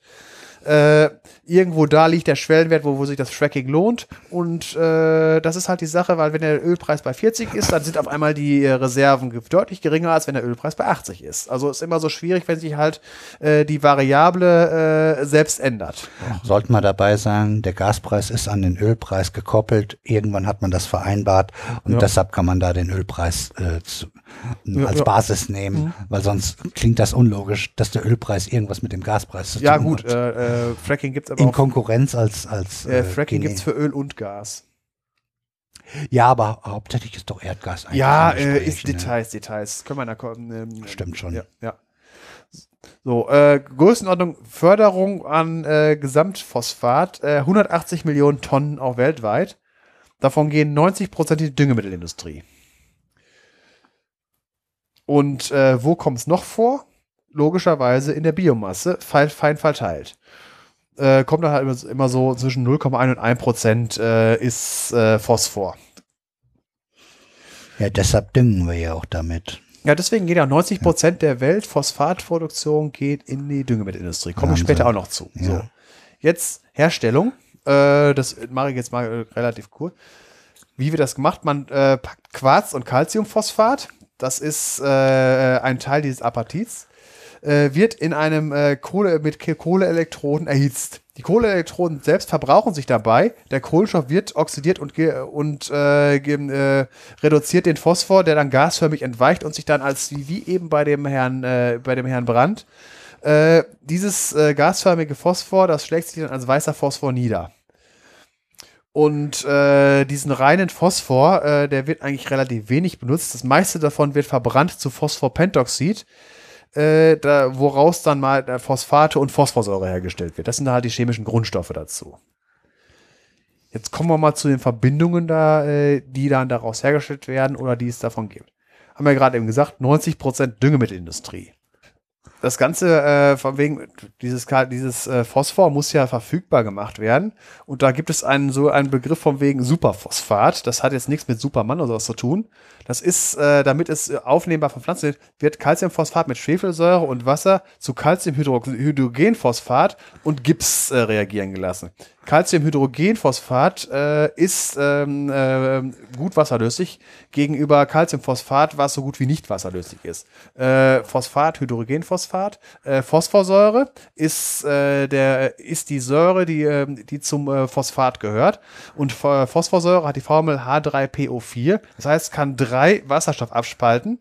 Und äh, dementsprechend reines Phosphat ist äh, ohne Wasserstoff. Das ist dann nur äh, PO, äh, 3, PO4 3-, das ist dann Phosphat. Dann gibt es Hydrogenphosphat mit noch einem, äh, Dihydrogenphosphat und halt die Phosphorsäure mit 3 noch dran. Und dieses Calciumhydrogenphosphat ist, äh, wird deswegen genutzt, weil es halt wasserlöslich ist und damit äh, von den Pflanzen aufgenommen werden kann. Äh, ich habe gerade eben gesagt, 90% des Phosphors gehen in die Düngemittelindustrie und 60% der Schwefelsäureproduktion gehen auch in die, in die äh, Düngeproduktion. Das ist auch wieder eine, da kommen wir beim nächsten Mal zu. Der Rest für Zündhölzer. komme ich auch noch zu, zu den Zündhölzern. ja, gutes Stichwort. Die restlichen 10% als Grundstoff der chemischen Industrie. Äh, da hat der Detlef gerade ein schönes Stichwort gegeben, Streichhölzer. Früher wurde das mit weißem Phosphor gemacht, heute mit rotem Phosphor. Äh, weißer Phosphor in Streichhölzern ist seit 1906 verboten. Aber man hat äh, circa 60, 70, 80 Jahre lang damit die Arbeiter schön vergiftet. Äh, vom, weil äh, Phosphor ist hochgiftig. Und äh, wenn man halt die ganze Zeit mit Phosphor äh, arbeiten muss, um da Streichhölzer daraus herzustellen, und wir reden hier vom 19. Jahrhundert, wo äh, Berufsgenossenschaften und Arbeitsschutz und so weiter noch nicht so eine große Rolle spielten, äh, sind eine Menge Leute daran äh, arbeitsunfähig und gestorben äh, an Phosphorvergiftung. Ähm, einfach mal googeln oder in äh, Phosphornekrosen, äh, äh, in äh, vor allen Dingen Kiefernekrosen, also grässlich entstellte Leute in zu Zeiten, wo es keine äh, Betriebsrenten oder sonst irgendwas gab. Äh, von wegen, warum? Von wegen, wie das heute, äh, von wegen, wie das überhaupt funktioniert mit den Streichhölzern. Wie das heutzutage ist mit dem roten. Der rote Phosphor ist halt ni- nicht so giftig und auch nicht so entzündlich. Die Reibfläche, das, was, so, was an so einer Streicherschachtel ist, das, das ist roter Phosphor vermischt mit Glasstaub. Der Glasstaub ist dafür da, um die äh, Reibung zu erhöhen. In, weil in dem Streichholzkopf ist drinne Schwefel und Kaliumchlorat. Schwefel und Kaliumchlorat ist effektiv ein Sprengstoff. Äh, es ist allerdings in so geringen Mengen, äh, dass halt da keine Explosion bei rauskommt, sondern wenn, wenn man mal mit so, einem- so einem Streichholzkopf vorsichtig, also nicht so, wenn man anzünden will, sondern nur ganz langsam drüber und guckt, dann sieht man, dass da immer ganz viele kleine Funken fügen. Das ist im Prinzip eine Mini-Explosion von dem äh, Schwefel- und Kaliumchlorat. Äh, der Re äh, zusätzlich ist in dem, in dem Streichholzkopf noch ein bisschen Klebstoff drin und Farbstoffe, da, weil äh, die äh, äh, Streichholzköpfe, die gibt es ja heutzutage in allen möglichen Farben, je nachdem, äh, was der Hersteller will oder ob es Werbeartikel sind. Meistens rot. Ja, meistens rot, aber du kannst halt mit Farbstoffen alle Farben haben. Äh, kommt, halt, kommt halt an, ob du es jetzt, äh, äh, sagen wir es mal so, die FDP wird andere Streichholz, äh, Streichholz ausgeben als die CDU oder die SPD. Einfach nur mal von wegen bei Die Werbemitteln SPD hat es am einfachsten. Ja. ja, die können die Naturfarbe nehmen. Ja. Ja, wobei ich weiß jetzt nicht, was Kaliumchlorat äh, bedenke. Ich habe ja gerade eben Es gesagt, muss der- nicht die Naturfarbe sein, sondern weil, weil das hat sich so eingebürgert, dass Rot irgendwie auch irgendwie zu Feuer und Ja, Gefahr und sowas einfach äh, w- wunderbar passte. Das war irgendwie Ja. logisch, die Dinger rot zu machen. Ich würde ne? eher sagen, dass das gelb ist, weil ich habe ja gerade gesagt, der Phosphor ist ja in der Reibfläche und in dem Streichholzkopf ist Schwefel und das Kaliumchlorat. ist gelb, ja. Ja, äh, ich weiß nicht, welche Farbe Kaliumchlorat hat. Das, da bin ich auch überfragt. Ja. Aber der gelbe Schwefel wird schon, ja. Ja, die Problematik mit, also sagen wir es mal so, dieser weiße Phosphor früher hatte den Vorteil, man brauchte keine Reibfläche. Da konnte man überall anzünden. Äh, Ach so, das ist hier wie bei den, bei den Cowboys. ja. Das Problem ist, das funktioniert allerdings auch Streichholzkopf an Streichholzkopf. Das kann dir also auch in der Tasche losgehen. Und jetzt gibt es noch die andere Variante. Äh, man kann mit Phosphor Feuer anmachen, man, mit, man kann mit Phosphor aber Feuer ausmachen. Äh, haben wir in einer, äh, wer sich noch dunkel erinnert, an unsere ersten Folgen hatten wir Feuerlöscher gehabt. Äh, in diesen ABC-Feuerlöschern ist äh, Löschpulver drin. Da ist unter anderem Ammoniumdihydrogenphosphat drin.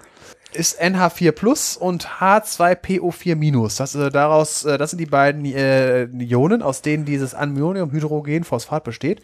Und äh, Ammoniumsulfat ist da drin.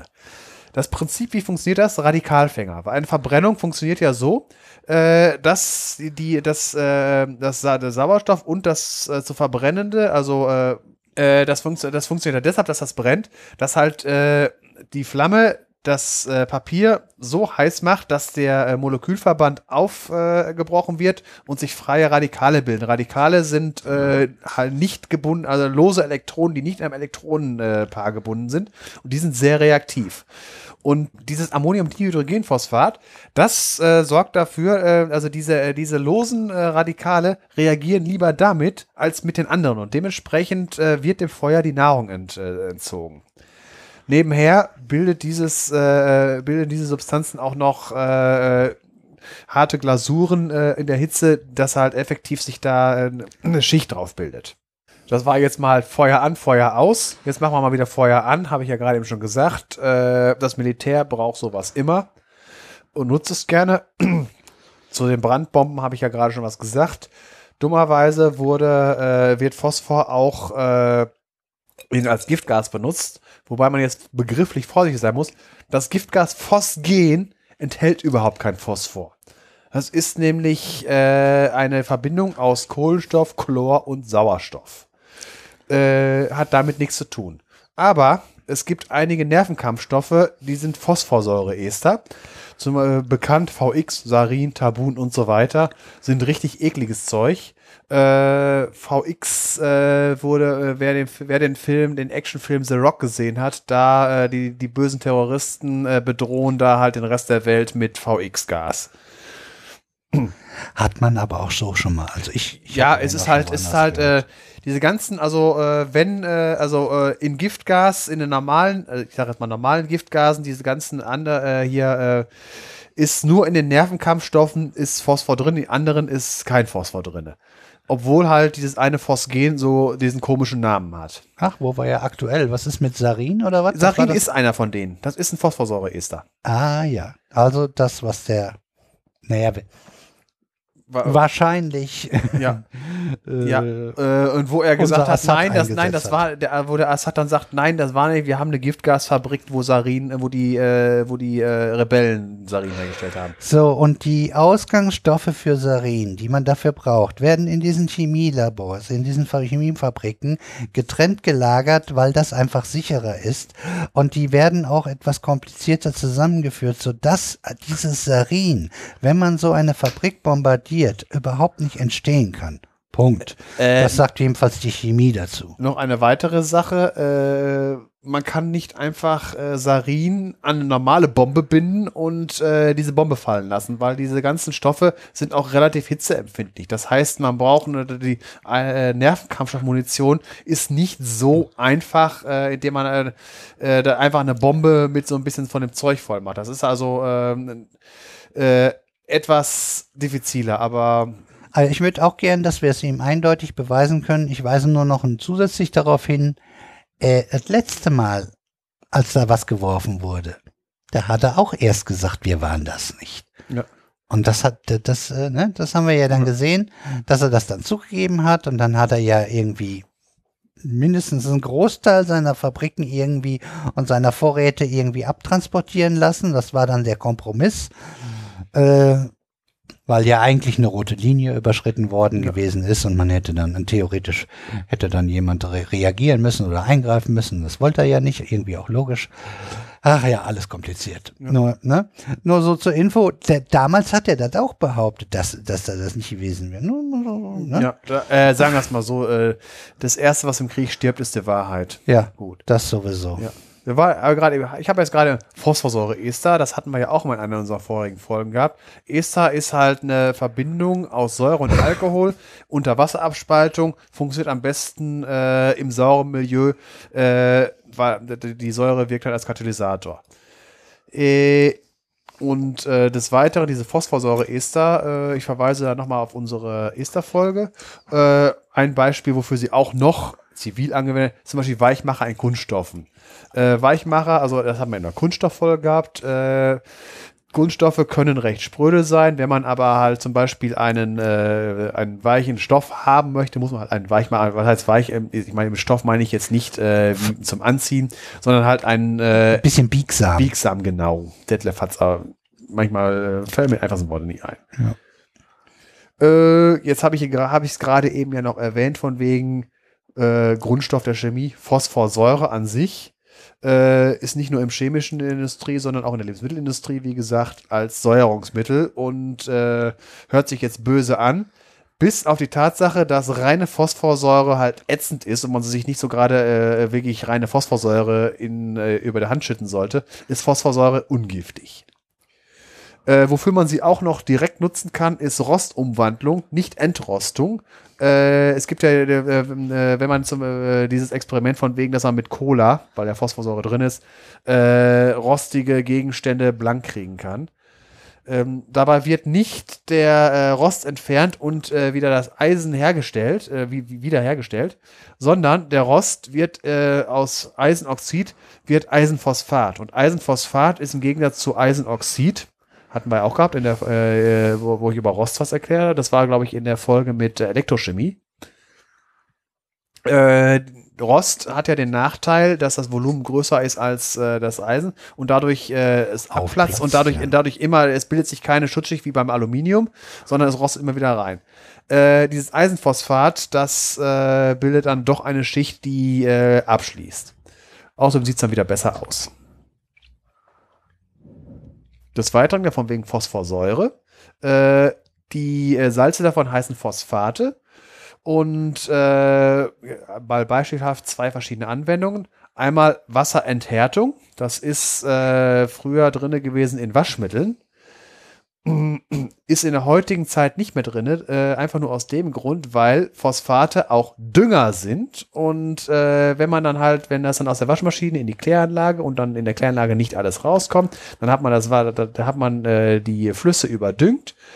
Äh, das überdüngt ist deswegen schlimm, also Flüsse und Gewässer, weil äh, Dünger, Pflanzen, Algen, die wachsen. Äh, irgendwann sterben diese Algen allerdings mal. Und wenn sie dann sterben, dann werden, äh, solange sie noch da sind, produzieren sie Sauerstoff. Aber sobald sie sterben, äh, sinken sie auf den Boden des Gewässers äh, und werden dann äh, von Bakterien zersetzt. Äh, ganz normales Verrotten. Äh, wie halt äh, das Laub im Wald äh, nach und nach zu Humus zersetzt wird, passiert das auch in, dem, in, dem, äh, in den Seen. Das Problem ist, dieser Vorgang erfordert äh, Sauerstoff. Im Wald ist das kein Problem, da ist ja Luft.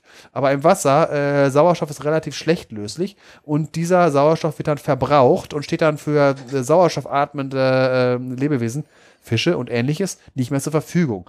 Das heißt, dieses äh, Gewässer ist dann äh, biologisch tot und das nennt man dann Umkippen des Gewässers.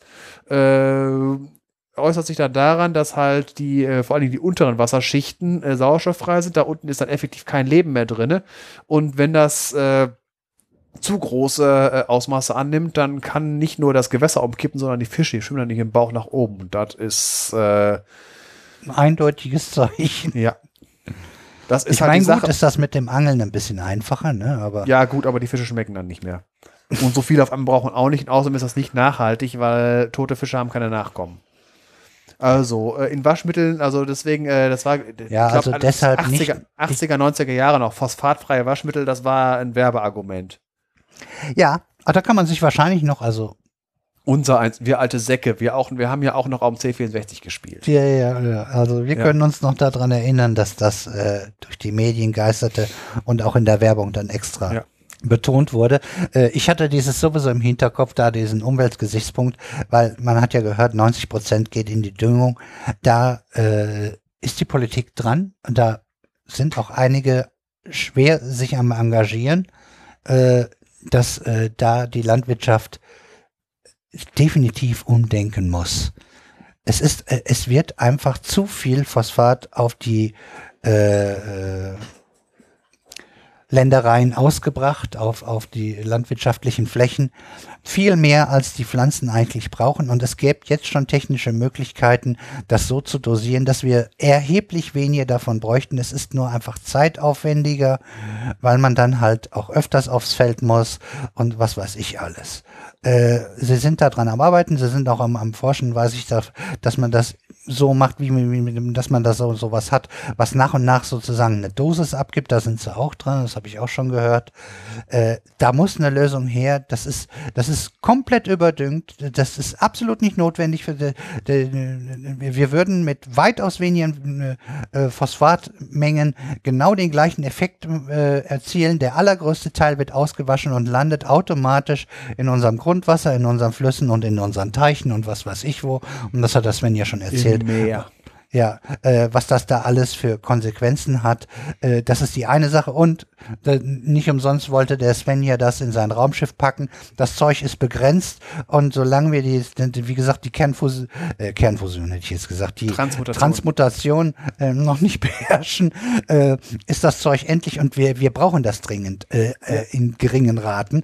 Und äh, äh, deshalb ist es auch unverantwortlich, so, in solchen rauen Mengen das Zeug auszustreuen äh, unter dem Motto nach mir die Sintflut.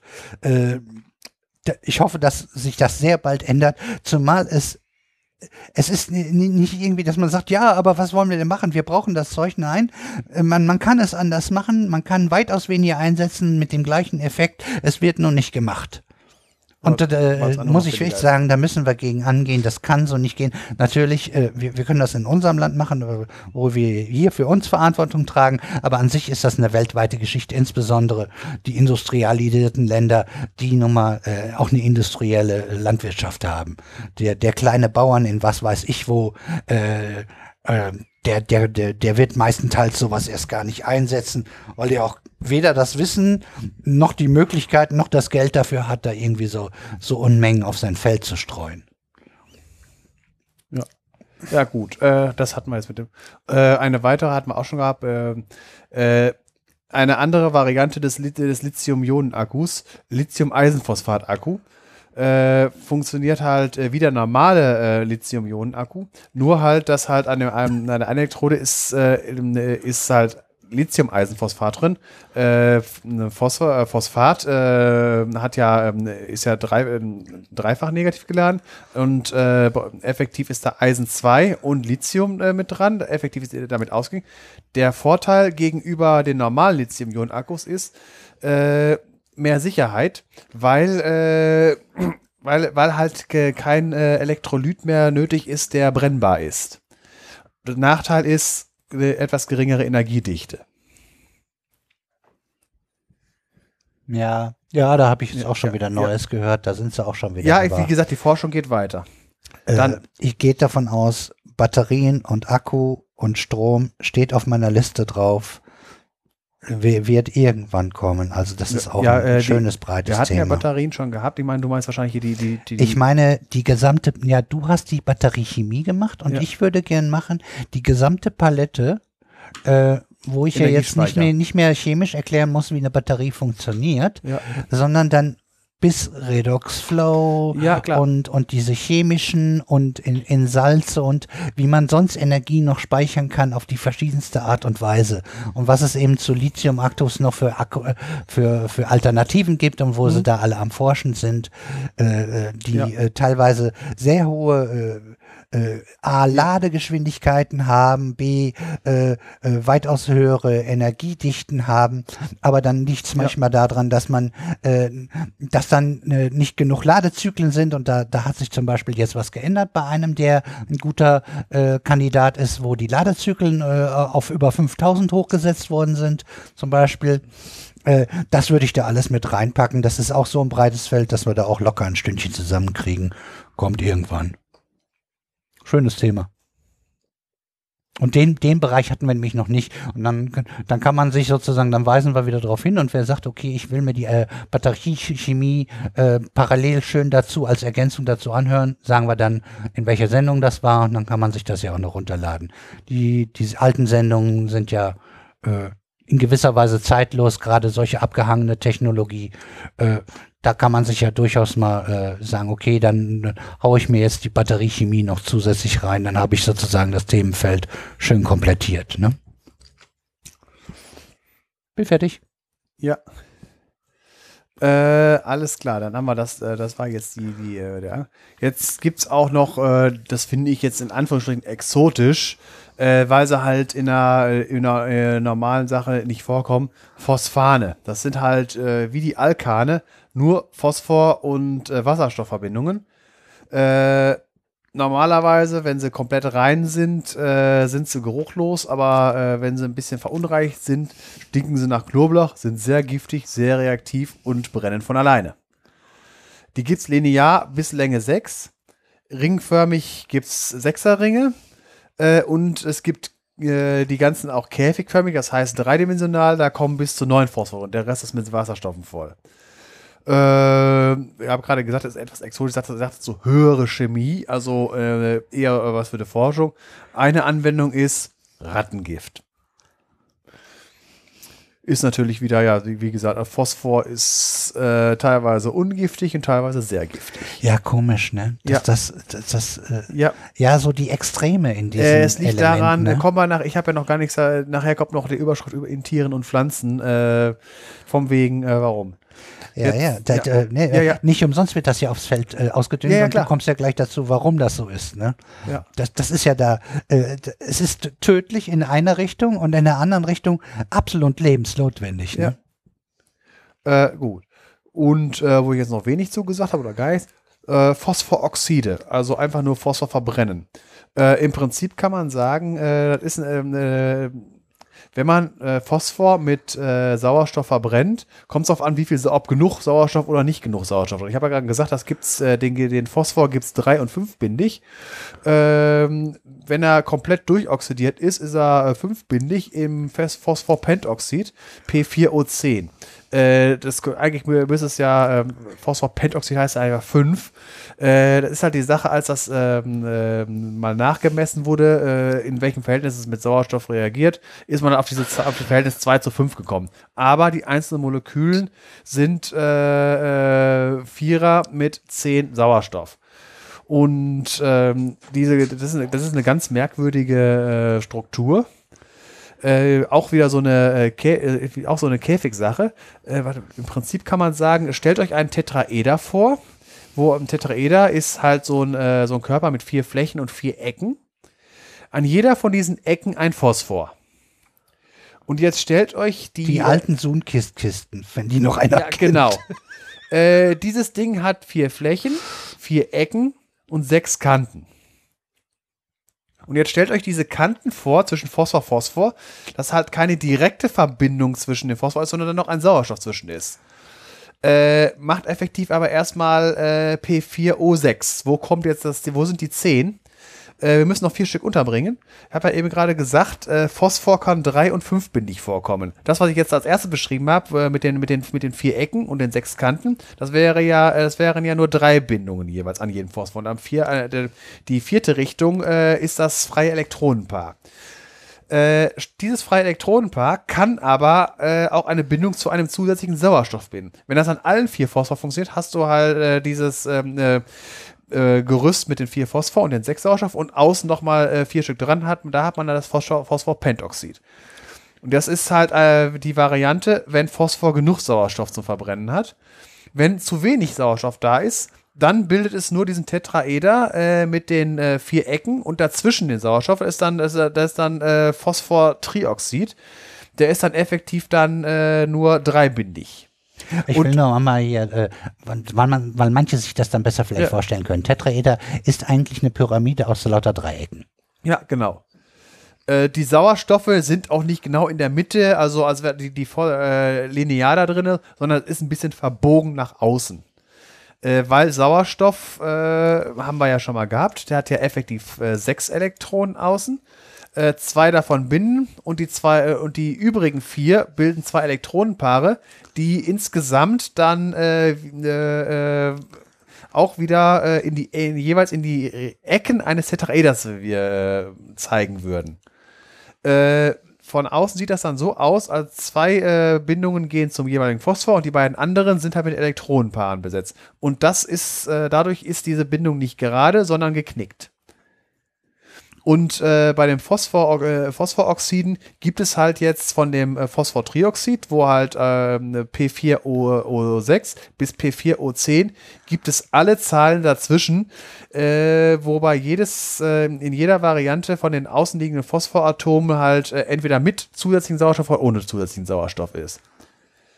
So, chemische Eigenschaften von dem Zeug. Dieses Phosphorpentoxid ist ein extrem hygroskopischer Stoff. Hygroskopisch heißt, zieht Wasser an. Ja. Soll heißen, zieht das Wasser, was in der Luftfeuchtigkeit ist, an. Damit kann man also extrem gut trocknen.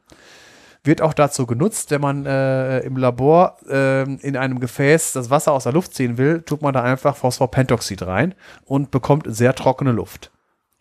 Äh, das ist sogar so stark, dass äh, dieses Phosphorpentoxid Wasser chemisch gebunden aus anderen Sachen rausziehen kann.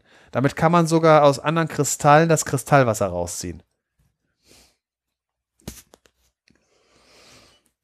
So, das Ganze gibt es effektiv auch statt mit äh, Sauerstoff mit Schwefel. Hat die, äh, ist dann Schwefelsulfid. Äh, gibt es in den gleichen Zahlen, weil Schwefel äh, steht ja ein unter Sauerstoff, kommen wir im nächsten zu, dann ist Schwefel das Thema. Die Struktur ist wie, wie bei dem äh, äh, Phosphor, ähm, Phosphoroxid und äh, wird, äh, ist ein Zwischenprodukt in der chemischen Industrie. Und äh, die äh, Ergebnis, was dabei rauskommt, äh, die friedliche Nutzung, Insektizide. Die nicht so friedliche Sache, sind wir wieder bei den Nervenkampfstoffen.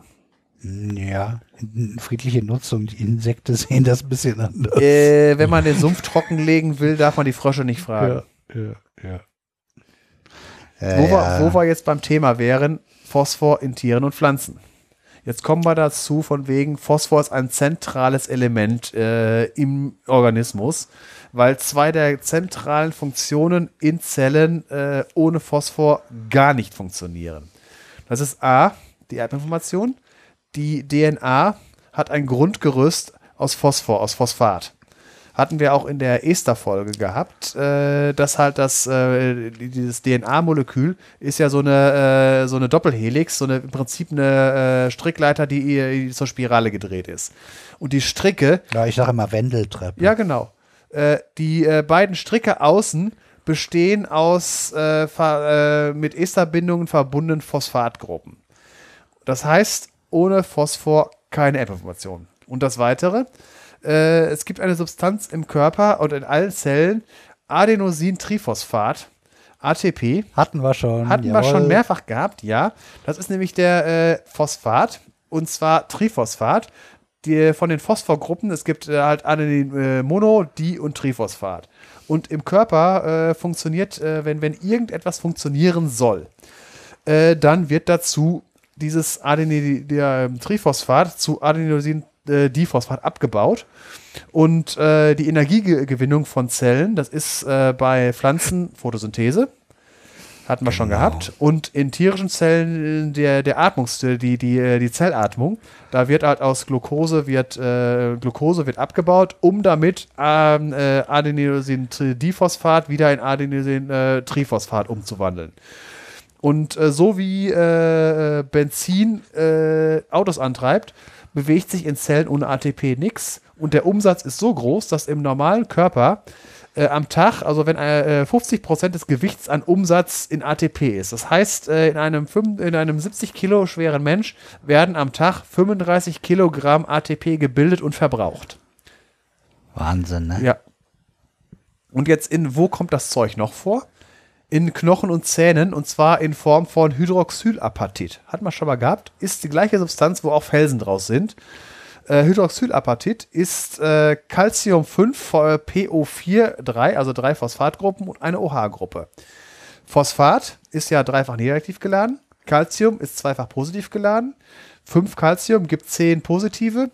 Äh, dann haben wir äh, drei Nega äh, dreimal drei negativ, die ist, ist äh, 9, 9 minus Phosphat. Bleibt noch ein negativ übrig. Das ist das OH, die OH-Gruppe.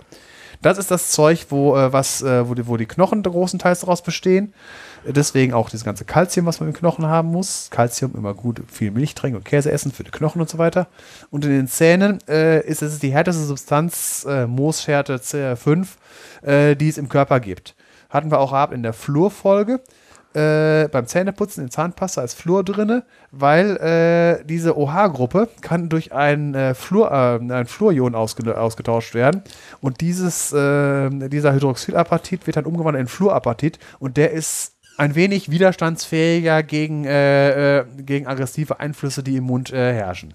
Und insgesamt macht Phosphor im Körper 1% der gesamten Körpermasse aus. Davon äh, sechs Siebtel in den Knochen. Jetzt haben wir das Ganze gehabt vom Wegen. Deswegen wird, äh, weil das auch, wie, also Knochen kommen in Pflanzen nicht vor, aber ATP und DNA, das gibt es logischerweise in allen lebenden Zellen. Vom, äh, von, von, der Bakterie bis zur, über der Pflanze bis zum äh, Tier. Und deswegen muss halt gedüngt werden. Ohne Phosphor können Pflanzen nicht wachsen.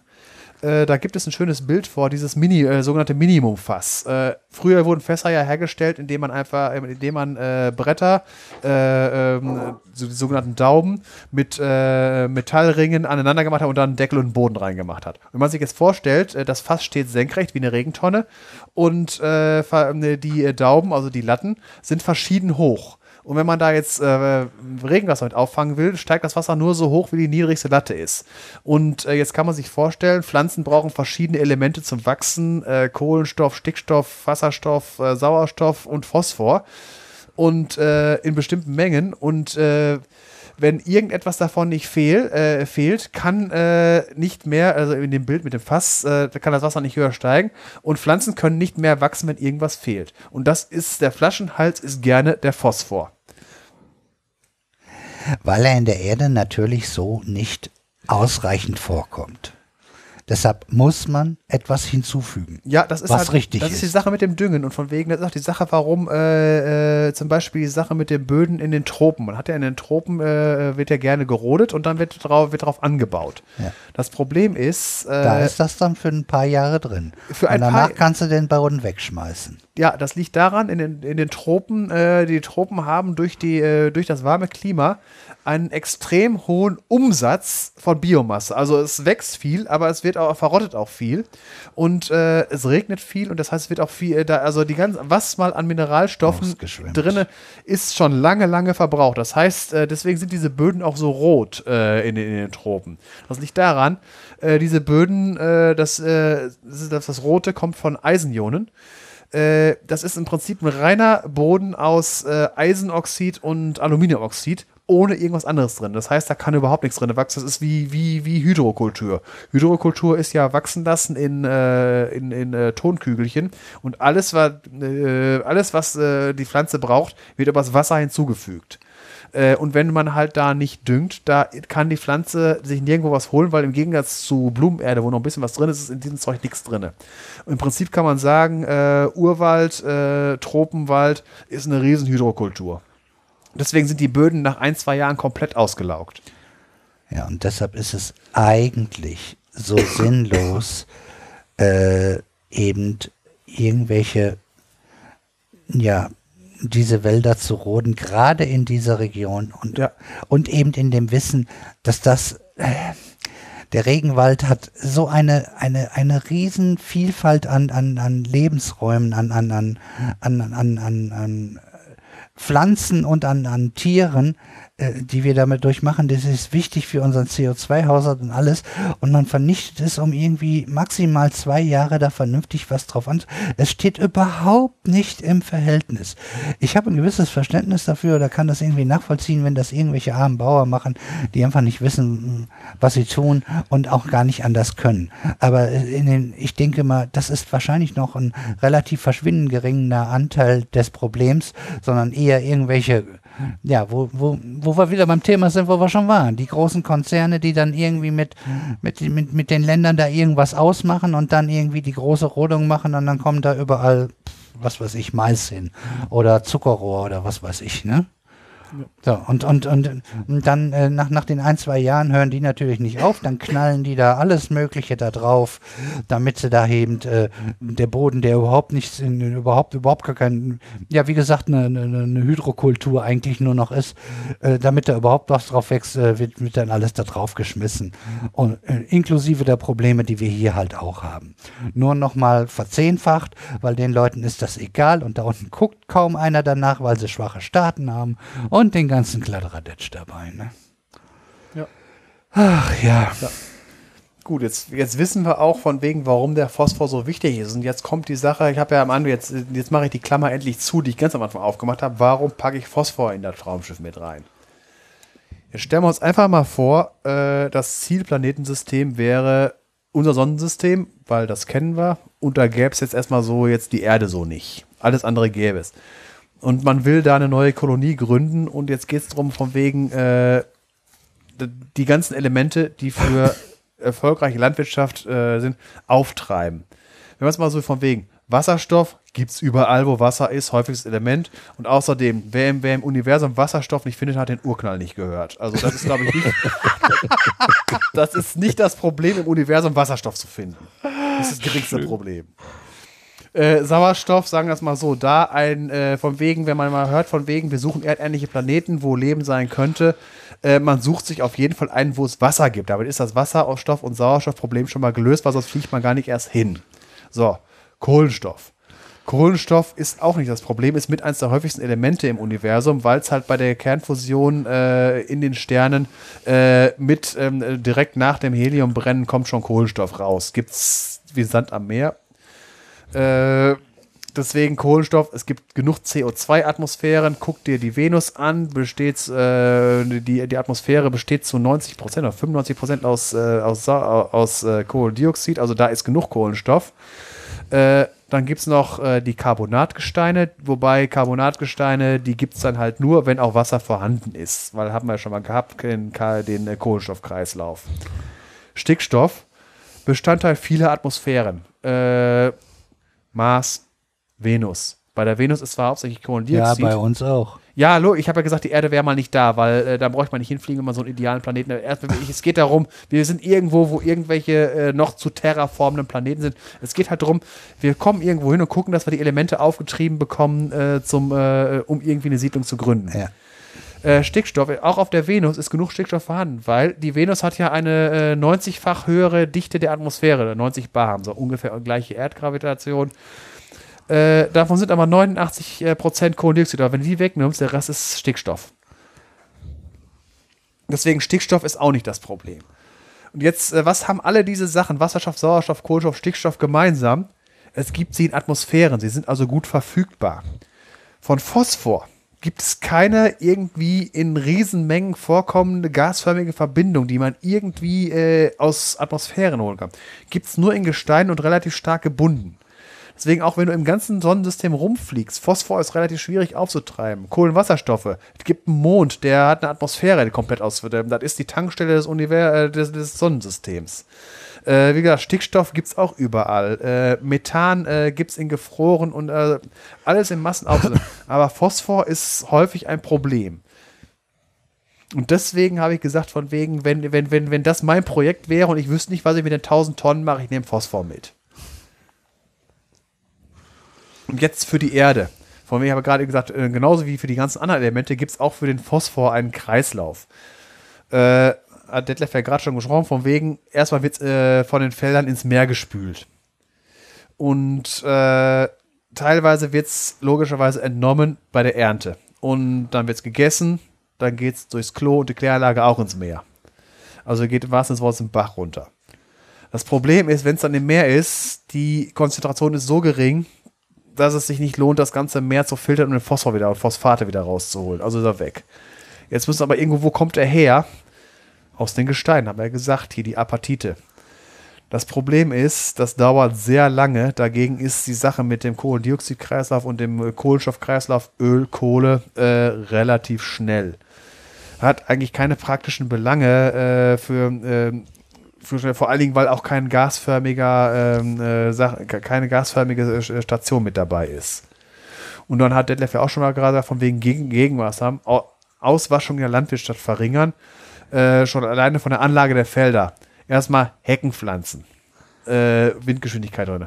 Äh, das war, was früher schon gemacht wurde, Contour Farming. Das heißt, man, äh, legt die, man legt die Felder parallel zu den Höhenlinien an, damit das äh, Wasser nicht einfach, wenn man, wenn man längs, äh, wenn, wenn, man senkrecht zu den Höhenlinien macht, dann kann das, weil dann das Wasser fließt ja dann, senk, fließt ja sowieso senkrecht zu. Und wenn man da noch die Ackerfurche in die Richtung macht, dann fließt das noch besser ab. Und äh, der neueste heiße Scheiß beim, bei Landwirtschaft ist nicht flügende Landwirtschaft. Das heißt, man, wenn man ein Stoppelfeld hat, werden da einfach mit, mit im Prinzip kann man sagen, mit Messern Ritzen in den Boden und da werden dann äh, die Samen reingelegt. Das Problem ist wieder, ähm, das ist noch nicht ganz ausgereift. Äh, Flügen sorgt auch dafür, dass das Unkraut mit untergepflügt wird. Und da ist das Unkraut nicht untergepflügt. Das heißt, es ist wieder so eine Sache von wegen, wie kriegt man das mechanisch platt, das Unkraut? wenn man das nicht kriegt, muss man wieder andere Sachen, Herbizide und sowas alles drauf. Das ist zwar wahr, aber äh, man hat festgestellt, da wo man das jetzt schon mehrere Jahre gemacht hat, dass entweder, also A, dort, wo man überhaupt nicht pflügt, oder es gibt noch so eine, äh, so eine Kompromisslösung, die sozusagen so eine Light-Version von Flügen darstellt, ja. äh, dass dort die Bodenkultur weniger geschädigt wird und damit um einiges gesünder ist, was äh, sich positiv auswirkt äh, auf den Wachstum der Pflanzen, die man da drauf hat. Also das ist, äh, man muss weniger äh, auf dieser Ackerfläche tun, weil es einfach einen gesünderen, langfristig gesünderen Boden darstellt. Das hat man dadurch auch schon festgestellt, äh, dass durch weniger Eingriffe, entweder geringere oder eben äh, so wie ganz minimalinvasive, wie du gerade beschrieben hast, äh, dass dadurch einfach äh, der Boden von Natur aus um so viel sich gesünder hält, dass es auch zum Vorteil Vorteil äh, für die Landwirtschaft, äh, der, der Boden das sozusagen wieder zurückgibt. Äh, sein, seine höhere äh, Agilität, nenne ich das jetzt mal. Seine, seine, dass man ihn mehr in Ruhe lässt und einfach äh, äh, die ganzen Regenwürmer und Bakterien und die da alle drin sind, einfach ihr Sachen machen lässt, wie sie es schon seit Jahrmillionen so optimal äh, äh, äh, sich erarbeitet haben, dass das ist nicht von sonst so, so optimal alles äh, über die Jahrmillionen äh, sich so entwickelt. Das kann man auch erstmal so lassen. Das, das, hat lang genug gedauert, dass sich das genau so zurechtgebastelt hat, dass was äh, Ideales dabei rauskommt. Und das ist äh, durchaus sinnvoll, da möglichst wenig einzugreifen. Ja. Ja, gut. Im Prinzip bin ich so gut wie durch. Äh, es gibt noch ein bisschen von wegen, äh, ein bisschen Rückgewinnung gibt es noch, äh, wobei da äh, verschiedene Probleme sich auftun. Die eine Variante ist aus dem Klärschlamm. Die andere Variante ist es wie früher zu machen, Mist aufs Feld. Das Problem ist äh, die, die Kontrolle von, äh, ähm, äh, von Parasiten und so weiter, weil ähm, damit, dadurch, dass wir halt mit dem Dünger heute machen, ist dieser äh, Kreislauf von wegen, wir haben irgendwelche Würmer, wir, äh, es, geht, es geht in den Mist und dann äh, aufs Feld und dann kommt er wieder zurück äh, dass dieser Kreislauf ist zurzeit unterbrochen und dazu müsste noch eine Lösung gefunden werden, dass äh, und ich weiß aber auch nicht, wie groß dieses Problem wirklich ist. Eine Art Sterilisation meinst ja, du? Oder ja, sowas, sowas in der Art. Oder ob das überhaupt nötig ist. Also man ist ja, ja früher auch nicht so daran gestorben. Ja, stimmt. Ja. ja. also da bin ich auch nicht genug bewandert, ja. wie, wie groß das Problem ist und wie sehr es sich überhaupt auf Pflanzen dann überträgt. Weil das ja, sind das, ja doch nochmal Welten dazwischen. Ne? Nee, äh, die brauchen ja nicht, es braucht ja nur ein Ei in der Nähe. Das machen solche Sachen alles. Darum geht es ja. Und äh, Parasiten können äh, ziemlich hartnäckige äh, Überdauerungsstadien bilden. Ja. Es ist halt, das, das, das Thema ist komplex, da kann man einen eigenen Podcast von machen. Aber ich bin mit meinem Phosphor jetzt durch. Jo, war doch ein schöner Rundumschlag. Ich fand auch die wichtigen Sachen so mit drin, die, die ich so im Hinterkopf hatte. Siehste? Uli, du noch ja. ein Stichwort? ähm, nö, das äh, ist ja mehr so Svens Ressort. Da kann ich eigentlich gar nicht äh, viel zu beitragen. Ich höre dann immer sehr interessiert zu, wenn der Sven erzählt. Du, du bist dann sozusagen eine Art Podcast-Hörer dann währenddessen. Genau. Podcast-Live-Hörer. Ja, genau. Solange ich nicht sofort Buhrufe bekomme, weiß ich wenigstens, dass schon mal ein Hörer mehr. Äh, ja, genau. Ein, da haben wir uns schon mal ein Feedback aus der eigenen Runde zusammengeklaubt. Schreib mal einen Kommentar. Ja, genau. Ja, er hat ihn ja jetzt abgegeben. Ja. Das ist äh, ein Live-Kommentar. Ja. Ja, wenn uns kein anderer lobt, dann müssen wir uns halt selber loben, ne? Gell? Ja. Du willst doch wohl nicht sagen, dass wir zu wenig Lob bekommen. Ach ja, so ein. Ja, aber das, das, äh, es ist auch äh, äh, okay so. Äh, Ja. äh, Ja. Feedback wäre immer ein bisschen schön, äh, wobei ich, äh, der, der mir da geschrieben hat, ich habe das am Anfang prokrastiniert und jetzt sind meine Augen so scheiße, dass ich irgendwie auch keinen Nerv dazu habe. Äh, äh, vielleicht melde ich mich noch, äh, der hört das ja wahrscheinlich, äh, oder, oder vielleicht macht der Sven das auch mal. Wir haben hier eine E-Mail stehen, eigentlich müssten wir darauf mal antworten. Also Asche auf unser Haupt. Äh, du weißt, wir haben dich nicht komplett vergessen, das ist einfach nur, äh, ja. Wir, sind auch nur Menschen und äh, naja, perfekt sind wir halt nicht und, und funktionieren halt auch nicht hundertprozentig.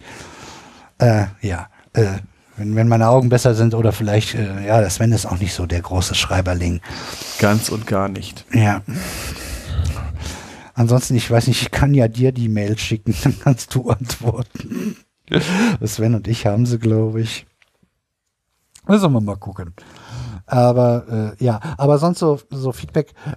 Aber das höre ich von so vielen anderen Podcasts und ich weiß ja auch äh, in der Masse, die ich da höre, ja, äh, auf Twitter versuche ich immer mal ein bisschen Rückmeldung zu geben, aber äh, über die Gesamtheit kann ich das nur auch nicht komplett machen. Ja, weil es ist halt, äh, manchmal gibt es nicht die Situation und wenn man gerade irgendwie vielleicht unterwegs ist oder so, ist bei mir jetzt zwar nicht ganz so oft oder man irgendwie auch oder irgendwie gerade was am anders am machen ist und nicht gerade äh, unterbrechen möchte und dann denkt man später nicht drin. Das höre ich ja auch von meinen Kollegen, die ja, ich meine, die meisten Macher sind ja eh Hörer und die haben äh, erzählen dann ja auch von dem Problem, dass man dann wieder nicht dran denkt, obwohl man dem eigentlich irgendwie äh, mal einfach nur äh, kurz irgendwas sagen wollte, ja, sehe ich auch so oder da fiel mir noch das zu ein. Ja, ist ja auch nicht äh, an sich nicht, nicht schlimm, nur, ja, dann wüssten wir so ein bisschen mehr, äh, wie, wie so die Hörerschaft tickt, ne? Also würde man sich ein bisschen, äh, ja, wohler fühlen, aber naja Gott, wenn wir unsere Zahlen sehen, die Downloadzahlen, da, so, so verkehrt können wir ja damit alle, äh, eigentlich wahrscheinlich nicht liegen, so wie es aussieht. Würde ich mal so sagen, ne?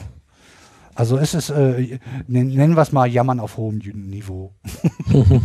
Aber jeder, der, der sich aufgerufen fühlt, äh, äh, an sich tolle Sache, darf auch nur ein kleiner Tweet sein.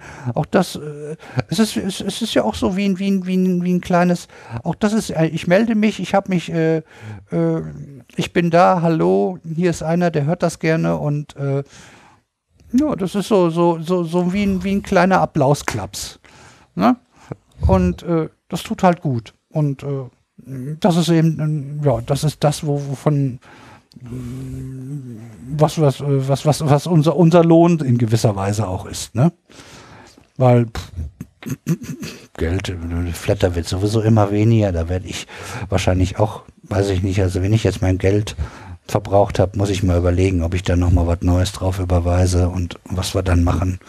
Weiß ich auch nicht, es, es, es wird immer dürftiger und kommt nur noch.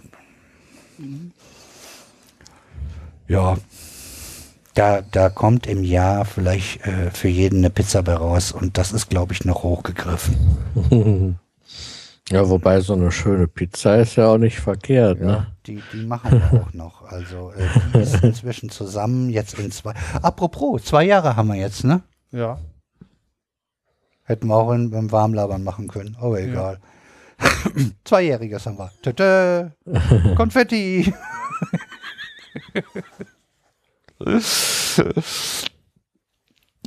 ja.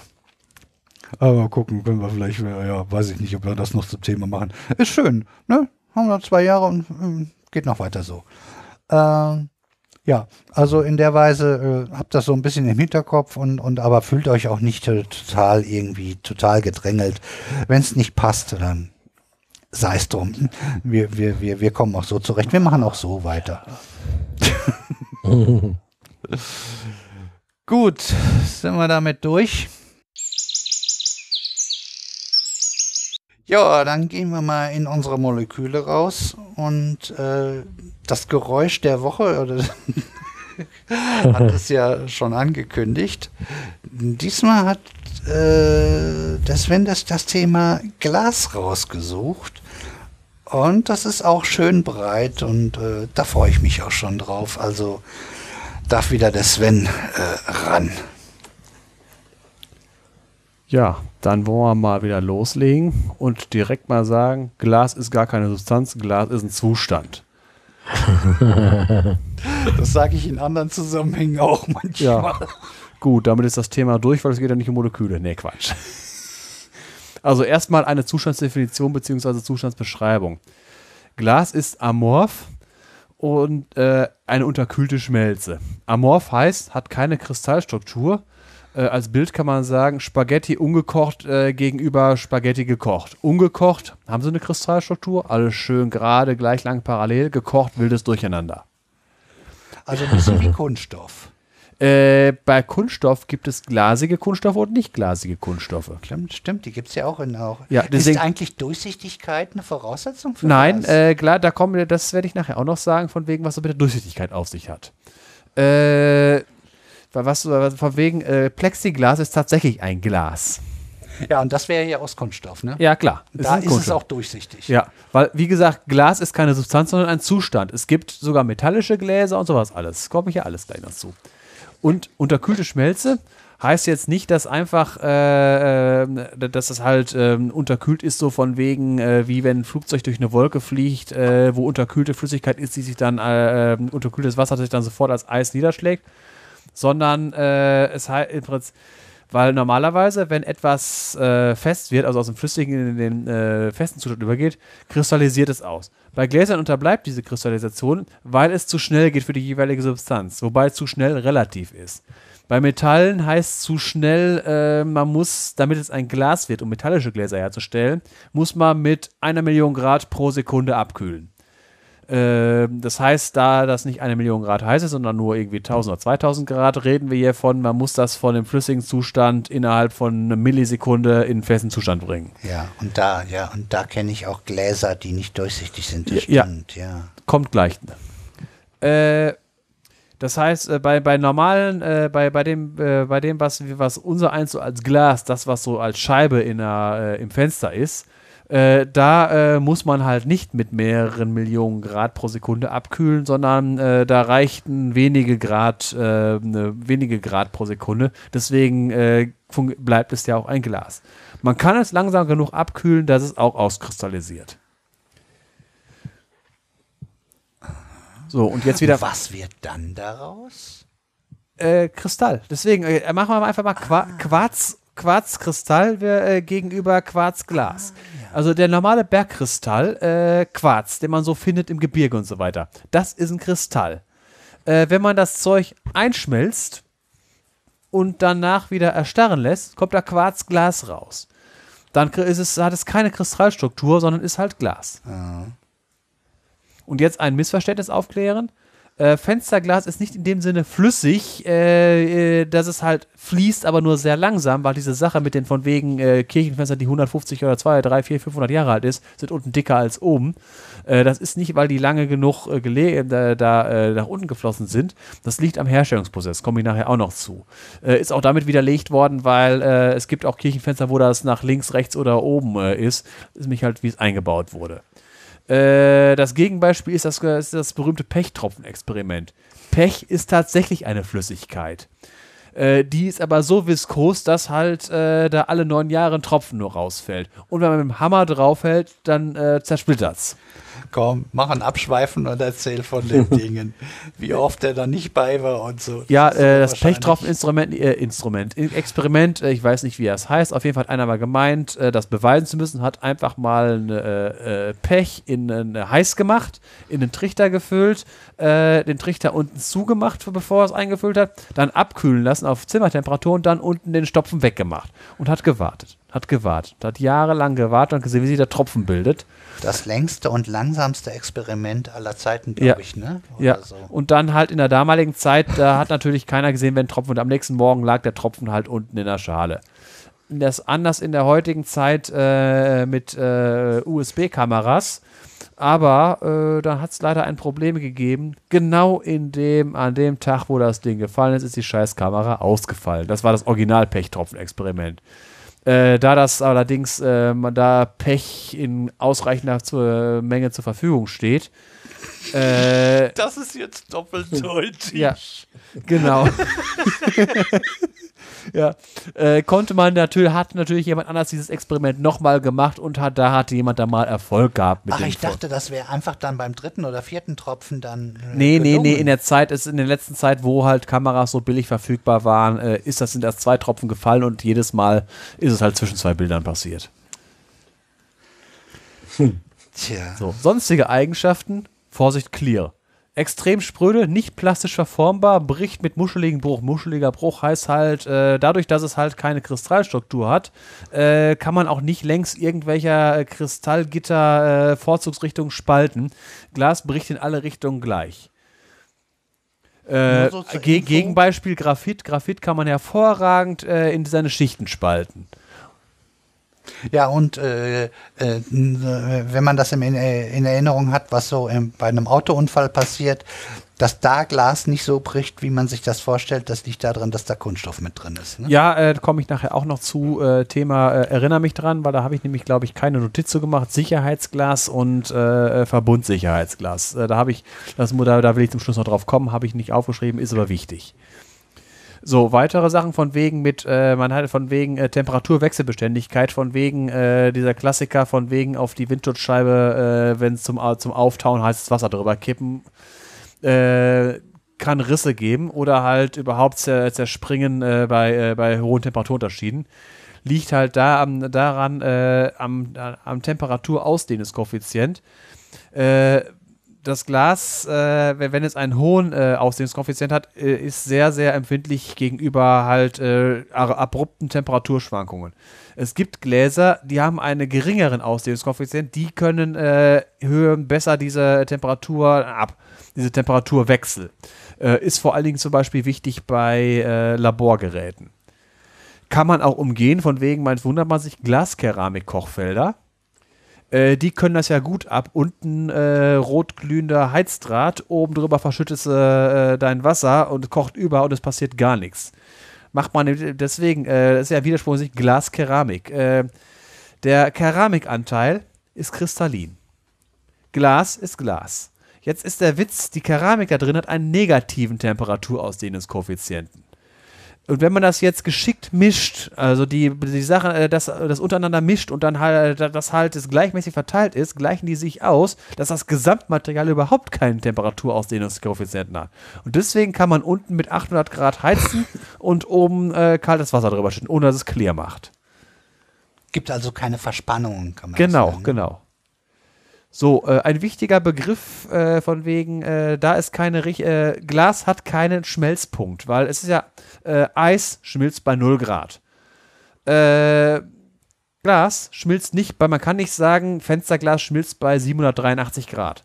Äh, stattdessen gibt es eine sogenannte Glasübergangstemperatur. Das ist die Temperatur, ab der alles anders wird.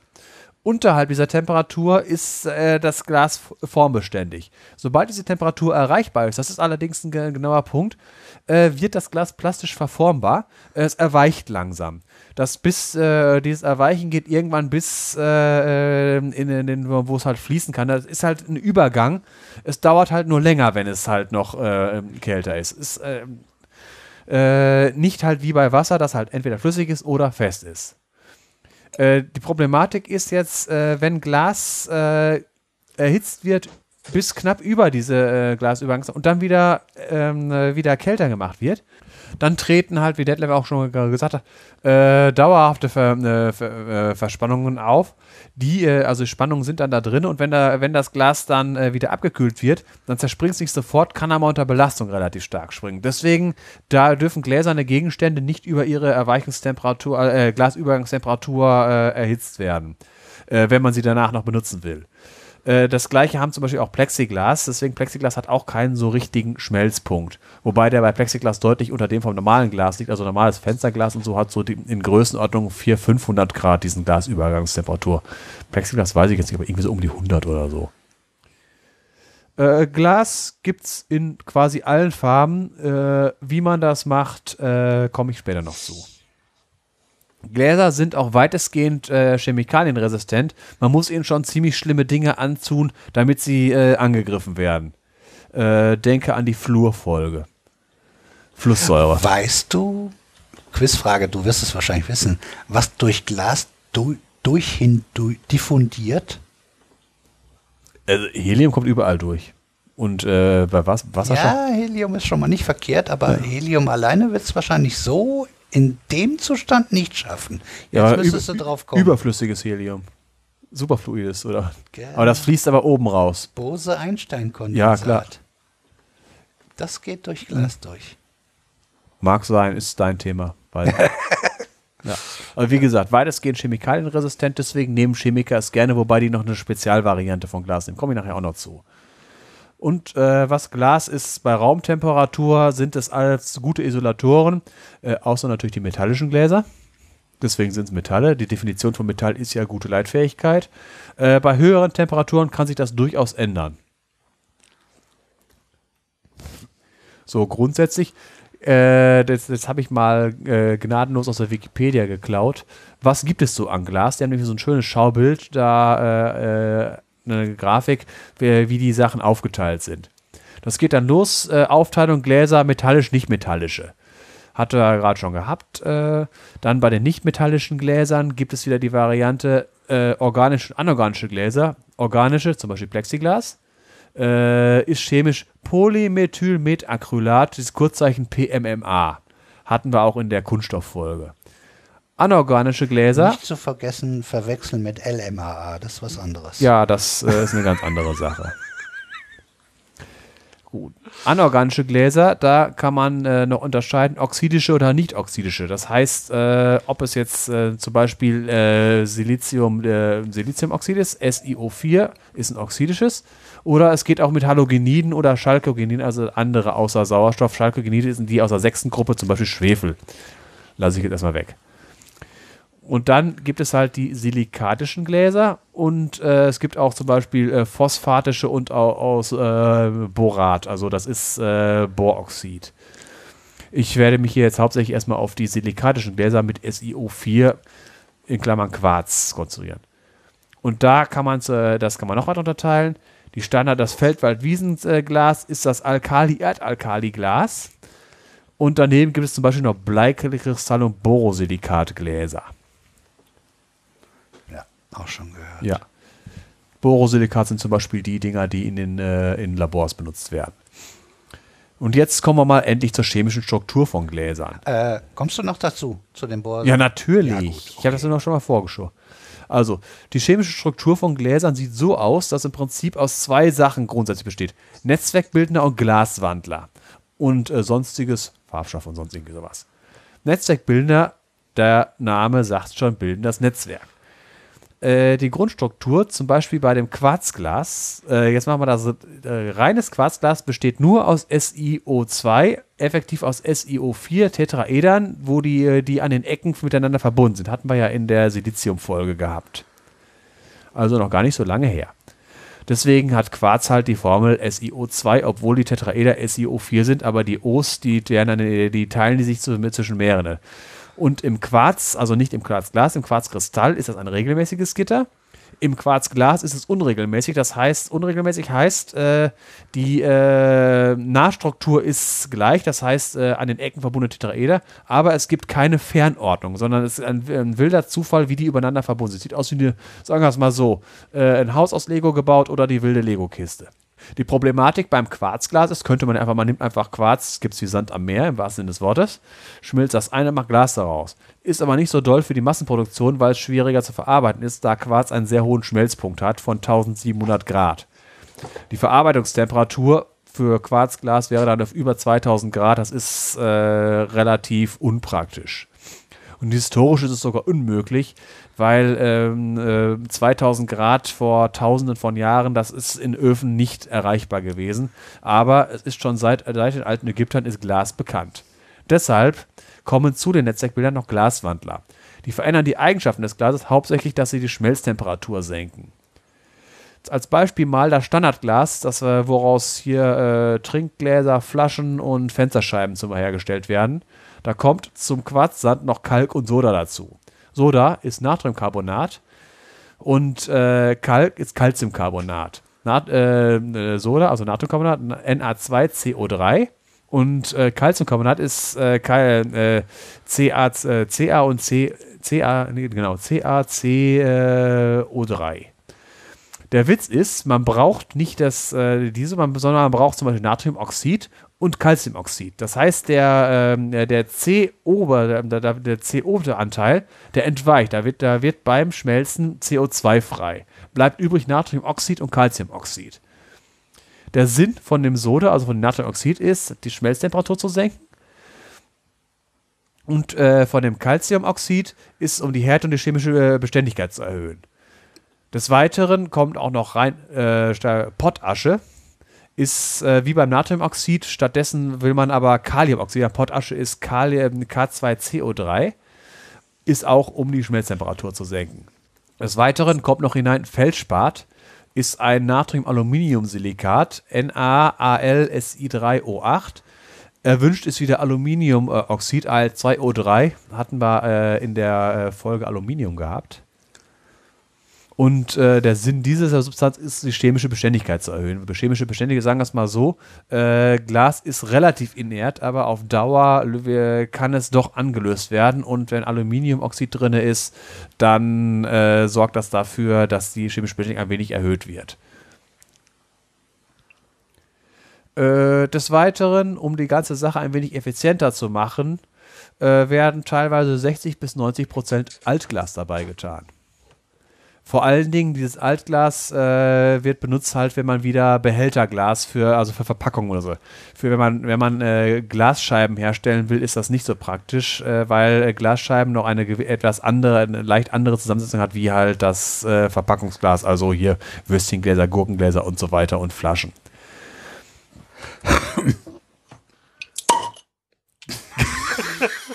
Ja, passt auch zum Genau. Das zweite Geräusch äh, zum ja. Thema. Ja.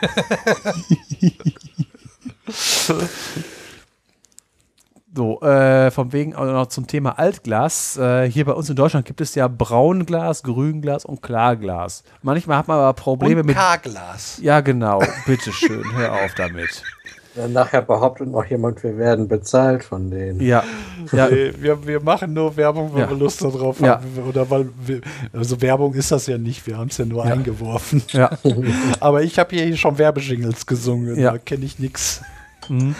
Ja, gut. Bei den, bei, den, bei den Flaschenfarben, also braun, grün und klar, wird gesammelt. Äh, Komme ich nachher noch zu.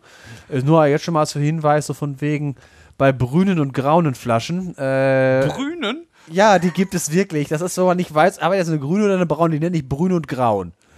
Äh, und sonstige Farben, rote, blaue oder sonst irgendwie sowas, äh, ins Grünglas. Weil das ist so die äh, Resterampe, wo, wo, äh, wo man alles äh, reinmachen kann, dass es halt äh, nicht so sehr sonstige Farbeichen gibt. Jetzt haben wir das Ganze, was haben wir reingekippt? Jetzt wollen wir nur gucken, was für eine Struktur bildet sich das.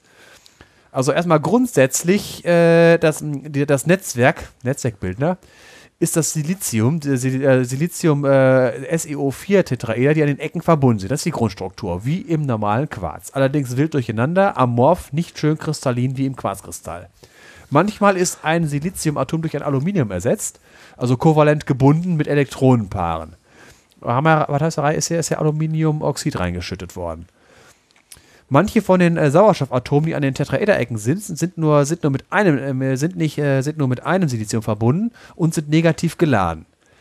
negative Ladungen müssen ausgeglichen werden, weil Glas ist ja elektrisch neutral. Und das sind dann halt die Ionen von dem äh, Soda, Potasche und Kalk, Kalium plus, Natrium plus und Calcium 2 plus Ionen. Die sind dann lose da drin in dem Glas. So, so ist halt die grundsätzliche Struktur von Glas. Jetzt hat er, da hat der Dev auch noch gesagt, von wegen andere Glassorten. Äh, ich ziehe das mal eben vor, weil er eben drauf war. Diese, Bor, diese äh, Borosilikatgläser, da kommt zu dem ganzen Kreppel noch Bortrioxid dabei. Das sorgt dafür, dass es äh, noch widerstandsfähiger gegen Chemikalien ist. Deswegen wird es hervor, ist ein hervorragendes Glas für Laborausrüstung. Also Reagenzgläser, Ja, ja, genau. äh, Erlenmeyer-Kolben. Genau so ein Krempel alles. Die Rohre, die das Ganze verbinden und so äh, Retorten und sowas alles. Äh, dieses Bordtrioxid sorgt noch dafür, dass, die, dass der äh, Wärmeausdehnungskoeffizient deutlich darunter geht und damit diese ganzen Sachen äh, temperaturwechselbeständiger werden. Was man auch noch damit macht, äh, wenn man hier von wegen äh, atomares Endlager, äh, wenn man da, die, die Sachen werden hier eingeglast, das wird in so ein Glas eingeschmolzen. Und soll da drin 100.000 Jahre halten. Stimmt, habe ich auch schon was von gehört, dass sowas Ja. in Glas gemacht wird. Äh, ist, äh, ich glaube auch in der Atomgeschichte, haben sie da nicht auch irgendwie was in Glas? Irgendwie schon Ja, habe ich doch gesagt, das ist dann zum Müll einsch einschweißen, radioaktive Abfälle einschmelzen. Dafür. Das meinte ich. Ach so, ja. äh, Das andere, was du meinst, ist äh, jetzt Bleikristallglas. Äh, das ist das äh, man beim Oma aus dem Schrank. Äh, ist da wird Bleioxid dazu getan, 10 bis 50 Prozent, kann dementsprechend deutlich schwerer werden als normales Glas. Normales Glas so 2,5 Gramm pro, pro Kubik, äh, Borsilikatglas 2,2 und das hier kann fast 6 Gramm pro Kubik sein. Das ist halt Bleiglas. Liegt halt daran, weil halt einige von den äh, positiv geladenen Ionen, Kalium, Natrium, Calcium, äh, vor allen Dingen das Calcium, ersetzt wird durch Bleiionen und äh, Blei hat halt ein deutlich höheres Atomgewicht als Calcium. Wozu verwendet man's? Detlef hat es gerade gesagt, Blei, Strahlenschutz. Das heißt, wenn du irgendwelche äh, Sachen hast, wo äh, radioaktive Stoffe ver- verarbeitet werden, wo du irgendwie reingucken musst, das Fenster ist aus Bleiglas. Des Weiteren dieses Bleiglas hat auch noch einen deutlich höheren Brechungsindex als normales Glas. Die Sache mit der Brech Lichtbrechung kommen wir nachher auch noch zu. Äh, was, A, deswegen wird es gerne als Bleikristall. Es ist, ja, widerspricht sich eigentlich, weil es ist ja ein Glas und kein Kristall. Es wird deswegen so genannt, weil es halt gerne im Kunsthandwerk benutzt wird. Äh, durch den hohen Brechungsindex kann man damit halt schöne Sachen machen, durch die, äh, durch die Lichtbrechung, äh, dass das schön glitzert und so. Deswegen hat es auch Oma gerne in der Vitrine stehen. Ist allerdings überhaupt nichts zum draus trinken, weil dieses Blei nicht so sonderlich fest äh, gebunden ist und es tatsächlich äh, in geringen Mengen in das Wasser, vor allen Dingen wenn das Wasser ein wenig saurer ist, äh, mit hinein kann und dann trinkt man es mit. Und Blei auf Dauer zum Trinken ist nicht gesundheitlich gut. Ja, und seitdem deine Oma tot ist, haben wir auch ein paar davon hier rumstehen. Ne? Ja, ja. Ein Teil davon äh, ist aber auch, weiß der Teufel, wo gelandet. Tja. Ja, Ja, das war einfach zu viel. Ne? Das war einfach zu viel, ja. Oma hat gesammelt. So, Herstellung. Jetzt mal ganz kurz gesagt: Zusammenschütten, erhitzen, rühren, abkühlen lassen, weiterverarbeiten, fertig, fallen lassen, clear und bei Zusammenschütten wieder dazugeben. Das ist so der Glaszyklus mal ganz schnell. Das Ganze jetzt etwas ernsthafter. Gibt es schadchenweise Herstellung und kontinu kontinuierliche Herstellung? Die kontinuierliche Sache ist die für den billigen Massenmarkt.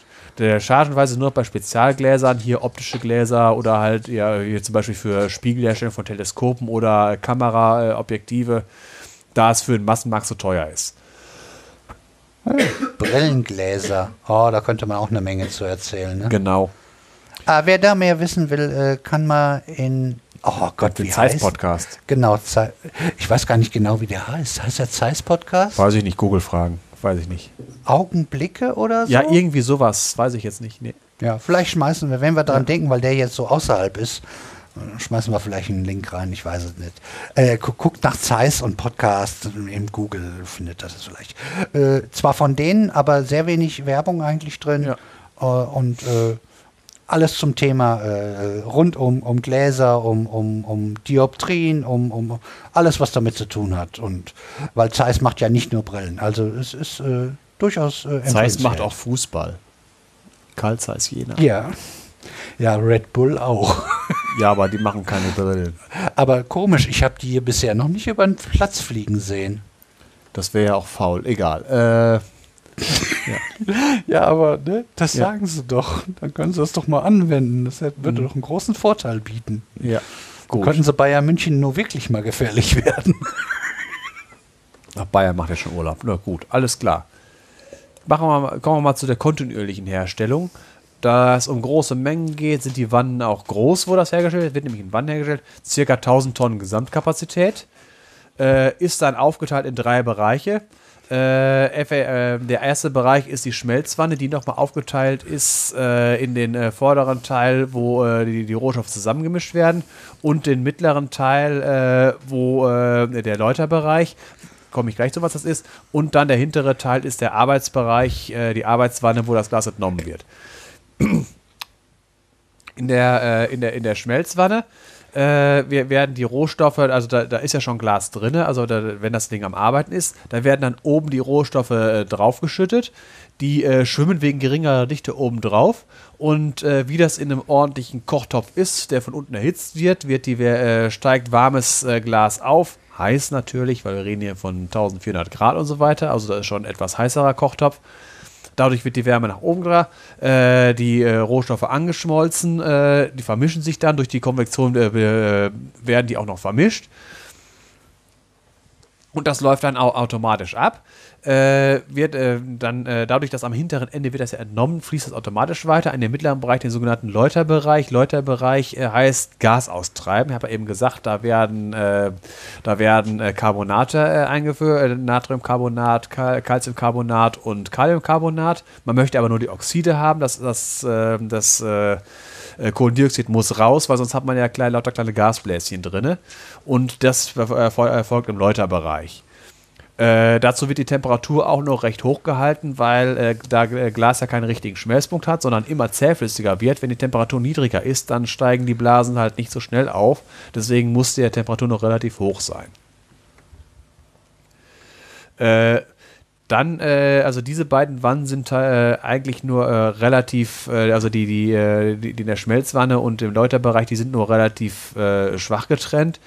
Der Arbeitsbereich ist durch eine entweder Engstelle oder einen Siphon, das ist wie, wie am Waschbecken so ein U-Rohr, äh, von äh, davon getrennt. Oh.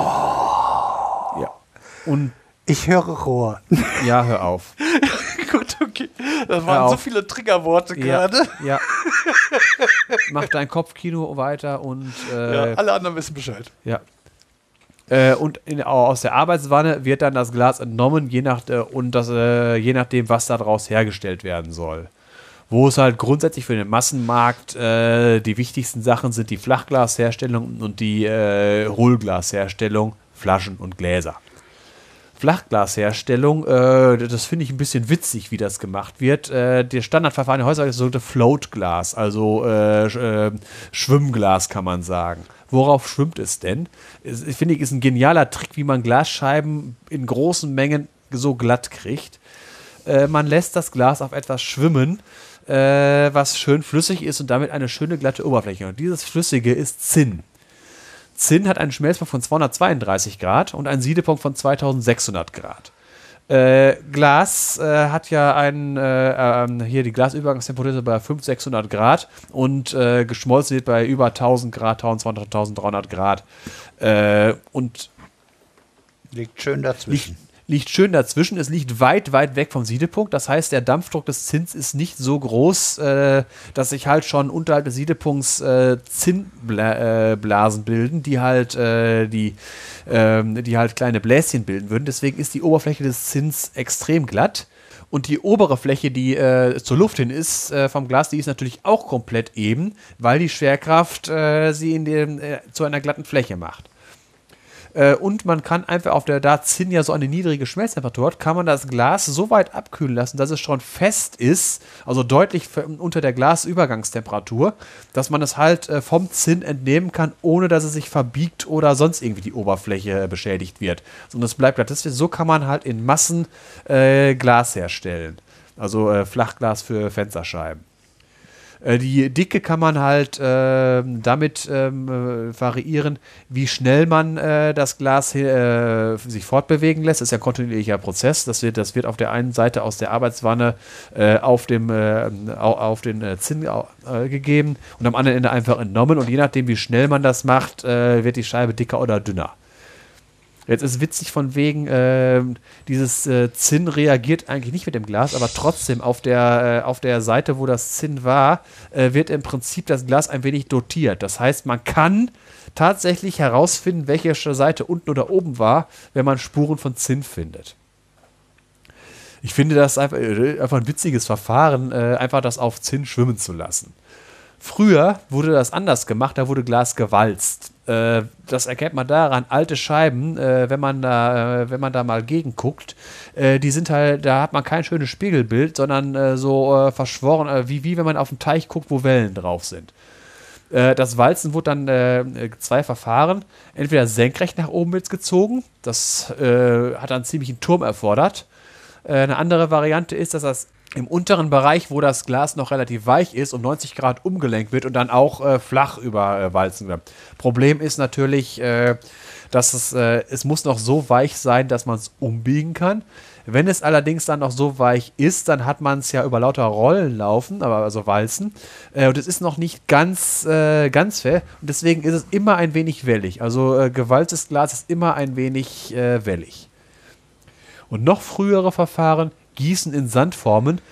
Also einfach, da wird das äh, Glas in eine äh, Form aus äh, Sandstein, also, äh, also, mit Sand beschichtet, also nicht, äh, nicht Sandstein, aber auf jeden Fall mit Sand beschichtete Form.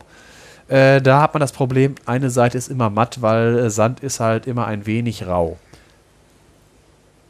Noch früher wurde das Ganze mit Glasblasen hergestellt. Effektiv hat man dann eine, eine Kugel geblasen, die hat man äh, dann äh, an einem, so wie ich das verstanden habe, äh, aufgeschnitten und dann per äh, Rota in Rotation versetzt, dass sie im Prinzip eine große runde Glasscheibe ge gebildet hat. Das kann man bis zu 1,20 Meter Durchmesser, hört sich sehr anstrengend an an. Das wird dann in Stücke geschnitten und in der Mitte bleibt dann produktionsbedingt ein äh, etwas dickeres Stück übrig und das sind dann die sogenannten Butzenscheiben. Da hat man sicher schon mal gehört. Und dadurch, dass halt in der Mitte es ein wenig dicker ist, wenn man dieses Stück dann zerschneidet, äh, in, in, kleine Stücke, Stücke zerschneidet, werden diese äh, Scheiben natürlich nach innen hin ein wenig dicker als nach außen. Und äh, damit kommt dann halt, wird dann halt diese Legende aufgeklärt, warum diese Kirchenfenster angeblich unten ein wenig dicker sind als oben von der Gravitation. Das liegt einfach am Herstellungsprozess. Und äh, Kirchenfenster sind auch deswegen aus vielen kleinen Teilen, weil halt sie aus so lauter so klar, äh, aus, aus, aus diesen runden Dingern aus Einzelteilen rausgeschnitten wurden. So, äh, Flaschen und Gläser und so weiter. Gibt es mehrere Möglichkeiten. Äh, Pressglas und Glasblasen. Äh, ich gehe jetzt nicht, aber ich meine jetzt nicht dieses Glasblasen, was der Glasbläser im Kunsthandwerk macht. So wurde es früher gemacht. Heutzutage wird das natürlich maschinell gemacht. Äh, Glaspressen, äh, das erkennt man daran, äh, die Gegenstände, die damit hergestellt wurden, wenn man es genau anguckt, dass, dass man äh, die Nahtstelle von den beiden Formen wiederfinden kann. Zum Beispiel, äh, wenn man mal bei Biergläsern guckt mit Henkel, äh, wenn man sich den Henkel mal genau anguckt, der hat, äh, der Henkel hat gerne, äh, wenn man mal guckt, diese äh, Naht, wo man die beiden Formenhälften sieht. Äh, mit Flaschen und so weiter werden mit Blasen hergestellt. das läuft dann so, dass man halt im Prinzip das in zwei Schritten. Der erste Schritt ist, äh, dass man äh, in, in, eine Hohlform lässt man einen, äh, einen Glastropfen reinfallen und von unten äh, wird Luft eingeblasen. Dann hat man schon mal im Prinzip eine, äh, ein Flaschenrohling. Sieht, sieht im Prinzip aus wie ein äh, etwas dickerer Petling. Das sind die Dinger, wer Geocaching macht. die Rohlinge für die PET-Flaschen. Das Ding wird dann um 180 Grad gedreht in eine andere Form reingetan, dass äh, äh, die Öffnung nach oben ist, die gerade noch unten war. Äh, und die Form hat außen die endgültige Form der Flasche und äh, wird, dann wird von oben äh, Luft reingeblasen und äh, da kommt dann am Ende die Flaschenform raus. Das war jetzt quick and dirty die Erklärung, wie man Flaschen und Gläser herstellt. Ja, allerdings, da kann man noch eine ganze Menge. Ja, da äh, sagen wir es mal so: Sendung mit der Maus mal gucken, das wäre das Beste. Ja, die haben schöne Bilder. Das war, äh, bedenke, ich, ich wollte jetzt nicht Sendung mit der Maus machen, es geht um Chemie und ähnliche Sachen. Jetzt habe ich ja noch so Sachen mit Durchsichtigkeit, Optik, Linsen und ähnliche Sachen. Warum das mit den Linsen überhaupt funktioniert und so ist die Sache äh, mit dem Brechungsindex. Und das, ähm, die genaue Physik, die, äh, also die genauen Formeln, die äh, werde ich jetzt mal stecken. Das Grundkonzept ist, äh, dass ähm, Materialien, wo Licht durch kann, zu solchen Materialien gehört auch Luft. Es ist etwas, wo äh, es ist ja eine Substanz, wo Licht durch muss. Äh, haben eine, eine spezifische Lichtgeschwindigkeit, die niedriger ist als die Vakuumlichtgeschwindigkeit. Und das ist halt, äh, in Vakuum ist sie halt ähm, im Verhältnis zur normalen, ist, ist sie halt die Normallichtgeschwindigkeit, die, äh, die, die knapp 300.000 Kilometer pro Sekunde. Äh, in äh, Luft ist es schon ein wenig weniger und in Glas und Wasser und so weiter ist es noch weniger. Und äh, jetzt, geht, jetzt kommt halt die, diese ganze die, die Erklärung, warum äh, ein Lichtstrahl gebrochen wird. Äh, ein Bild davon, was man sich relativ gut erklären kann, äh, ist, stellt, stellt euch vor, ein Rettungsschwimmer am Strand. Äh, der muss äh, von seinem Hochsitz aus, sieht er irgendwo jemanden ertrinken und muss möglichst schnell dahin kommen. Jetzt geht es darum, den kürzesten Weg zu finden direkt drauf zu. Also wenn es gerade senkrecht, also äh, wenn äh, es ist ja unwahrscheinlich, dass der Ertrinkende genau äh, äh, am kürzesten, also der, der hat ja seinen Hochsitz irgendwo am Strand. Äh, jetzt gehe ich mal davon aus, dass der Strand strack ist, also keine Biegung hat, also nicht eine Bucht, sondern ein gerader Strand ist. Äh, und wenn nicht gerade senkrecht stehend darauf äh, der Ertrinkende ist, muss er ja irgendwie erstmal ein Stück am Strand langlaufen dann durchs Wasser. Wenn er direkt laufen würde, also ein, auch der schnellste Rettungsschwimmer ist laufend immer schneller als schwimmend. Deswegen ist es sinnvoll, erstmal eine Strecke am Strand lang zu laufen und dann erst äh, so rüber zu schwimmen. Äh, und die Erklärung jetzt äh, von wegen den kürzesten Weg zu finden, ist, ist es halt nicht äh, den direkten Weg vom Hochsitz aus, also äh, zu laufen, sondern erst ein Stückchen am Strand lang und dann abzubiegen in Richtung äh, schwimmend auf den, äh, auf den äh, zu rettenden zu. Und äh, jetzt mit der das Ganze auf Lichtstrahlen, äh, also das Licht nimmt den Weg, der am schnellsten ist. Und jetzt kommen wir wieder in die Quantenmechanik. Äh, so paradox sich das erklärt, äh, das Licht probiert alle Wege aus und der, der am schnellsten ist, hat es dann genommen. Das ist, das, das ist tatsächlich die Erklärung. Das Licht, das, das guckt, äh, also das ist, das ist die Erklärung als ähm, von, das Licht macht das natürlich nicht, aber so kann man es erklären. Das Licht prüft alle möglichen Wege von Punkt 1 nach Punkt 2 und den schnellsten nimmt es. Ja, das ist die Erklärung. Ihr seid ja schon ein bisschen was gewohnt von der Quantenphysik. Ja. Äh, äh, bei Brechung, äh, äh also äh, Spiegelung oder so, ist genau der gleiche Quatsch.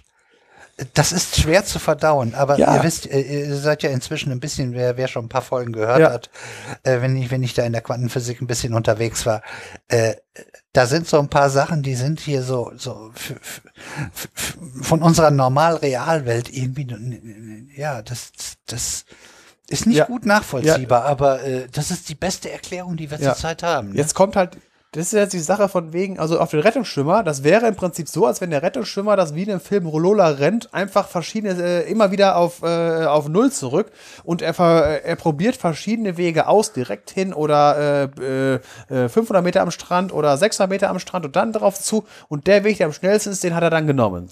So. Alternativ könnte am Strand auch ein Murmeltier äh, grüßen. Genau. Das ginge ja. auch. Ja. ja. Äh, Jetzt die Sache ist die von wegen unterschiedliche Brechungsindexe. Ist jetzt kann man, wenn man das Bild mit dem Rettungsschimmer ist, äh, optisch dichte Materialien, zum Beispiel Honig, da ist ein Schwimmen ein bisschen schwieriger drin.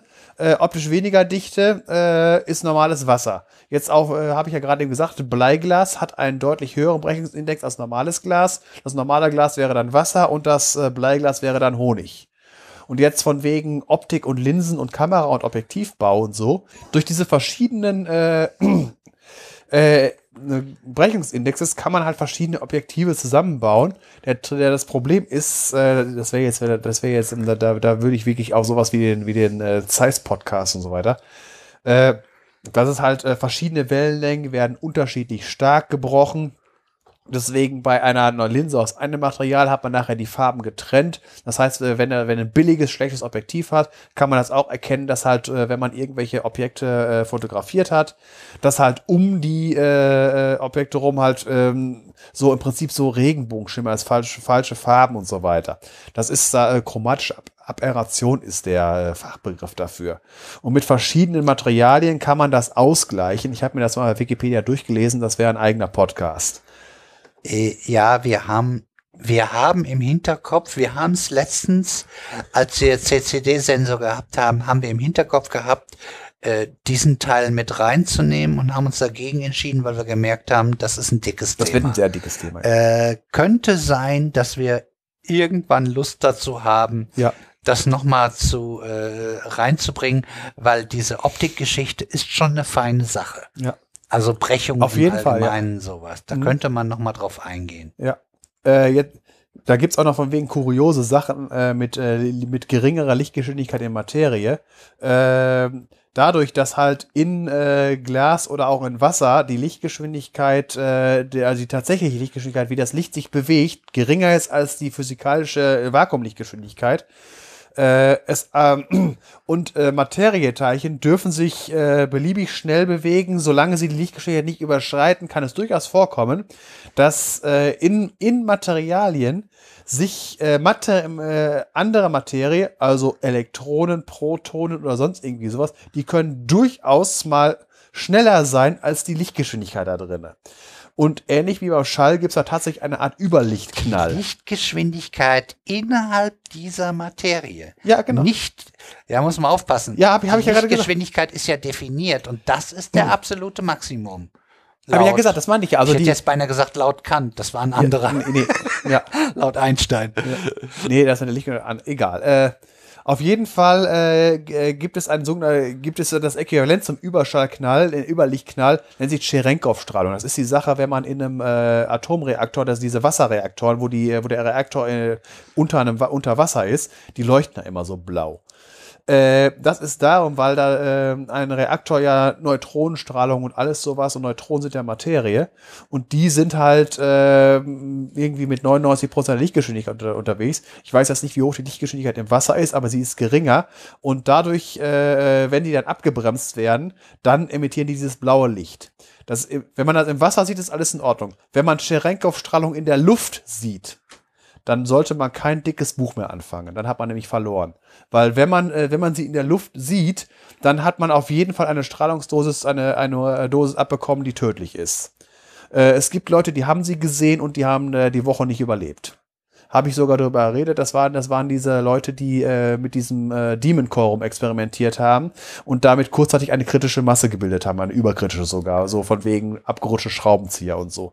Die haben tatsächlich Cherenkov-Strahlung in der, äh, in der Luft gesehen. Kannst du jetzt Atombombe unterbringen, oder? äh, habe ich das schon gesagt, brauche ich nicht mehr. Das, Ach, das, das, das, das hatte ich schon durch. Ja, hast du gar nicht gemerkt. Nö. Ich habe Wasserstoffbombe gesagt. Ach, Wasserstoff, das ist nicht Atombombe, ist ja was anderes. Ja, gut. Alles klar, sind wir damit durch. Habe ich noch nicht, ich habe ja gesagt, von wegen Farbe und, und Durchsichtigkeit von Glas. Äh, Durchsichtigkeit äh, ist, er das, ist es deswegen, weil Licht durch kann. Licht ist ja elektromagnetische Strahlung, die gibt es ja von Röntgenstrahlung bis Radiostrahlung und äh, ein, äh, für, für jede Wellenlänge gibt es halt eine Durchsichtigkeit in bestimmten Materialien. Zum Beispiel ist die Atmosphäre ist für Radiostrahlung durchlässig äh, für Wärmestrahlung weniger, für Licht ist sie wieder durchlässig und alles, was äh, im, äh, im harten UV, Röntgen und Gamma ist es nicht durchlässig, ist es halt undurchsichtig. Und Glas ist äh, das, was wir als Fensterglas haben, ist deswegen durchsichtig, weil es zufällig ähm, für äh, Licht der sichtbaren Wellenlänge äh, durchlässig ist normales Fensterglas ist auch zusätzlich, äh, ist halt größten, nee, stopp. Ein normales Fensterglas ist äh, zum Beispiel wenig durchlässig für äh, Infrarotstrahlung. Deswegen funktioniert ja ein Treibhaus. Das Licht kommt rein, äh, fällt da auf die äh, Gegenstände, die in dem äh, Gewächshaus sind äh, und wird dann äh, äh, heizt diese auf und diese, äh, diese ganzen Gegenstände, die drin sind, die strahlen das als Infrarotstrahlung, aber diese Infrarotstrahlung kann nicht wieder, ist, äh, dafür ist das Glas undurchlässig und deswegen bleibt die Wärme drin. Das ist der Trick vom Treibhaus. Jetzt andere Sache, Quarz. Quarzglas ist im Gegensatz zum normalen Fensterglas, normales Fensterglas ist nicht durchlässig für UV-Strahlung. Quarzglas ist wieder durchlässig für UV-Strahlung. Äh, jetzt gibt's, äh, habe hab ich ja letzte, der, war das letzte Folge oder vorletzte Folge, Raumschiffantriebe.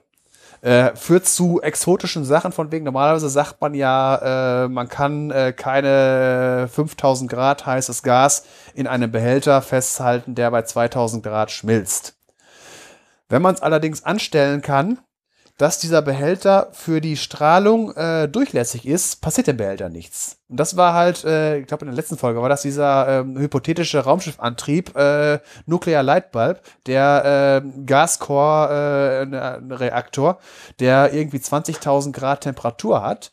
Äh, bei 20.000 Grad emittiert das Gas allerdings im UV-Bereich sein Maximum. Das heißt, der größte Teil der Energie geht durch das Quarzglas durch. Und dementsprechend kann man tatsächlich einen äh, theoretisch, äh, ich weiß nicht, wie das praktisch ist, theoretisch soll es möglich sein, einen äh, 20.000 äh, Grad heißen äh, äh, Reaktorkern in einem Quarzglasbehälter äh, zu halten, weil halt die Strahlung da durchgeht und auf der anderen Seite außerhalb von anderen Materialien, äh, die das äh, können dadurch erhitzt werden. Das, äh, in diesem Falle soll das ja Gas sein, was nach hinten durch die Düse ausgestoßen wird. Das ist halt eine Extremanwendung von wegen, wo halt paradoxe Sachen ist. Man kann ein 20.000 Grad äh, heißes Gas in einem Festkörper halten. So, und jetzt die Sache mit den Farben äh, wenn nur ein Teil des sichtbaren Lichtes des sichtbaren Spektrums durchgelassen wird, dann erhält man Farbe. Info, man, Raketen ist Proton 17 gewesen. Äh, das, was ich gerade eben gesagt habe, war beim letzten Proton, das war wieder eine von den Raum. Ach so, ein Nachtrag oder was hast Nein, du Nein, das, das war äh, äh, zu einem anderen Thema. Ach so, na gut. Ich bringe ja immer mal gerne sowas. Da haben wir ja ich dachte, das da wäre den, Raketen gewesen. Nee, nee, da haben wir doch den Kommentar zu bekommen. Äh, ja, dann, dann hast du ja einen Nachtrag zu Raketen. Ja, klar, aber ich weiß, dass ich diesen Nuklear Lightbulb habe ich später gemacht. Den habe ich nicht bei einem Raketen, beim Raketenantrieb habe ich die Nuclear Saltwater Rakete. Das, war die, das war die äh, permanente Atombombenexplosion. Ach, die Geschichte. Ja, das ja, war. Die hatten wir nachgereicht. Das, äh, ja, und deswegen, da, da, hat, da haben wir nämlich den Kommentar zu bekommen, äh, das Ganze gibt's gepulst mit dem Orion-Antrieb. Das war das Konzept, wir zünden viele kleine Atombomben hinterm Raumschiff und treiben uns damit an. Ist eigenstartfähig von der Erde aus. Allerdings äh, sehr viel Fallout, deswegen nichts für die Umweltzone. So, jetzt also war zurück zu den Farben. Wie bekommt man Glas farbig? Indem man halt dafür sorgt, dass nur ein Teil des, äh, dem, dass es nur für einen Teil des sichtbaren Spektrums durchsichtig ist. Und da gibt es grundsätzlich drei Möglichkeiten, äh, Glas zu färben. Ionenfärbung, Anlauffärbung, koloniale Färbung.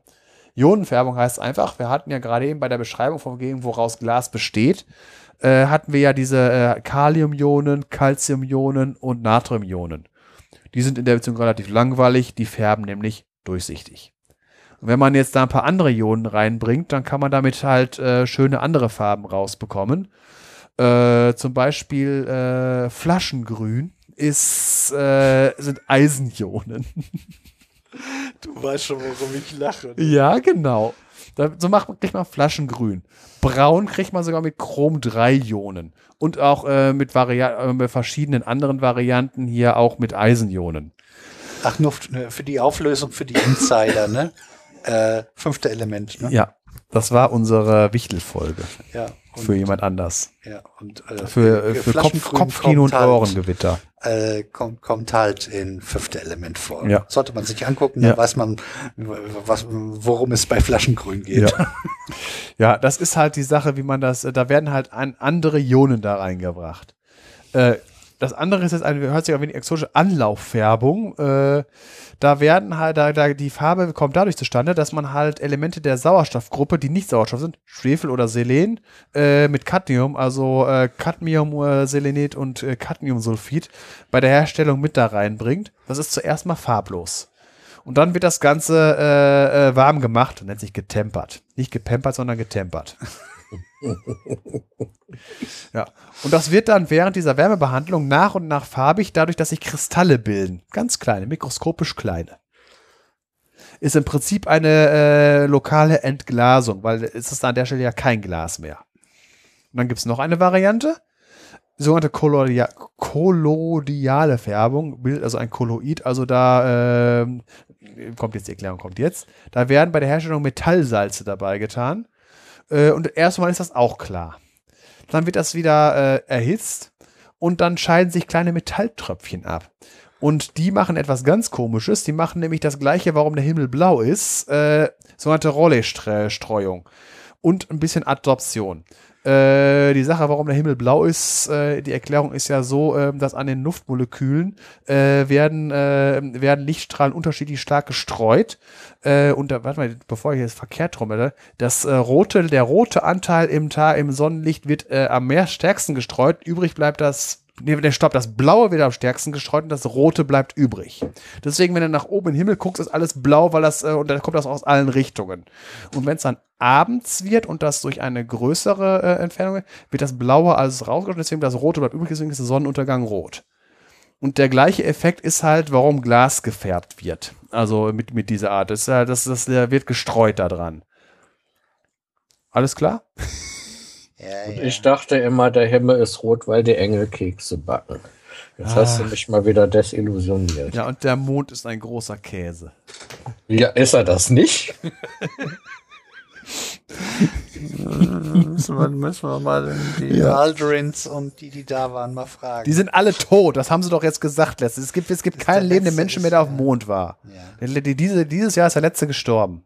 Können keinen mehr fragen. So, und jetzt gibt es noch die andere Variante, Entfärben. Äh, ist deswegen nützlich, wenn jemand mal eine Grünglasflasche in einen Weißglascontainer geschmissen hat. Äh, die Problematik dabei ist, äh, deswegen sollte man das nicht tun. Das ist eine, relativ, das ist eine äh, relativ lästige Sache. Äh, man muss halt im Prinzip äh, Konterionen dazugeben. Dass man halt die Komplementärfarbe mit da rein tut oder Pigmente in der Komplementärfarbe. Die Problematik dabei ist, ähm, dadurch wird das Glas weniger lichtdurchlässig, weil es wird ja was absorbiert. und dadurch ist es dann halt nicht mehr so schön klar. Jo. Jetzt haben wir es bunt. Und jetzt haben wir die ganze Zeit künstliches Glas. Es gibt aber auch noch natürliche Gläser, also äh, die sich auf natürliche Art ge gebildet haben. Ein Beispiel ist äh, vulkanisch, Obsidian, ist äh, ein, schwarzes, äh, ein schwarzes Gestein. Äh, hauptsächlich bekannt äh, das haben aus den mittelamerikanischen Kulturen, die daraus, das war das härteste Material, was sie zur Verfügung hatten, weil die irgendwie keine Metallurgie so kannten. Die haben halt ihre ganzen Messer und Waffen aus Obsidian hergestellt äh, entsteht dabei, wenn halt äh, äh, Lava, äh, was sehr ähm, wasser- und äh, gasarm ist, äh, schnell erstarrt äh, wenn viel Wasser und äh, Gase drin sind, dann bildet sich Bimstein, weil halt sobald der Druck weg ist, sobald der Vulkan ja ausbricht, äh, dann kommt das kommt ja aus dem Erdinneren, wo der Druck hoch ist und sobald es äh, aus dem Vulkan rauskommt, ist der Druck nur noch eine Atmosphäre, ist ja draußen und dann kann das äh, gelöste Wasser und äh, das äh, Kohlendioxid und so weiter kann dann äh, entweichen und bildet Poren. Das ist der Bimstein, der wird so leicht, der kann schwimmt sogar auf Wasser. Ist allerdings auch ein Glas, weil es ja schnell, äh, weil schnell äh, abgekühlt ist. Also vulkanische Gläser. Dann gibt es Impaktgläser. Das heißt, wenn ein Meteorit äh, die Erde trifft, äh, dann wird auch innerhalb von sehr kurzer Zeit äh, sehr viel Energie frei, dass halt Gestein geschmolzen werden kann. Ist zum Beispiel beim Nördlinger Ries passiert, äh, rund um Nördlingen, 25 Kilometer Durchmesser. Da ist ein äh, Meteorit von anderthalb Kilometer eingeschlagen. Äh, der hat dann äh, das, äh, das geschmolzene Gestein so ein paar hundert Kilometer weit verteilt, äh, zum Beispiel in Richtung äh, Tschechien. Und in der Gegend fließt ja der Fluss Moldau und deswegen wurde der, ähm, diese Substanz Moldavit genannt.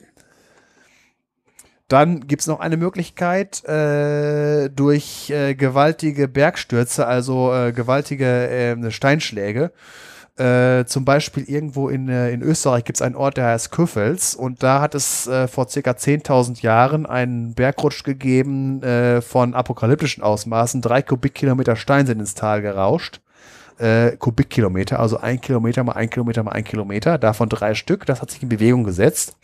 Dabei wurde genug Energie frei, äh, dass sich am, äh, am äh, dem unteren Bereich dieses, äh, dieses äh, Erdrutsches äh, Temperaturen von ca. 1700 Grad haben. Dabei sind auch, auch äh, Sachen, äh, auch, ist auch Gestein geschmolzen. Äh, es war lange ein Rätsel, wie das entstanden ist, weil äh, in dieser, in dieser, in der Nähe, Nähe dieser Stadt Köfeld, dieses, diese Substanz wurde immer gerne als äh, Schleifmaterial genutzt. Und das Zeug wurde auch, äh, das war auch ein äh, Exportschlager von dieser Stadt. Äh, wurde übrigens nach der Stadt benannt, Köfelsit hieß das Zeug. Und äh, die Haupt, äh, man wusste, konnte sich lange nicht erklären, wie das entstanden ist. Man hat sich gewundert, Vulkan oder sonst irgendwie sowas. Aber es ist halt das Komische, dass es halt chemisch das gleiche Zeug ist wie das Gestein drumherum. Es gibt mittlerweile noch andere Theorien, äh, die halt nicht komplett unplausibel sind, dass halt zum Beispiel äh, auch ein Impact der ähm, äh, berichtet wird irgendwie aus den äh, Kulturen rund um Mesopotamien und das Ding soll irgendwo da in der Gegend eingeschlagen sein, also in der Nähe von Köfels.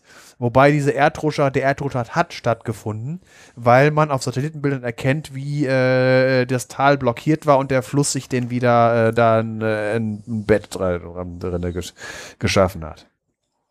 Und noch eine vierte Variante, natürliches Glas zu erstellen, wenn der Blitz in Strand einschlägt. Dann bildet sich sogenannter Fulgurit. Das ist einfach äh, aufgeschmolzener Sand, der dann äh, sofort wieder erstarrt. Und das, äh, die, die, die Dinger können durchaus mehrere Meter lang sein und dem Blitzkanal folgen. Äh, der, wenn der Blitz halt der, der im, im Boden eingeschlagen ist, der verteilt sich dann ja im Boden nach und nach. So. Und jetzt muss ich mal sagen, ich bin gläsern durch. Ich wollte es zwar gerade noch abtesten, aber. Ich hatte noch irgendwas, irgendwas wollte ich noch. Irgendwas wollte ich noch sagen. Scheiß Augen nicht. Ja, irgendwas wollte ich noch. Was habe ich am Anfang gesagt? Ach so, ja, äh, habe ich mir aufgeschrieben, das äh, äh, kriegst du. Und zwar Sicherheitsglas. Ja, genau, stimmt. Äh, die Sache mit dem Sicherheitsglas, genau, da war noch was. Also, siehst du, diesmal habe ich wie man, äh, da hat man hat noch andere Köpfe, die mit denen man was speichern kann wie, wie, wieso das überhaupt funktioniert. Äh, das funktioniert dadurch, äh, so eine, äh, die Scheiben werden, äh, wenn sie heiß sind, äh, mit kalter Luft oberflächlich abgeschreckt, also äh, schnell abgekühlt. dadurch, das läuft dann so, wenn die, wenn die Scheibe dann kalt ist, der äußere Teil ist ähm, ähm, äh, äh, steht unter Druck, also äh, da ähm, im Gegensatz zum, zum Kern, der äh, unter Zugspannung steht. Dadurch, dass die äußeren Schichten unter Druckspannung stehen, wenn Risse entstehen, können die sich nicht ausbreiten.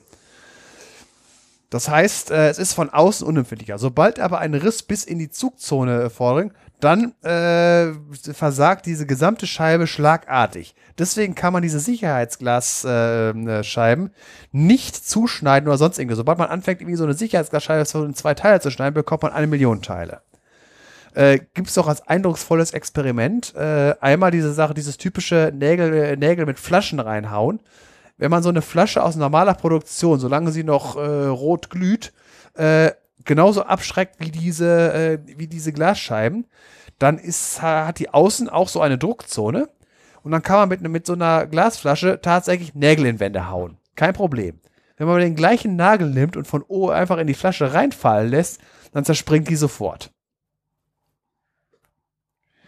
Das ist ja der, der, das ist der Trick bei dem äh, Einscheiben-Sicherheitsglas. Äh, das ist halt diese, da, da werden Autoscheiben, äh, Seitenscheiben, Heckscheiben und auch alles so an Scheiben, was äh, im, äh, in Gebäuden äh, verbaut wird, äh, Überkopfverglasung und äh, hier äh, Duschkabinen. Weil diese kleinen Krümelchen sind halt ungefährlicher als diese großen, äh, dolchartigen äh, Bruchstücke, wenn eine normale Scheibe zu Bruch geht. Richtig. So, das ist jetzt das Einscheiben-Sicherheitsglas. Verbundglas äh, wird nicht abgestreckt, sondern äh, ab, das ist im Prinzip ein Sandwich-Produkt. Äh, Scheibe, Plastik, Scheibe. Das ist dann, äh, wenn man nur, wenn man nur einblättert. Das ist zum Beispiel eine Windschutzscheibe vom Auto. Der Hintergrund dabei ist halt, dass das äh, Glas äh, seine in Form bleibt und nicht in lauter Teile zerspringt. Äh, das Ganze kann man, äh, dieses äh, Verbund Sicherheitsglas, also man kann beide Prinzipien noch äh, vereinen, indem man halt diese einzelnen Scheiben äh, aus Sicherheitsglas macht. Dann hat man halt einerseits die Sache, äh, dass von außen die halt relativ unempfindlich ist, weil eine Frontscheibe von einem Auto kann schon einiges ab, bevor sie kaputt geht. Äh, von wegen Schlagfeld, von wegen Steinschlag und so weiter. Äh, und durch dieses, äh, dadurch, dass da noch dieses Plastik drin ist, äh, wenn sie dann zerspringt, bleibt sie wenigstens in der Form. Richtig. Ja. Also auch wegen Verletzungsgefahr Ja. und sowas. Ja, genau. Deswegen bei der Frontscheibe kann man es halt nicht gebrauchen, wenn sie sich so zerlegt. Die soll doch halt eine äh, Resttragfähigkeit haben und halt in einem Stück bleiben. Und das Ganze kann man jetzt in Sachen äh, Panzerglas noch auf die Spitze treiben, indem man mehrere von diesen Schichten nimmt. Äh, also Glasscheibe, Plastik, Glasscheibe, Plastik, Glasscheibe. Und kann, bei dem Plastik kann man hochfestes Zeug nehmen. Und wenn man da viele Schichten von macht, dann kann man da durchaus äh, so stark beschusshemmendes Glas äh, äh, machen, dass man da halt wirklich mit äh, schweren Sturmgewehren drauf schießen kann und das nicht auf Anhieb durchgeht. Äh, eine Panzerfaust ist eine andere Geschichte. Wobei äh, mittlerweile sind sie da dran, dass selbst das hingeht, von wegen hier moderne Panzer bauen, also hier sowas wie hier unsere, hier so Spähpanzer Fuchs und sowas alles. Der nicht, das ist noch ein älteres Modell, aber die moderneren davon, da sind sie schon bei, dass sie äh, Scheiben einbauen, äh, die durchaus mit der Restpanzerung äh, es aufnehmen können.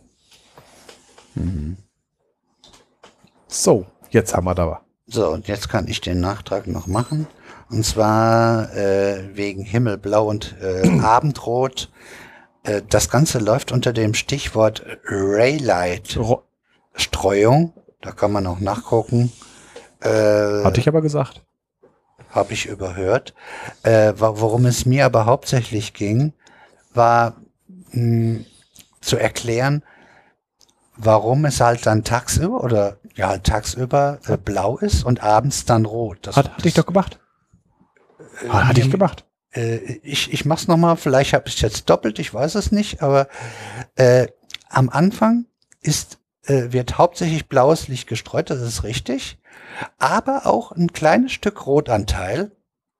Und äh, dadurch, dass das Blaulicht, äh, der Blaulichtanteil irgendwann komplett verbraucht ist, aber in der Abendsonne der Weg durch die Atmosphäre viel länger ist, überwiegt nachher, weil dann nach und nach, weil ja kein Blau mehr da ist zum Streuen, der Rotanteil so stark, dass dann das Rot sozusagen die Oberhand gewinnt und dann unser Abendlicht äh, dann rot erscheint, weil es sozusagen ja den, die Überhand gegenüber dem Blauanteil gewinnt.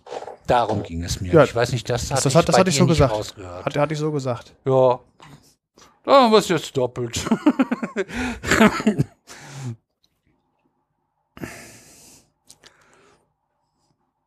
So, ja. Keiner sagt was. Ja, du bist durch, ne? Da muss ich was sagen. ja, äh, gehen wir in den nächsten Bereich, ne? War, war schön, war, war interessant. Äh, da ist jetzt unser Freiraum und den habe ich ja abgegeben an den Uli und der macht jetzt Magnetismus. Und ja, dann Feuer frei. Was ist Magnetismus? Äh, bei Wikipedia steht, äh, Magnetismus ist ein physikalisches Phänomen. Und äh, dabei würde ich es dann auch belassen. Weil, jetzt äh, auch aufhören, ne? ja, also äh, die, die Frage, was, was ist Magnetismus, äh, die kann man zwar stellen und dann ist die Antwort, Magnetismus ist ein physikalisches Phänomen. Ähm, äh, was allerdings äh, vielleicht zu etwas äh, besseren Erklärungen äh, äh, führt, ist ja so die Frage, ähm, wie entsteht Magnetismus und äh, wie wirkt Magnetismus? Ähm, fangen wir mal, ja, äh, ein großes Feld des Magnetismus ist der Elektromagnetismus. Ähm, da gibt es so die meisten Anwendungen. Ähm, schlicht und einfach, weil sowohl bewegte Ladungsträger ein Magnetfeld erzeugen, als auch äh, bewegte Ladungsträger durch ein Magnetfeld beeinflusst werden können. Ähm, aber dazu erzähle ich nachher noch mehr, ähm, in, wie funktioniert. Da geht es heute um Transformatoren.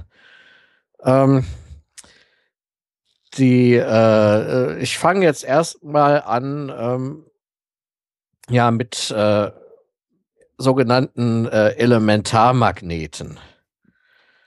Ähm, die sind dafür verantwortlich, dass ein Magnetfeld überhaupt entstehen kann. ähm, Elementarmagnet, das ist auf äh, atomarer oder molekularer oder Teilchenebene ähm, im Prinzip ein sogenanntes magnetisches Dipol. Ähm, das äh, ja dadurch. Diese klassischen Stabmagnete, die wir kennen. Ähm, ja, die, äh, äh, also magnetische Dipole gibt es äh, in äh, vielen Festkörpern, aber ähm, äh, nicht in vielen, aber in einigen Festkörpern, sagen wir mal so. Aber äh, das, was du meinst, dieser Stabmagnet, der entsteht dadurch, dass diese magnetischen Dipole auch alle eine bestimmte Ausrichtung besitzen. Ja, zunächst mal hat man ähm, verschiedene äh, Arten, wie so ein magnetischer Dipol aussehen kann. Das kann zum Beispiel, ähm, fangen wir mal mit dem stärksten Elementarmagneten an, das kann eine Atomhülle sein, ähm, die einen von null verschiedenen Drehimpuls hat. Ja, und damit halt auch ein magnetisches Moment besitzt. Das heißt, äh, in der Atomhülle bewegen sich die Elektronen. Ja, und die äh, bewegen sich so, dass von außen gesehen tatsächlich äh, der, die Drehimpulse der einzelnen Elektronen sich nicht zu Null aufheben, sondern äh, tatsächlich äh, einen von außen sichtbaren Drehimpuls haben. Das ist das so, sogenannte äh, magnetische Moment, weil da handelt es sich ja um äh, bewegte Ladungsträger. Stimmt. Äh, ich sag nur, MRT hatten wir mal, da war das Thema ein bisschen drin. Hatte ich vor zwei Sendungen, glaube ich. Und aber äh, das mit dem Spin, das werden, das werden wir irgendwann noch machen. Ja, da komme ich jetzt zu. Äh, es gibt äh, dann äh, noch weitere Elementarmagneten und das sind äh, äh Atomkerne, die einen Kern Kernspin haben. Ja, aber die sind, dieses magnetische Moment ist äh, äh, ungefähr um den Faktor 10 hoch 3 schwächer ähm, als äh, diese Elementarmagnete, die ich zuerst erwähnt habe, äh, die aus äh, Atomhüllen mit einem äh, bestimmten Drehimpuls bestehen. Ja, da geht es dann tatsächlich um einen Kernspin. Ähm, und dann gibt es noch den Elektronenspin, der spielt auch eine Rolle ähm, als äh, Elementarmagnet. Ähm, jetzt speziell in metallischen Körpern, äh, da geht es um die sogenannten Leitungselektronen, also die Elektronen, die quasi zur, für die Leitung von Elektrizität zur Verfügung stehen, die, deren Spin trägt auch zum, äh, ähm, zum, zum Magnetismus bei, allerdings äh, äh nur, auch nur relativ schwach. Ja, das sind so jetzt äh, die sogenannten Elementarmagneten. Äh, und die können, und da sind wir dann beim Stabmagneten, äh, natürlicherweise, ja, oder auch durch eine Magnetisierung äh, parallel ausgerichtet sein. Ja, also was sie hm? auszeichnet, mhm. ist, dass sie einfach dauerhaft magnetisch sind, so wie du dann ja. später dann kommst mit, mit dem äh, Elektronenbewegungen. Äh, mhm. Dazu müssen die ja ständig bewegt sein und die liegen einfach so vor sich hin und sind so vor sich hin magnetisch, sag ich jetzt mal so etwas äh, salopp. Ja, also das ähm, vergeht ja nicht, ne? Ja, äh, sagen wir mal so, ähm, da geht es dann um, um den sogenannten Ferromagnetismus. Ja. ja. da richten sich diese magnetischen Momente spontan äh, parallel zueinander aus. Ähm, allerdings nicht äh, durchgehend über das ganze Material, sondern das sind äh, kleine Bereiche, äh, in denen sowas passiert, in dem Material. Die nennt man auch Weißsche Bezirke. Ja, und äh, das ist auch natürlicherweise erstmal statistisch verteilt. Also äh, nach außen ist dann quasi kein Magnetfeld vorhanden. Ja, aber sobald man äh, ein äußeres Magnetfeld anlegt, richten sich diese weißen Bezirke, wo die Elementarmagneten ohnehin schon parallel zueinander sich ausgerichtet haben, richten sich diese weißen Bezirke auch nochmal parallel aus. Ja, und bei Ferromagnetismus ist das so, dass wenn man dieses äußere Magnetfeld dann wegnimmt, Ja, dann bleibt äh, diese Ausrichtung erhalten und dann hat man tatsächlich einen Permanentmagneten. Ja, darauf wollte ich hinaus. Genau. Ja. Und äh, diese Magnetisierung, die kann man äh, natürlich auch wieder loswerden. Ähm, das äh, macht man einfach durch die Brownsche Molekularbewegung. Da rüttelt man das Ganze wieder ein bisschen durcheinander. Äh, mit anderen Worten, man muss das Ding dann heiß machen. Ähm, da gibt es eine bestimmte ähm, Temperatur, nennt sich äh, ferromagnetische Curie-Temperatur. Äh, wenn man so ein magnetisiert. Ist das dann wahrscheinlich von unserer Marie, oder? Das ist äh, nach Pierre Curie, nicht nach Marie Curie. Ah. ja, das ist. Äh, ja, das war ja ein Team, ne? Ja. Und das ist natürlich materialabhängig, wie hoch die ist. Ähm, bei, bei Eisen liegt die so bei äh, relativ äh, in der Mitte zwischen 700 und 800 Grad Celsius. Ähm, und bei Ferriten, äh, je nach Zusammensetzung, ist das so 100 bis 500 Grad Celsius, also schon etwas niedriger. Ähm, das sind, äh, das, das ist halt materialabhängig, wie heiß man denn da machen muss, damit diese Magnetisierung verschwindet. Ähm, das ist äh, dieser Ferromagnetismus, das ist, äh, denke ich, auch der bekannteste Magnetismus, weil man quasi äh, einen Hufeisenmagneten äh, in der Hand hat oder ähm, diese, diese Magnetpins, äh, mit denen man äh, Poster an äh, Metalltafeln pinnen kann. Ähm, das sind alles Ferromagneten. Deshalb äh, umgangssprachlich, wenn man von Magnetismus redet, meint man in der Regel dann Ferromagnetismus. Äh, äh, heißt das, sind das nur die, weil Ferro steht ja für Eisen.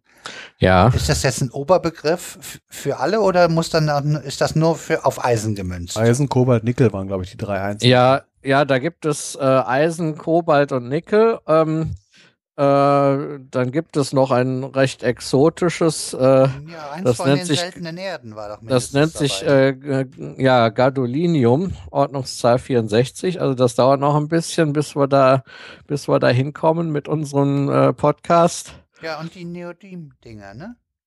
Ähm, Neodym weiß ich jetzt nicht, da bin ich jetzt nicht so drauf gestoßen. Die ähm, Erden. Wer war dafür ja. ja, Neodym war das auch, aber ich weiß nicht, ob das, äh, mhm. ob das nur mit irgendwas anderem zusammen. Ja, mir ging es nur darum, ist das ein mhm. Oberbegriff oder gilt das jetzt nur für die Eisenmagnete?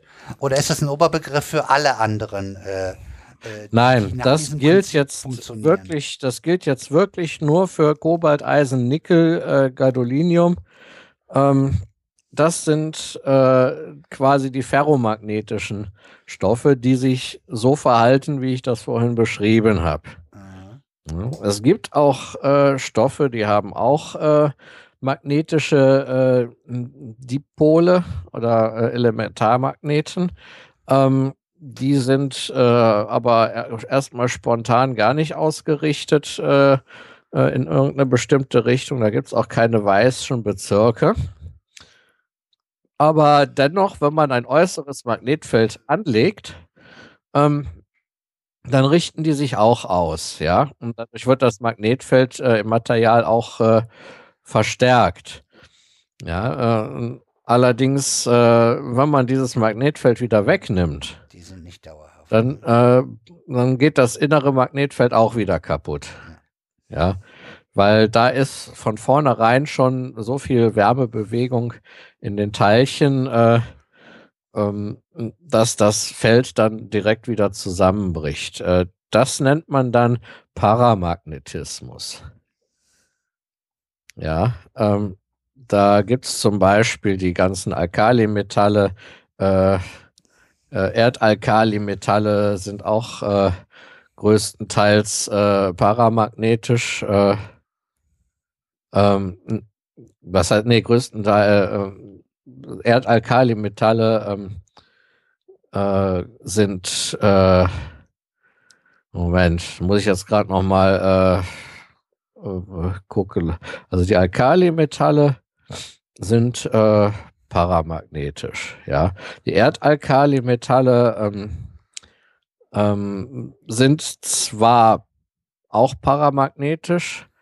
Ähm, schwach paramagnetisch allerdings, weil da noch ein sogenannter diamagnetischer Anteil dazu kommt. Das war das. Was Diamagnetismus ist, erkläre ich nachher. Ja, und, und halt äh, ja, ähm, seltene Erden können da auch sein. Ähm, da nimmt man äh, allerdings äh, daraus macht man aber Legierungen äh, für Permanentmagneten auch. Ja, da so tief bin ich da jetzt zwar nicht eingedrungen, ähm, aber ähm, ja, ich habe halt in Erinnerung, dass man sagt, dass das wären die stärksten Magneten, die wir zurzeit machen können. Und dafür brauchen wir eins von mindestens eins oder so zwei, drei von sind dafür geeignet von den seltenen Erden. Das habe ich so ja. in Erinnerung. Ob die jetzt äh, auch in der Legierung reinkommen oder pur, das, mhm. da müsste ich auch nachgucken. Ja, ähm, gut, dann habe ich eben schon den Diamagnetismus erwähnt. Ähm, das ist äh, ja im Prinzip ein äh, entgegengesetztes Feld. Ja, das heißt, da gibt es äh, äh in den äh, äh, Atomhüllen der oder in den Elektronenhüllen der Atome wird in einem magnetischen Feld dann ein Strom induziert ähm, das produziert wiederum ein Magnetfeld. Ja, überall, wo Strom fließt, gibt es ein Magnetfeld. Ähm, und der ist aber bei Diamagnetismus äh, der äußeren Feld entgegengerichtet. Ja, das heißt, das Magnetfeld wird dadurch abgeschwächt. Und ähm, das hat dann, wenn man jetzt zum Beispiel ein äußeres Magnetfeld äh, äh, äh, anlegt, äh, das äh, quasi einen Gradienten hat, also äh, eine Stärke äh, abnimmt, ja, ähm, dann kommt es tatsächlich auch zu Abstoßungseffekten. Das heißt, dass ähm, der diamagnetische Stoff, der neigt dann dazu, aus diesem Feld herauszuwandern. Ja, also sobald das inhomogen ist. Ja, sobald das äh, die, die, Stärke abnimmt oder zunimmt oder wie auch immer. Mhm. Weil halt äh, durch das äußere Magnetfeld äh, äh im Inneren ein entgegengesetztes äh, Magnetfeld produziert wird. Das äh, kommt dann zu Abstoßung. Ah. Das wäre der Diamagnetismus. Dann gibt es noch ähm, den sogenannten äh, Antiferromagnetismus.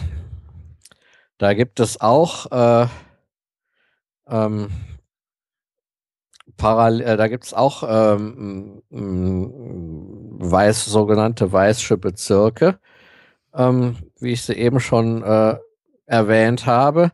Aber ähm, da richten sich die äh, äh, magnetisch, die Elementarmagneten antiparallel aus.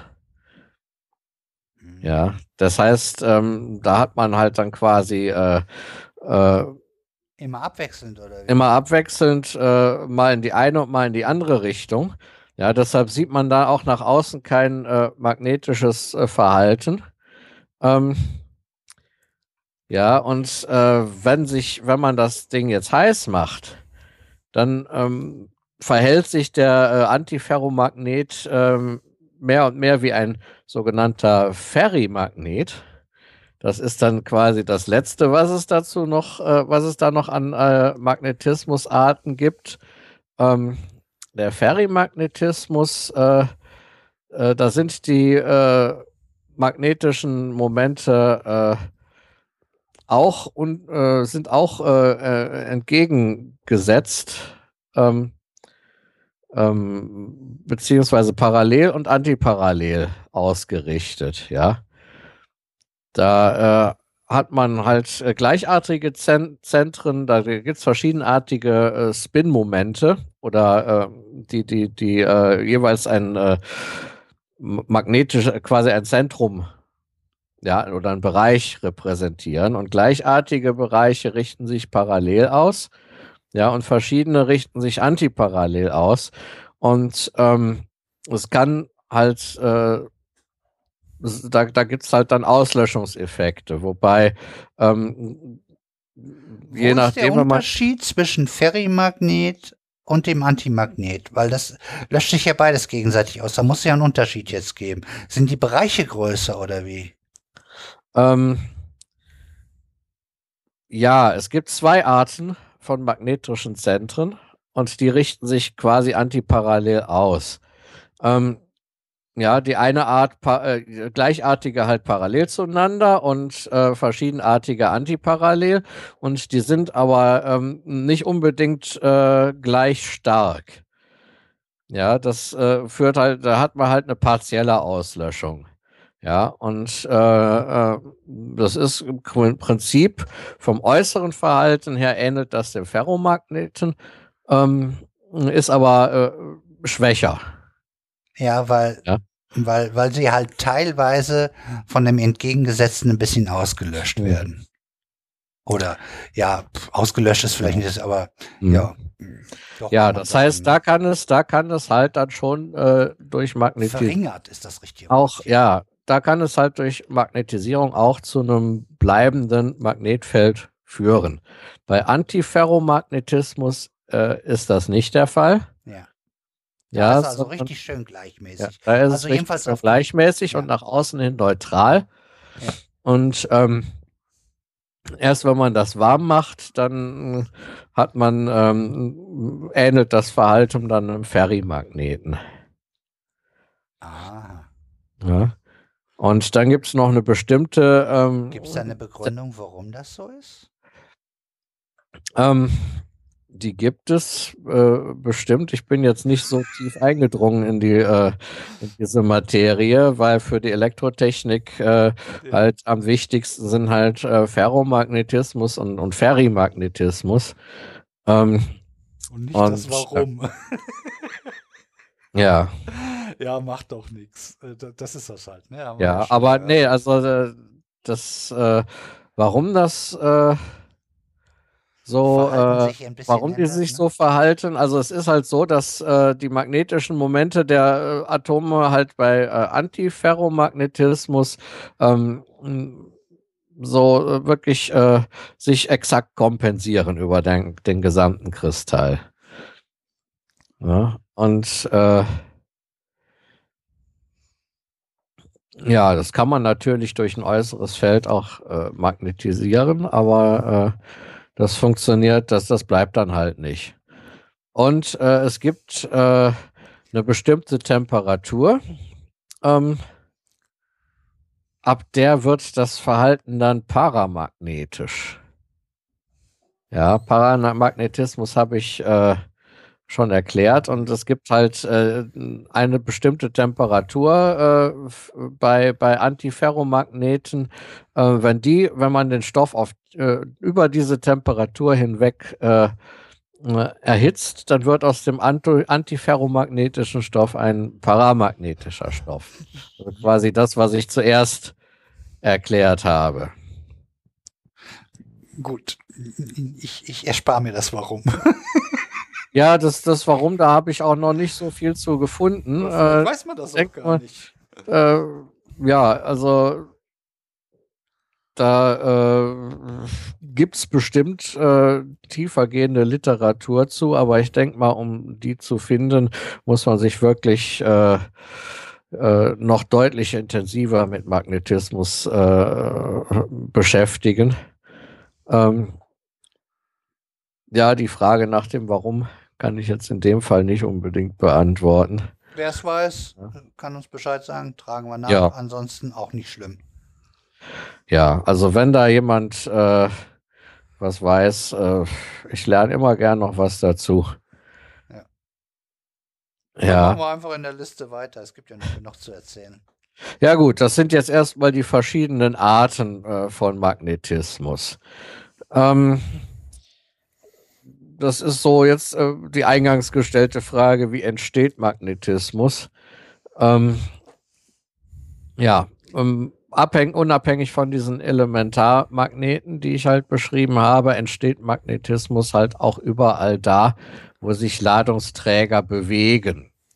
Das heißt, wenn man jetzt äh, zum Beispiel einen stromdurchflossenen Draht hat, der schön gerade ist, ähm, dann bildet sich um den Draht herum quasi ein kreisförmiges Magnetfeld. Ja, die, äh, das kann man, welche Richtung das hat, kann man auch äh, schön äh, sehen. Ähm, das ist, äh, da gibt es die sogenannte rechte Faustregel. Ja, das heißt, der, der Daumen zeigt in Stromrichtung und dann geben die ähm, Finger, äh, die restlichen Finger geben halt äh, die, äh, die, die Drehrichtung des Magnetfelds an. Ja. ja, das heißt, wenn, wenn der Strom quasi von einem wegfließen würde, ja, wenn man so, so, so, so quasi äh, den Draht entlang guckt und der Strom fließt von einem weg, dann dreht sich das Magnetfeld äh, oder dann, ja, dann dreht sich das Magnetfeld im Uhrzeigersinn. Ja, vielleicht zur Verdeutlichung, wie ein Ring oder mehrere verschieden große Ringe ja. um diesen Draht drumherum. Ne? Genau. Und äh, ja, das macht man sich natürlich in äh, Technik auch zunutze, dieses Magnetfeld.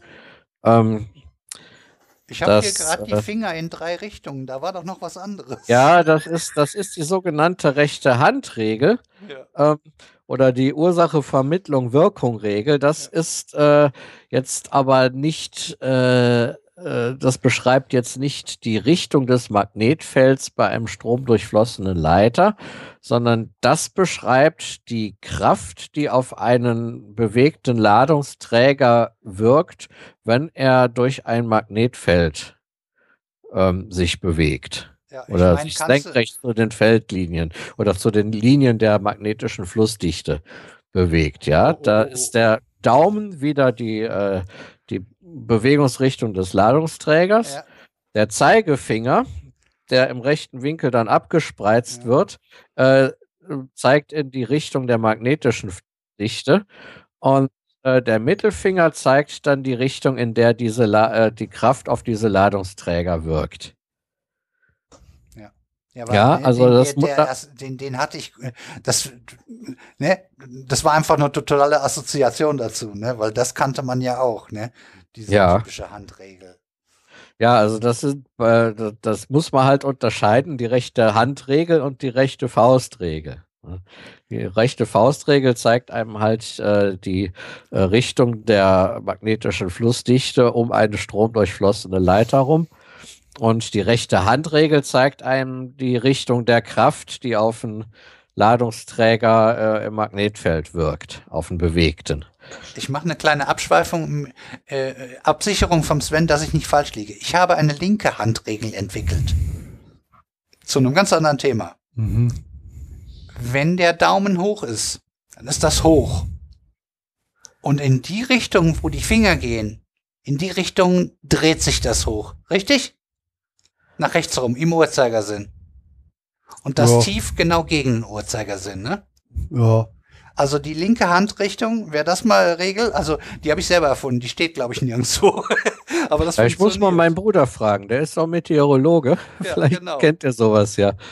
Ja, äh, ich weiß nicht, ob es die Regel gibt. Also ich habe mir das dann selber einfach mal, weil ich äh, auch da Schwierigkeiten hatte, immer damit durcheinander kam, wie drehen sich denn jetzt Hochs und Tiefs? Und da habe ich einfach für mich die linke Handregel entwickelt in Analogie zu der rechten, die ich kannte. Das funktioniert. Also wenn der Daumen hoch ist, hat man hoch und dann so, wie die Finger dann gehen, so dreht sich der das hoch. Und das war doch im Uhrzeigersinn ist hoch, ne? Du hast das doch eher ja. im Kopf. Das ist auch richtig, glaube ich, ne? Ja. Ja. Abschweifung Ende, Klammer zu. Ja.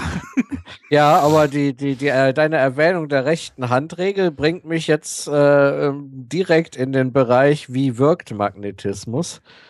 Äh, das eine ist natürlich äh, erstmal äh, die, die Anziehungskraft. Ja, wenn man zwei Magneten hat und legt den Südpol von dem einen an den Nordpol von dem anderen, äh, dann äh, äh, ziehen die sich halt gegenseitig an. Ja, weil gleiche Ausrichtung ist schön. Ja, wir marschieren alle schön im Gleichtakt, sagen sich dann die Elementarmagneten. Das wirkt doch sehr anziehend. Gut, das war jetzt ziemlich unwissenschaftlich, aber so kann man sich das merken. Besser ist das, ja. Ja, und wenn man jetzt äh, Nordpol gegen Nordpol zum Beispiel legt, dann gibt es halt die Abstoßung, weil äh, sich die Ausrichtungen natürlich genau entgegenstehen.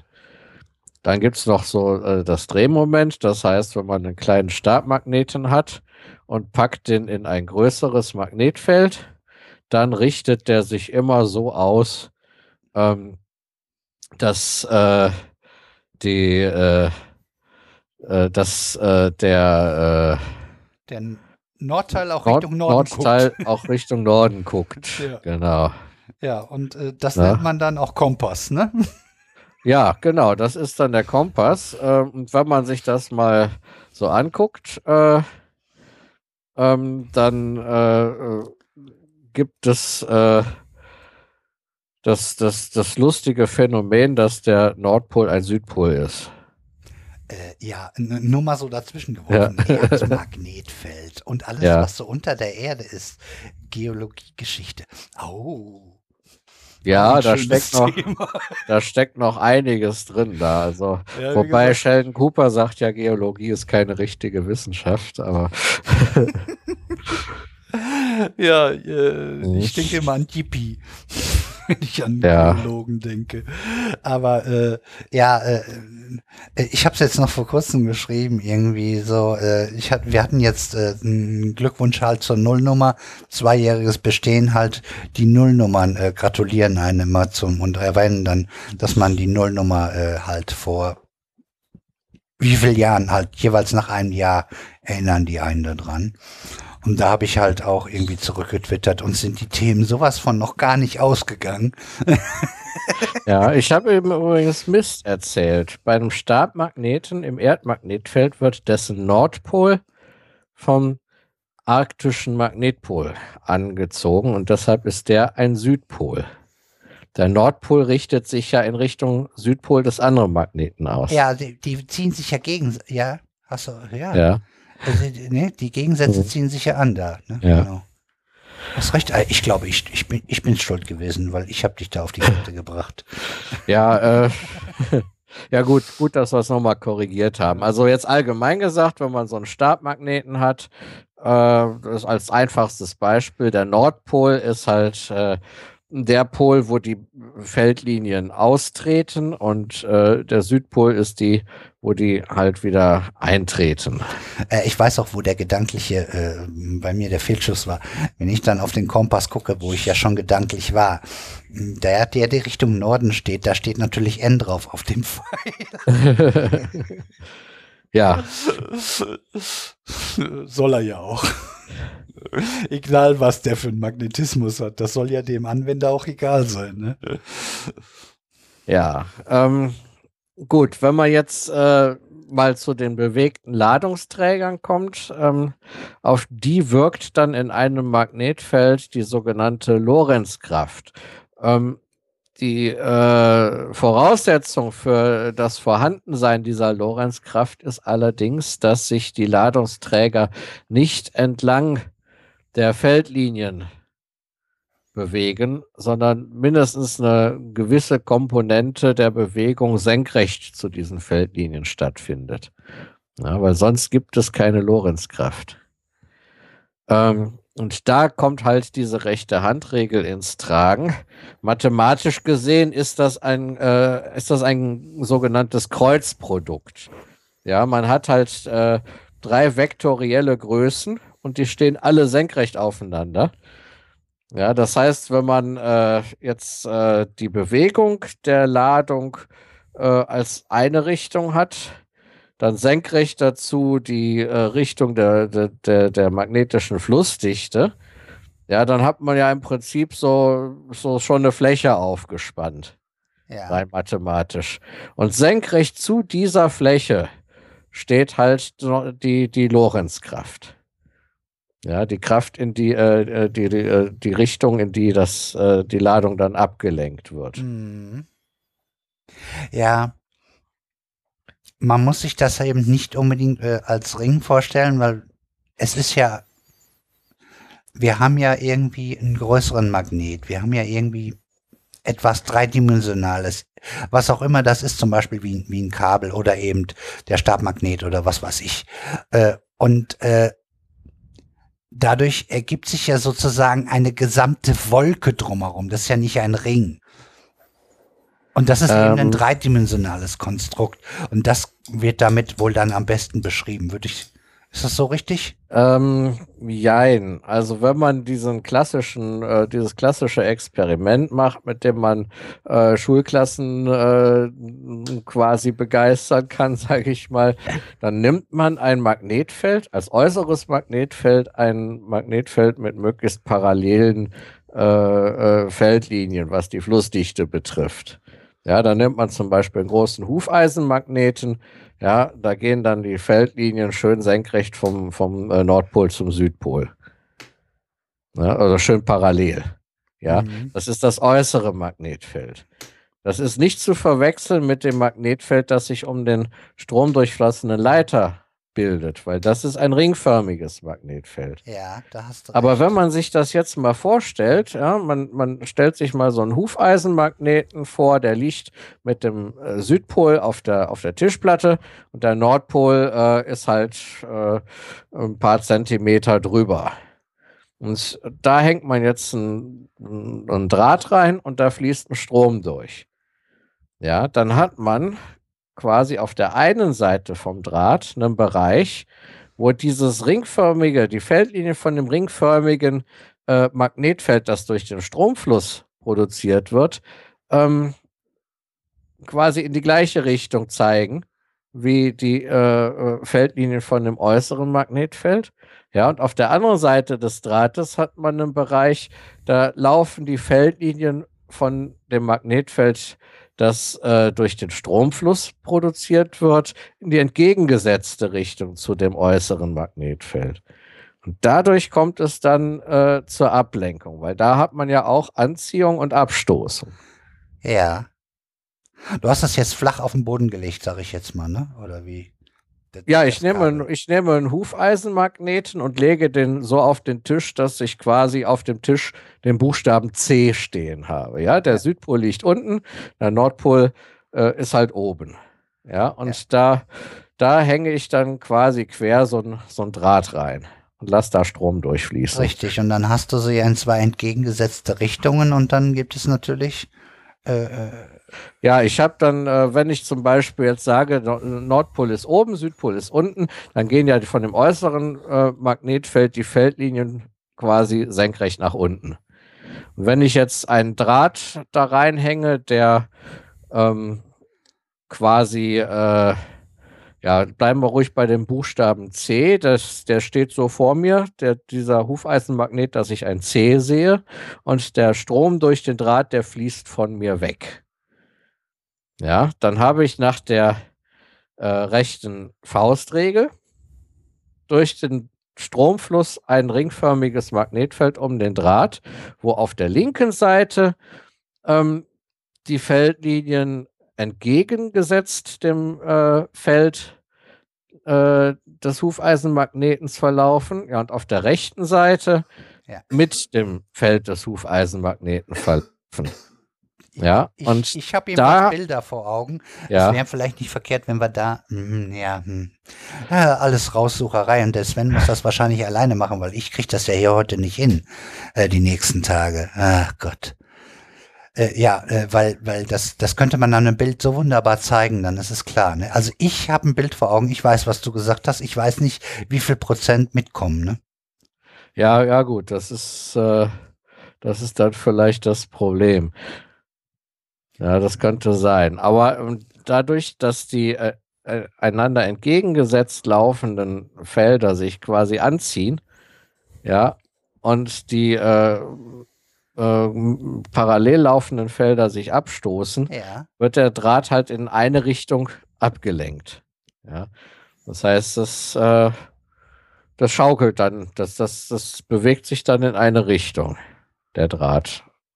Ja. Na, wenn der, wenn der natürlich nur, wenn der beweglich aufgehängt ist. Ne? Wenn man den jetzt irgendwo festschraubt, dann, dann natürlich nicht. erstmal nicht. man muss ihm schon die Freiheiten lassen, sonst wird das nichts. Ja. Das ist schon richtig. Ja, ich rede jetzt übrigens hier die ganze Zeit von der magnetischen Flussdichte. Es gibt natürlich auch noch sowas wie eine magnetische Feldstärke. Die ähm, haben zwar eigentlich äh, verschiedene Eigenschaften, hängen aber trotzdem über eine multiplikative Konstante miteinander zusammen. Oh, die armen Leute. Naja, gut, mach mal weiter. ja, äh, multiplikative Konstante heißt einfach, das ist ein konstanter Wert.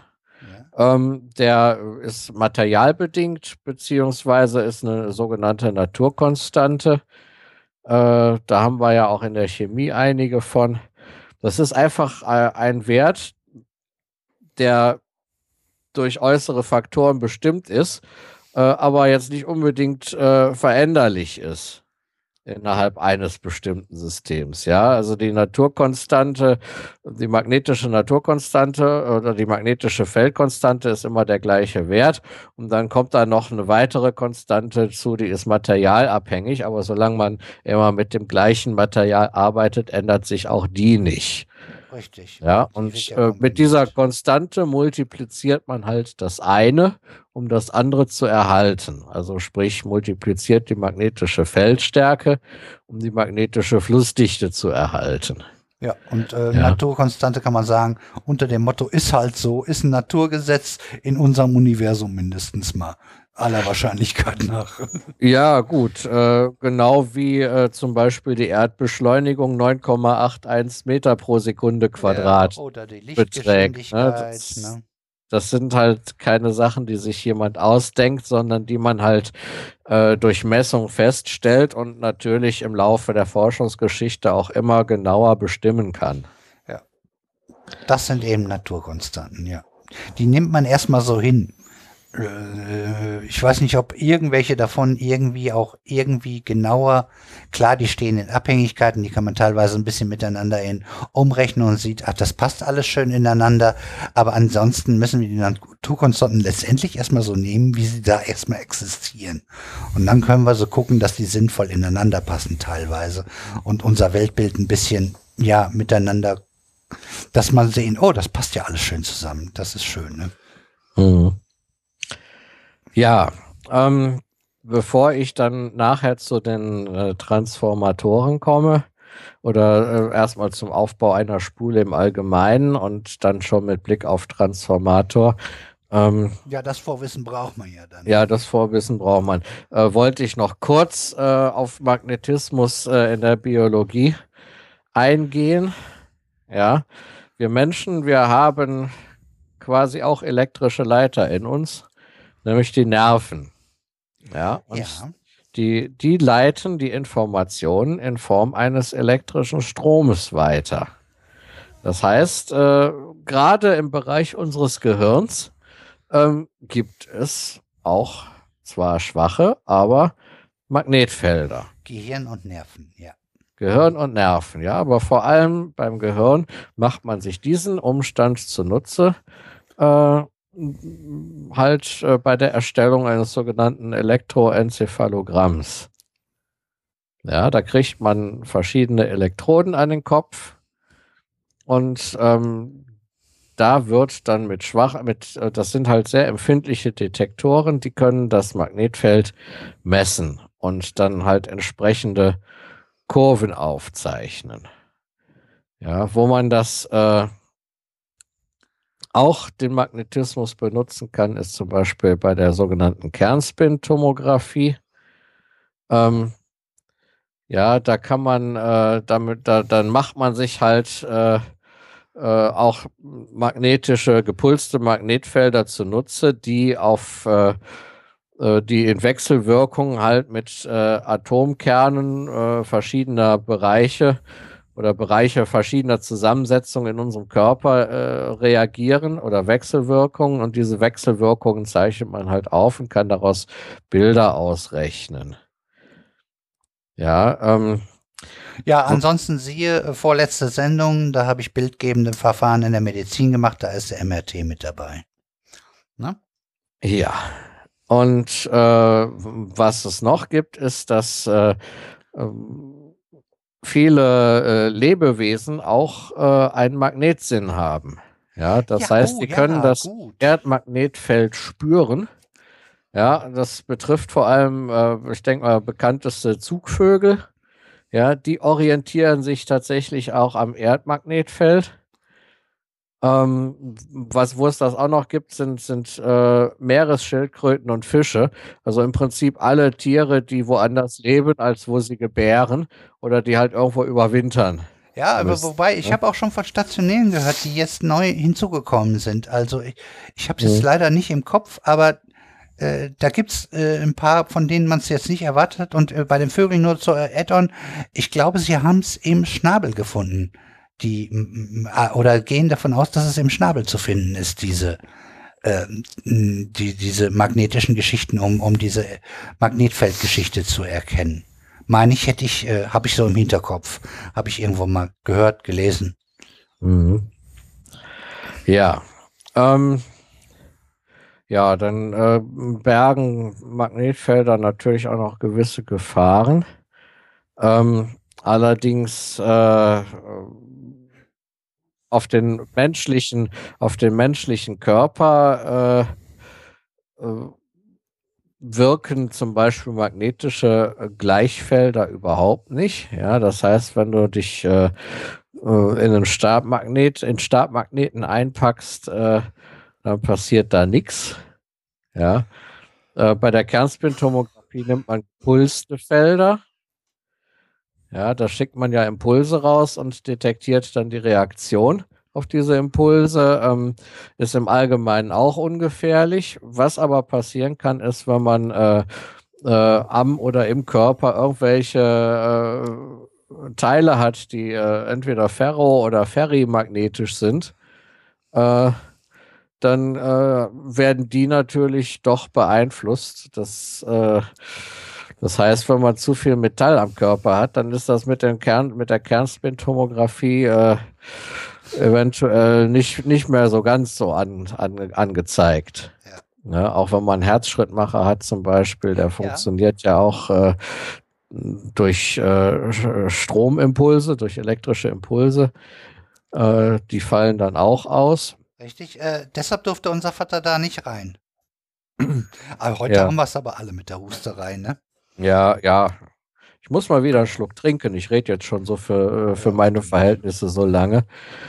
Ja, äh, dann vielleicht noch erwähnenswert ähm, Teilchenströme von der Sonne, also der sogenannte Sonnenwind, wenn da mal wieder eine Eruption ist, ja, dann hat man ja auch wieder äh, bewegte Ladungen, ja, bewegte geladene Teilchen und dadurch halt auch einen magnetischen Stro Sturm.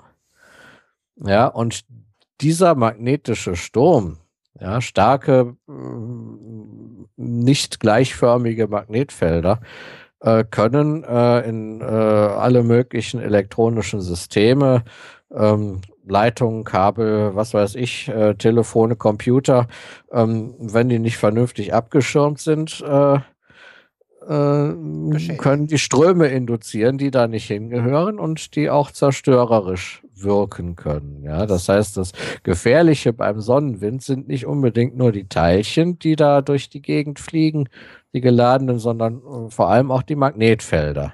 Hey, da gibt es noch eine Anekdote, Alaska-Pipeline äh, paar tausend Kilometer langes Stahlrohr. Äh, da reichten sogar äh, die, da, die, die normalen Magnetfelder, um da äh, Ströme zu induzieren, die für äh, zusätzliche Korrosion gesorgt haben. Wahnsinn. Ja, also, das, ja bedenke, äh, wir, wir reden da von einem Metallteil von mehreren tausend Kilometern Länge und da kommen dann halt, äh, ein paar, das sind nur Spannungen von ein paar Volt, mehr ist das nicht aber äh, das hat dann doch schon Wirkung. Und äh, von wegen magnetische Stürme, äh, da gab es irgendwie 1800 so und so viel, was irgendwie, als die Telegrafie gerade erfunden wurde. Äh, also die Berichte davon, äh, ich weiß, ich weiß nicht, ich glaube, Funken geflogen, äh, also auch kilometerlange Leitung. Wenn das heute passieren würde, das würde äh, ungefähr, das hätte schon mal, äh, wenn so ein direkter Treffer, das hätte Auswirkungen wie ein Atomkrieg mit EMP-Waffen. Äh, ja, äh, das ist, also mir sind mehrere Sachen eingefallen, als du das gesagt hast. Erstens, wir haben Waffen, die das äh, äh, genau diesen Effekt ausnutzen und damit sozusagen einen ganzen Bereich quasi technisch nach lahmlegen können. Die gibt es schon. Äh, das würde werden ich, nur nicht angewandt. Äh, die, die Sache ist die, äh, äh, solche Waffen schätze ich als gefährlicher ein als direkte Atombombenabwürfe. Weil, äh, sagen wir es mal so, wenn wir, wenn auf einmal, äh, wenn, wenn, wenn jetzt irgendein äh, James Bond-Bösewicht meinen würde, irgendwie so zehn Atombomben in der Stratosphäre zu zünden, so dass im Prinzip das Internet und alles Strom zusammenbricht, stirbt kein Mensch dran. Aber auf Dauer sterben die Leute, weil die, weil das, das ist so ein Apokalypsen-Szenario äh, äh, der Kategorie, äh, die Leute leben noch und fallen nacheinander her um, äh, beim Kampf um, um das letzte Stück Essen weil äh, unsere hohe Bevölkerungsdichte ist nur möglich durch unsere hohe Industrialisierung und Logistik und so weiter. Wenn das alles wegfällt, dann fallen wir aufs Mittelalter zurück mit unserer hohen Bevölkerungsdichte. Ja, Und deswegen sind im Prinzip bei Apokalypsen habe ich lieber den Virus, der äh, erstmal in drei Wochen 90 Prozent dahin rafft, äh, weil das äh, tot sind wir nachher alle. Deswegen können eh- wenigstens schon mal nicht über uns herfallen. Ja, äh, also ehrlich gesagt habe ich beim Atomkrieg lieber den normalen mit Atompilzen, wo schon mal irgendwie die Hälfte der Bevölkerung direkt weg ist und ich möchte bitte schon derjenige sein, der direkt im Detonationsnullpunkt steht, als wenn wirklich äh, jemand EMP-Waffen einsetzt und einfach uns zurück in die Steinzeit bombt, aber alle am Leben lässt. Naja, wie gesagt, toi toi toi. Es ist auch, ich weiß nicht, ob sie schon offiziell geächtet ist, aber da traut sich keiner dran. Äh, weiß, stopp, die Sache ist die, das sind. ist das Nuklear, äh, dieses äh, Atomtestabkommen. Äh, Ja, was- es geht hauptsächlich mit Atombomben, äh, mit einer Art von Atombomben. äh, sagen wir es mal so, äh, das, nee, mit normalen Atombomben. Es geht einfach nur drum. die werden höher gezündet oder Genau, in der ne? Atmosphäre. Deswegen, äh, das, das, das ist gemacht worden. Das war der äh, Atomtest Starfish Prime. Äh, da haben sie irgendwo über den Pazifik so ein Ding äh, gezündet und in, äh, das gab erstmal schöne Polarlichter, äh, die halt keine Polarlichter waren. Äh, zweitens äh, hat Hawaii einen ziemlich heftigen EMP abbekommen und da hat's da hat's richtig gerumst und das ist äh, von wegen mit Elektronik zerstören und so weiter. Äh, wirklich, also das ist, äh, das ist Äh, reine EMP-Waffen, also ohne Atombombe. Äh, Äh, die sind, sagen wir es mal so, die sind so aufwendig, äh, damit kriegst du keine globale Katastrophe ausgelöst. Damit kriegst du lokal irgendwie einen Netzwerkknoten rausgehauen oder so weiter. Aber du, da, das ist nicht, äh, du brauchst schon äh, wirklich äh, nukleare Waffen im Megatonnenbereich, um wirklich globale Zerstörung zu machen. Also ja, das, reicht ja, wenn man die Region, die man treffen will, äh, erstmal ganz Eh, ja, das ist aber keine ne? globale Katastrophe. Das ist immer noch ist eine andere Sache, ob du jetzt äh, New York niedermachst oder ob du die gesamte USA oder die äh, Ja, ja, aber das würde dem potenziellen Gegner, egal was er für ein Angriffsziel hat, ja, äh, das ist schon Grund genug für den, vielleicht sowas zu entwickeln. Und ich meine, ich, ich habe irgendwie sowas gehört. Äh, das braucht man nicht was- entwickeln, da braucht man jede stinkt. gibt. Da, äh, natürlich gibt, du brauchst dafür nichts entwickeln. Ja, ja, weil du Atombomben hast, aber die sind ja geächtet. äh, ja, äh, aber die normalen, äh, äh, was andere andere EMP-Waffen, äh, die sind nicht flächendeckend genug. Damit du kannst natürlich irgendwas machen, wo du irgendwas auf ein Auto richtest, dass dem da alle Sicherungen fliegen oder so weiter. Äh, aber halt äh, wirklich richtige äh, Zerstörung, da brauchst du einen Atomknaller, Megatonnenbereich in der Atmosphäre. So, so, gut. Äh, wollen wir das Thema, äh, Ja. den, den, den, den äh, Spart Den E- verlassen, den EMP, die Klammer zumachen? Weil ich habe noch Ja. eine zweite, wenn, wenn ich den gerade dabei packen will, und da ging es um die Sonnenwinde. Also, wir wissen, äh, ich, ich glaube, es gibt sogar daraus irgendwelche Daten, die wir irgendwie schon erfasst haben, dass wir schon Sonnenwinde abgekriegt haben, die in heutiger Zeit uns extreme Probleme machen würden. Ganz ruhig. Äh, die können also in Zukunft, können wir, wenn die Eruption dummerweise genau, also eine richtig ordentliche Sonneneruption, ganz genau in unsere Richtung, die muss ja in unsere Richtung gehen, weil der Sonne ist Ja, ja, ja. ganz rund und wenn das nicht in unsere Richtung geht, dann, dann, dann verpufft das irgendwo halt in eine andere Richtung ist, da haben wir kein Problem damit. So. Und das Ganze nennt man, nennt sich Weltraumwetter. Und wir haben jetzt Satelliten im Orbit, die beobachten die Sonne ständig auf diese Eruptionen, dass wir wenigstens ein bisschen vorgewarnt werden, weil was jetzt schon alltäglich ist, die allerersten, die davon irgendwas abkriegen, sind unsere Satelliten.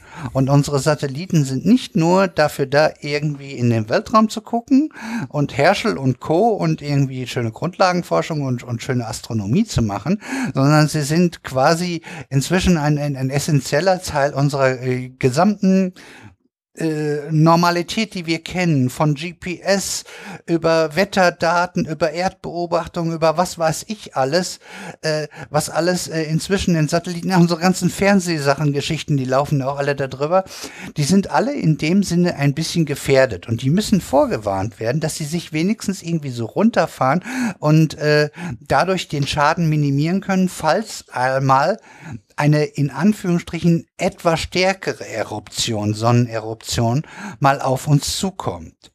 Äh, und der, der, der GAU oder Super-GAU sozusagen in dem Bereich kann auch bedeuten, dass wir irgendwann mal einem von den ganz Bösen die nicht ausgeschlossen sind, äh, volle Kante genau in unsere Richtung geht, Eruption, und dann kann das eben nicht nur unsere Satelliten schaden, dann haben wir ja auch noch unsere schützende äh, Schicht, äh, Atmosphäre um uns, die eine Menge von uns abhält, aber die ist auch, äh, die kann halt nicht ab alles abhalten. Und dann kann es passieren, es ist nicht ausgeschlossen, dass irgendwann mal irgendwie, äh, sage ich jetzt mal, eine Erdhälfte so richtig sowas abkriegt, wie so eine EMP-Waffe halt ganz von Natur aus.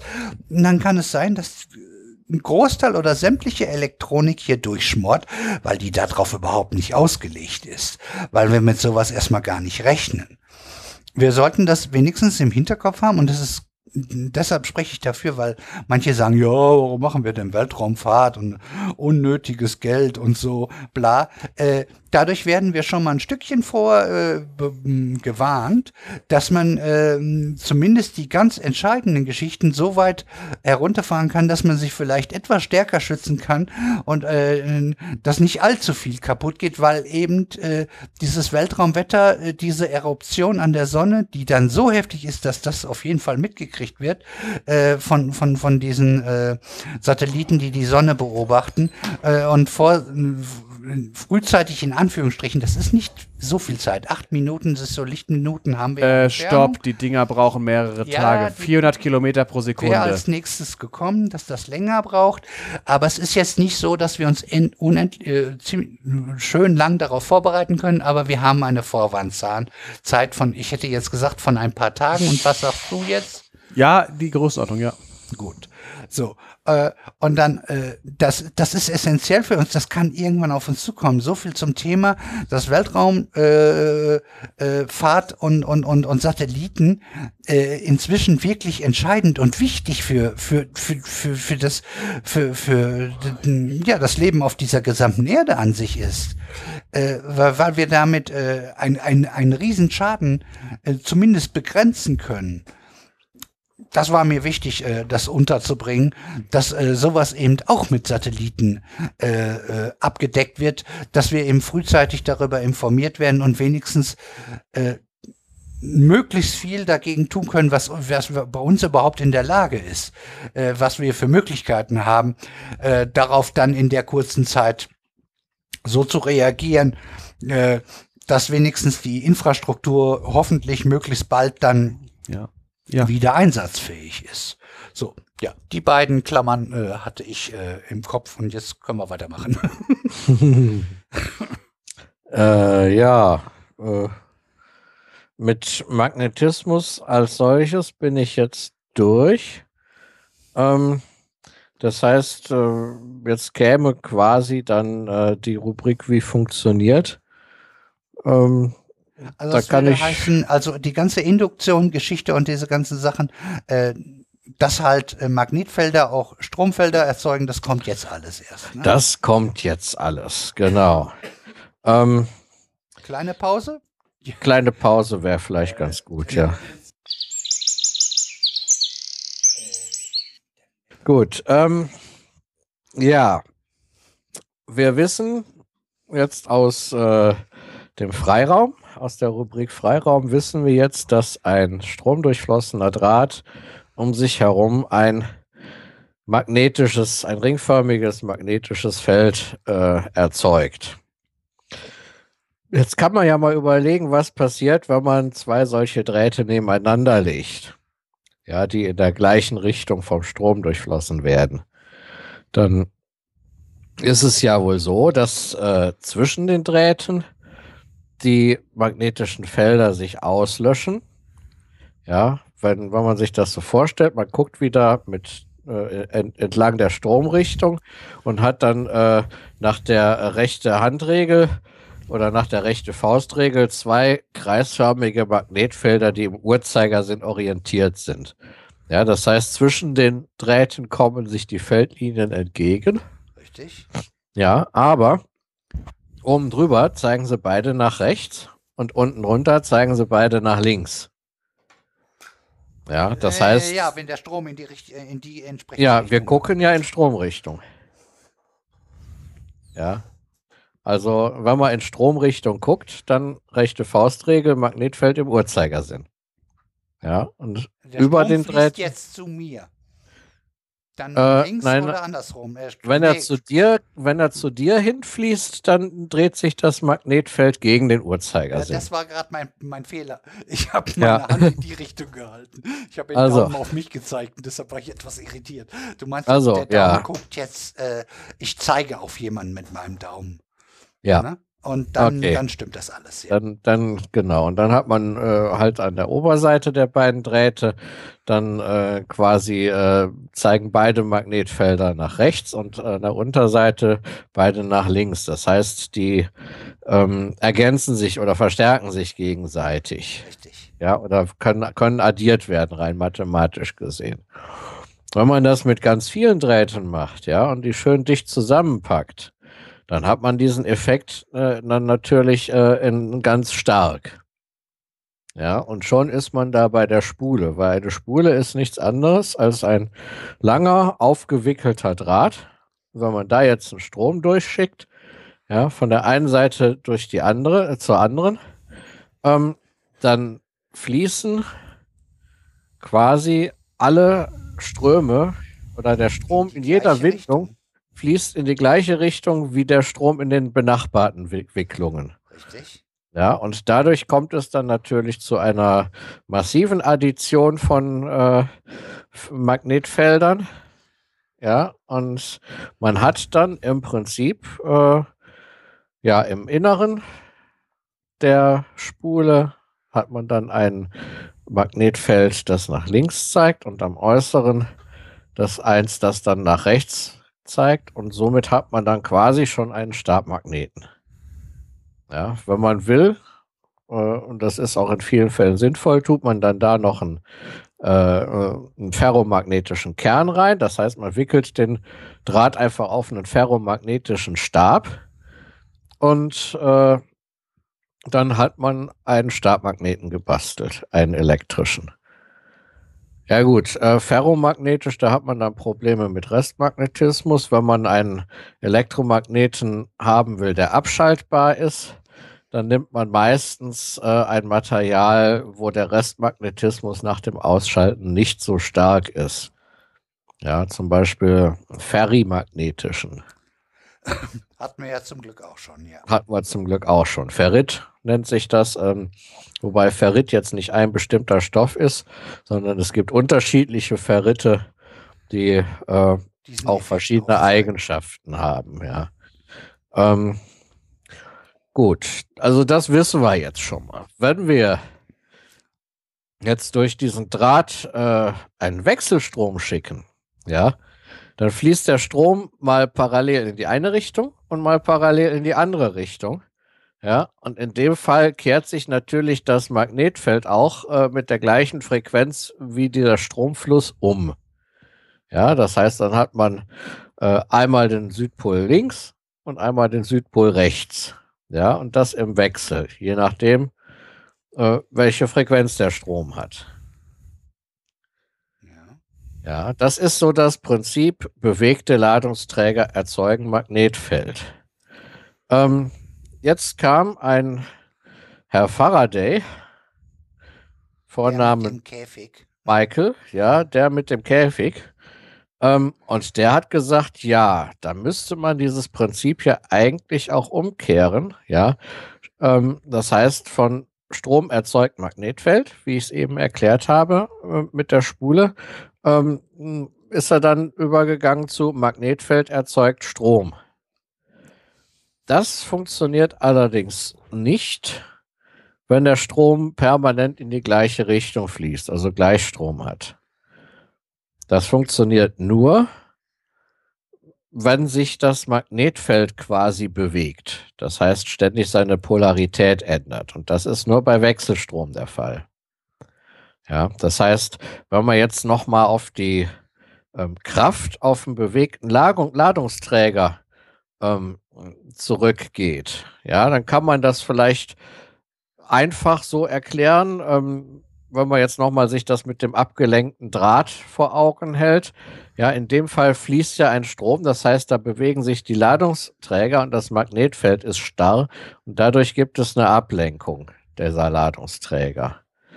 Ja, wenn jetzt die Ladungsträger zwar im Prinzip für Stromleitung zur Verfügung stehen, also sich bewegen können, ja, ähm, dann kann man äh, quasi durch Bewegung des Magnetfelds, jetzt im übertragenen Sinne gesagt, ja, also durch ständige Umkehr der Polarität, äh, kann man diese stillen Ladungsträger in Bewegung versetzen. Ja, das Ja. heißt, Alter, ich, ich, ich denke, ich bin gerade überlegen, äh, es ist ja auch so, glaube ich, äh, wenn man jetzt Gleichstrom durchtut und den Magneten ständig bewegt, würde das aber auch funktionieren irgendwie, ne? Ähm, ja, ich glaube, du willst da auf diesen äh, klassischen äh, Versuch mit dem äh, bewegten Permanentmagneten hinaus. Ja, wenn du eine Spule hast, ja, in der kein Strom fließt und nichts, wo einfach nur der Draht ist, ja, und du äh, bewegst im Inneren dieser Spule einen Permanentmagneten hin und her, dann hast du ja im Prinzip nichts anderes als ein bewegtes Magnetfeld. Und dieses bewegte Magnetfeld sorgt in dem Spulendraht dann für eine Bewegung der Ladungsträger. Also sprich für einen Stromfluss. Ja. Ja, und den kann man dann auch messen. Und das, Und da, da würde ja. ich sagen, das würde theoretisch ja auch mit einer Spule mit Gleichstrom, wenn man die bewegen würde gegenüber einem anderen Spule Einer- zum Beispiel, äh, Ja. würde das ja auch einen Effekt geben. das ist würde auch einen. Effekt geben. Ja, das ist nur, ähm, kann ich mir jetzt im Moment keinen Anwendungsfall vorstellen. Es sei, denn, es sei denn, es geht tatsächlich um irgendwelche Bewegungssensoren, ja, wo quasi der, äh, die bewegte Spule ähm, irgendwie als äh, äh, ähm, abhängt von, von der Bewegung irgendeines äh, Teils, dessen Bewegung man halt messen will. ja. Dann ich mir das vielleicht vorstellen. Aber da gibt es sicherlich auch andere Es geht Möglichkeiten. jetzt erstmal um den rein physikalischen Effekt. Das würde theoretisch auch gehen.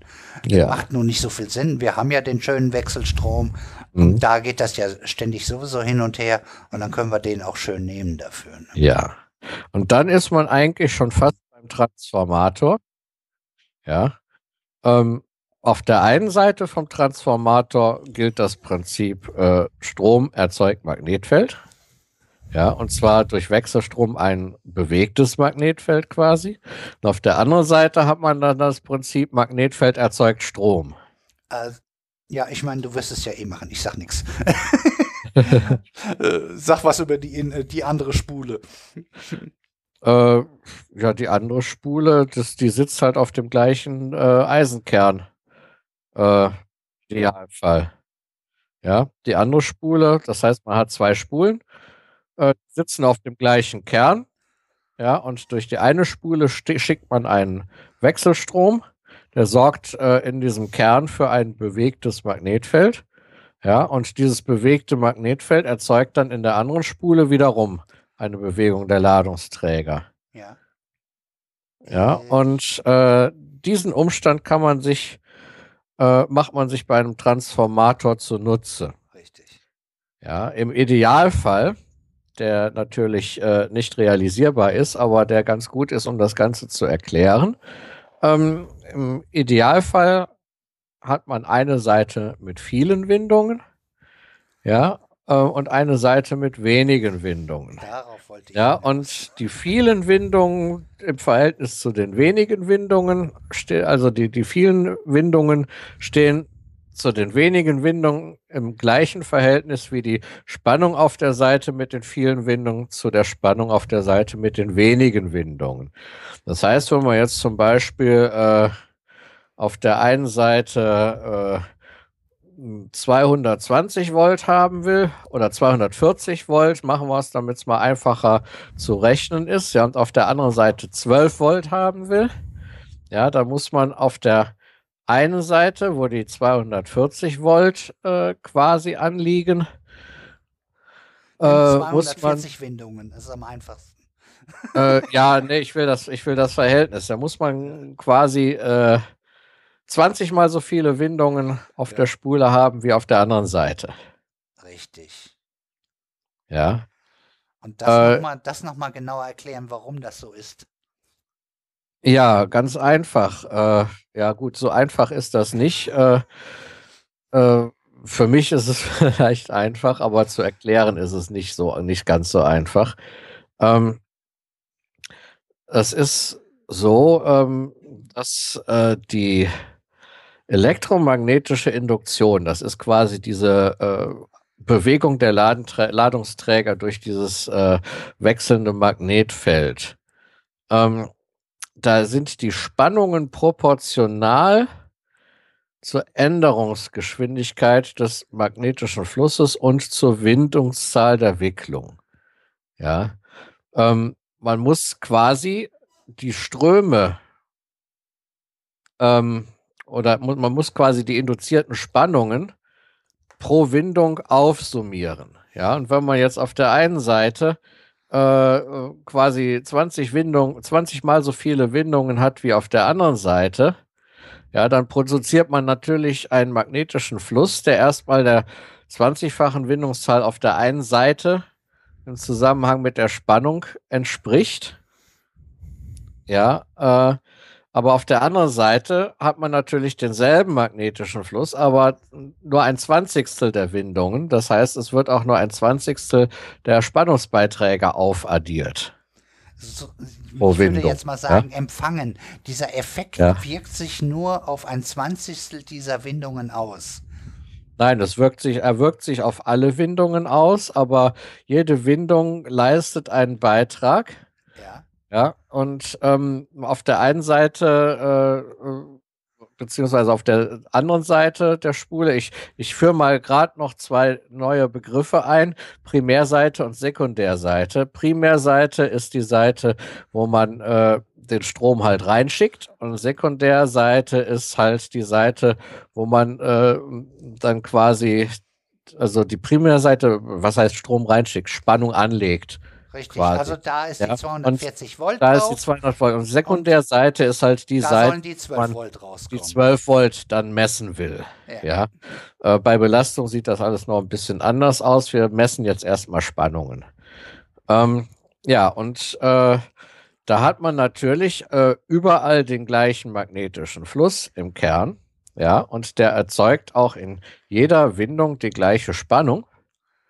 Ja, äh, beziehungsweise wird halt auf der einen Seite von, sagen wir mal, 240 Windungen, der Wert ist natürlich Blödsinn, aber um es halt ins Verhältnis setzen, setzen zu können, mathematisch, von 240 Windungen erzeugt, ja, aber auf der anderen Seite nur von 12 Windungen abgegriffen. Ja, das heißt, da wird dieser Einzelbeitrag, ähm, der auf der einen Seite durch ja, 240 sich, sich addieren kann pro Windung ähm, zu 240 Volt. Ja, weil 240 Windungen wird auf der anderen Seite halt nur 12 mal aufaddiert. Und dadurch hat man da auch dann nur 12 Volt, weil der magnetische Fluss ja der gleiche ist. Richtig. Überall. Absolut richtig. Ja. Also fand ich jetzt zumindest logisch. Ja, äh, das funktioniert halt so mit Spannungen. Bei den Strömen ist es lustigerweise umgekehrt.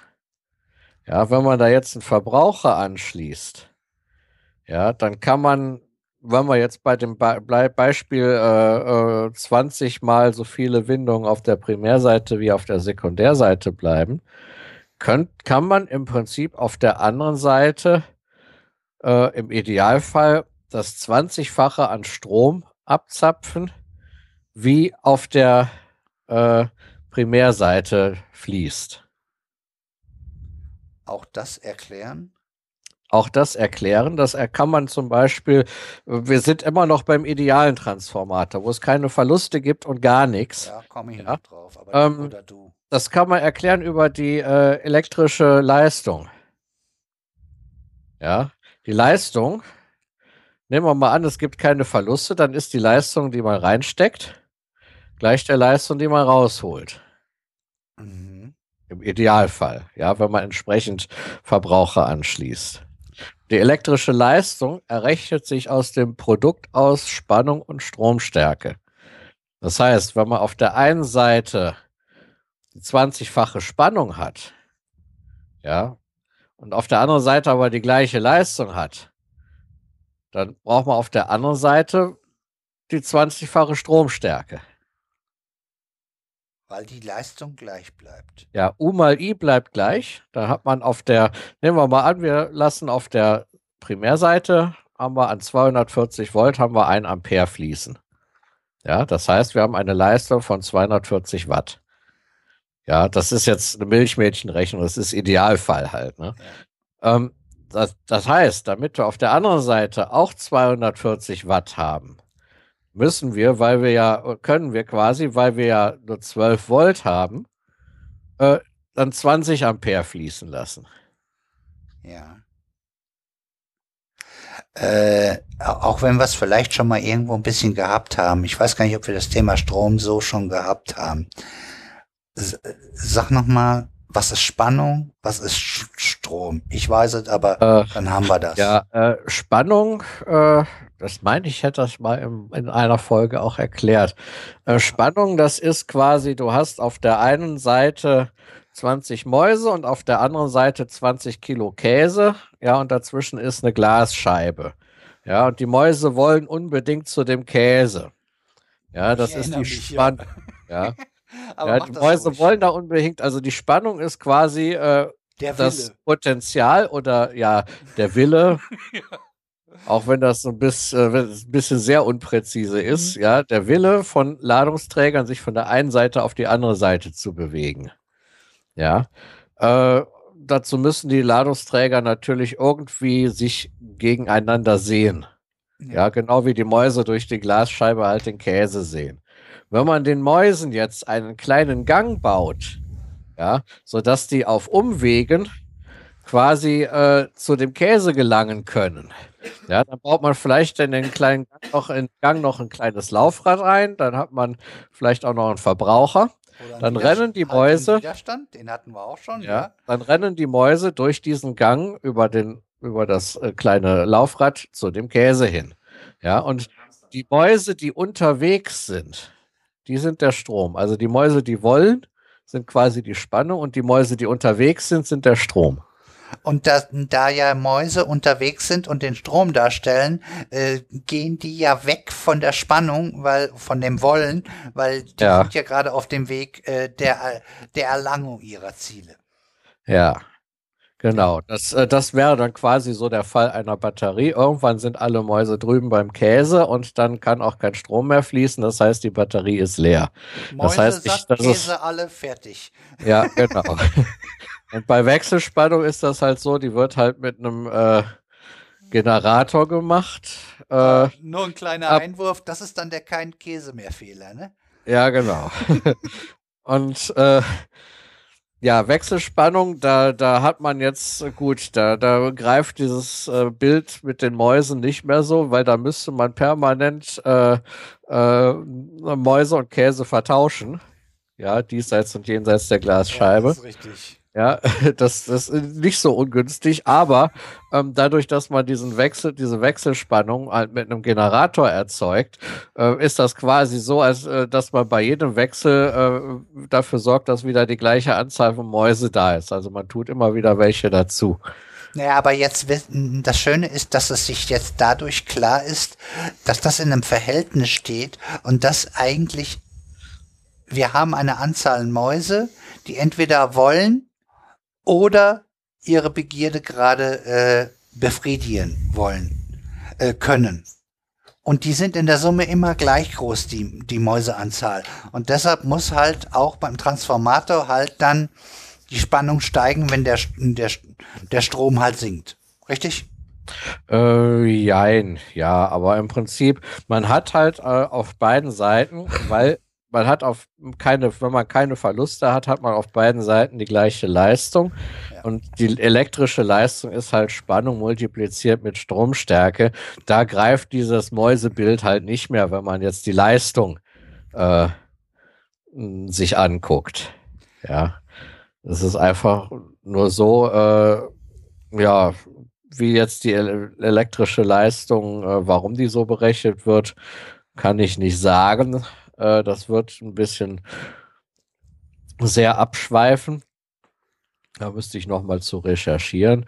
Aber das weiß man halt als Elektrotechniker, dass elektrische Leistung gleich Spannung mal Stromstärke ist. Ja, die URI-Formel ja? halt, ne? Nee, URI ist was anderes. Das ist das Ohmsche Gesetz. Das ist Ach, äh, Spannung ist gleich Widerstand mal Stromstärke. Ach, das war ja was anderes, richtig. Ja. Aber da gab es doch auch so ein Dreiklang-Dingen oder was, ne? Hast du doch gerade äh, die kann man doch auch irgendwie miteinander in Kombination setzen. Äh, die Leistung und die, äh, das Ohmsche Gesetz. Oder wie meinst du das? Leistung, Spannung irgendwie in Verhältnis setzen zu Strom, äh, zu, zu, zur Spannung. Äh, äh, äh die Sachen kann man doch auch irgendwie miteinander in eine Formel packen. Äh, ja, äh, Pui, also P gleich U bei I. Ja. Ist ja. nicht ganz so bekannt. Ist ja, nicht ganz so bekannt. Mich, ja, also deshalb hatte ich die Uri-Formel im Kopf, weil das mhm. für, für, mich sehr ähnlich war. Aber also ja. die Pui-Formel ist das. Gibt's die überhaupt? Äh, bei meinen Schülern schon. Also äh, ich habe denen die nicht beigebracht, aber die kommen damit dann an. Ja, also im Prinzip aber nicht, nicht, nicht verkehrt, was sie da denken. Ne? Ja. Ja, und so ein Transformator äh, den braucht man halt äh, für verschiedenste Sachen. Äh, zum Beispiel, wenn man jetzt elektrische Energie über größere Strecken transportieren will, ähm, dann macht man das über sogenannte Hochspannungsleitungen. Ja, das sind dann mehrere Kilovolt. Äh, und äh, das ist halt für, für die äh, Leitung über lange Strecken, für den Transport über lange Strecken ist halt günstiger, wenn die Spannung hoch ist. Ja, und dafür vielleicht nicht so ein großer Strom fließt, weil der Stromfluss sorgt letztendlich für die Verluste. Richtig. Ja, und wenn der, wenn jetzt, äh, man kann aber jetzt nicht einen äh, normalen Haushalt irgendwie direkt an die mehrere Kilovolt anschließen, dann explodiert äh, der Haushalt. ja, jetzt nicht unbedingt das, aber das wäre ja viel zu gefährlich. Ja, deshalb guckt man dann, dass man vor Ort die Spannung dann runtertransformiert. Ja, von mehreren Kilovolt dann halt äh, auf erstmal auf nicht ganz so viele Kilovolt, um das dann vielleicht innerhalb einer Ortschaft noch ein bisschen zu verteilen und dann halt vielleicht äh, relativ nah am Haus dann auf die äh, ich sag mal 230 Volt, die wir so kennen. 400. Ähm, ja, eigentlich sind es 400, äh, weil man meist, weil man das halt in, äh, in der Regel äh, dreiphasig auslegt. Das heißt, man hat äh, drei verschiedene Leiter, die gegen Erde jeweils 200, 230 Volt Spannung haben, aber gegeneinander äh, quasi 400 Volt. Aber das äh, ist eine andere Geschichte und soll ein andermal erzählt werden. halt für, für, den, für, den, Elektriker ist 3 mal 230 gleich 400. Schön, schön ja, genau. So, so kann man das auch sagen. Aber auch nur deshalb, weil das Ganze äh, quasi komplex gerechnet wird oder äh, Zeiger addiert werden. Ja. Haben wir wieder ein Literaturmem untergebracht. Das finde ich sehr gut. Ja, das ist so die eine Anwendung. Ne? Äh, dann gibt es natürlich äh, äh, auch das Bedürfnis, man äh, betreibt nicht jedes Gerät jetzt mit 230 Volt. Ja. Äh, ja, sondern man, man braucht meistens deutlich niedrigere Spannungen und vor allem Gleichspannungen. Das heißt, wenn man jetzt äh, quasi ein Gerät an die Steckdose anschließt, dann ist da in vielen Fällen auch noch mal ein kleiner Transformator drin, der die Spannung von 230 Volt dann noch runter transformiert auf 20 Volt, 12 Volt, 9 Volt, je nachdem, wie man es halt braucht. Äh, dann wird das Ganze noch gleichgerichtet. Das heißt, aus der Wechselspannung wird eine Gleichspannung gemacht. Das, äh, ich weiß nicht, hatte ich schon was über Dioden erzählt? Das, glaube ich, kommt alles noch. Das ne? kommt noch. Ja, wir hatten auf jeden Fall schon mal PN-Übergang. Ja, also ich meine, da hätte ich auch eine Gleichrichtung ja, untergebracht. Ja, da war sowas auch mit. Ja, ja, aber ich glaube, das Thema an sich, wie man aus Gleichstrom Wechselstrom und umgekehrt macht, das, das könnten wir, glaube ich, irgendwo noch mal so richtig schön unterbringen. Ja. Das könnte man noch mal gucken wir mal. Aber du bist ja in der Elektrotechnik jetzt unterwegs. Da wirst du ja noch ein paar Folgen genug mit zu tun haben. Haben wir ja schöne Sparte gefunden jetzt. Ich ja. glaube, das können wir nochmal explizit irgendwo unterbringen. Ja. Ja gut, also wie gesagt, Transformatoren werden verändert, äh, werden, werden benutzt, um Spannung, Spannungswerte zu verändern. Ja. Oder Spannungsniveaus. Äh, das allerdings nicht zwangsläufig.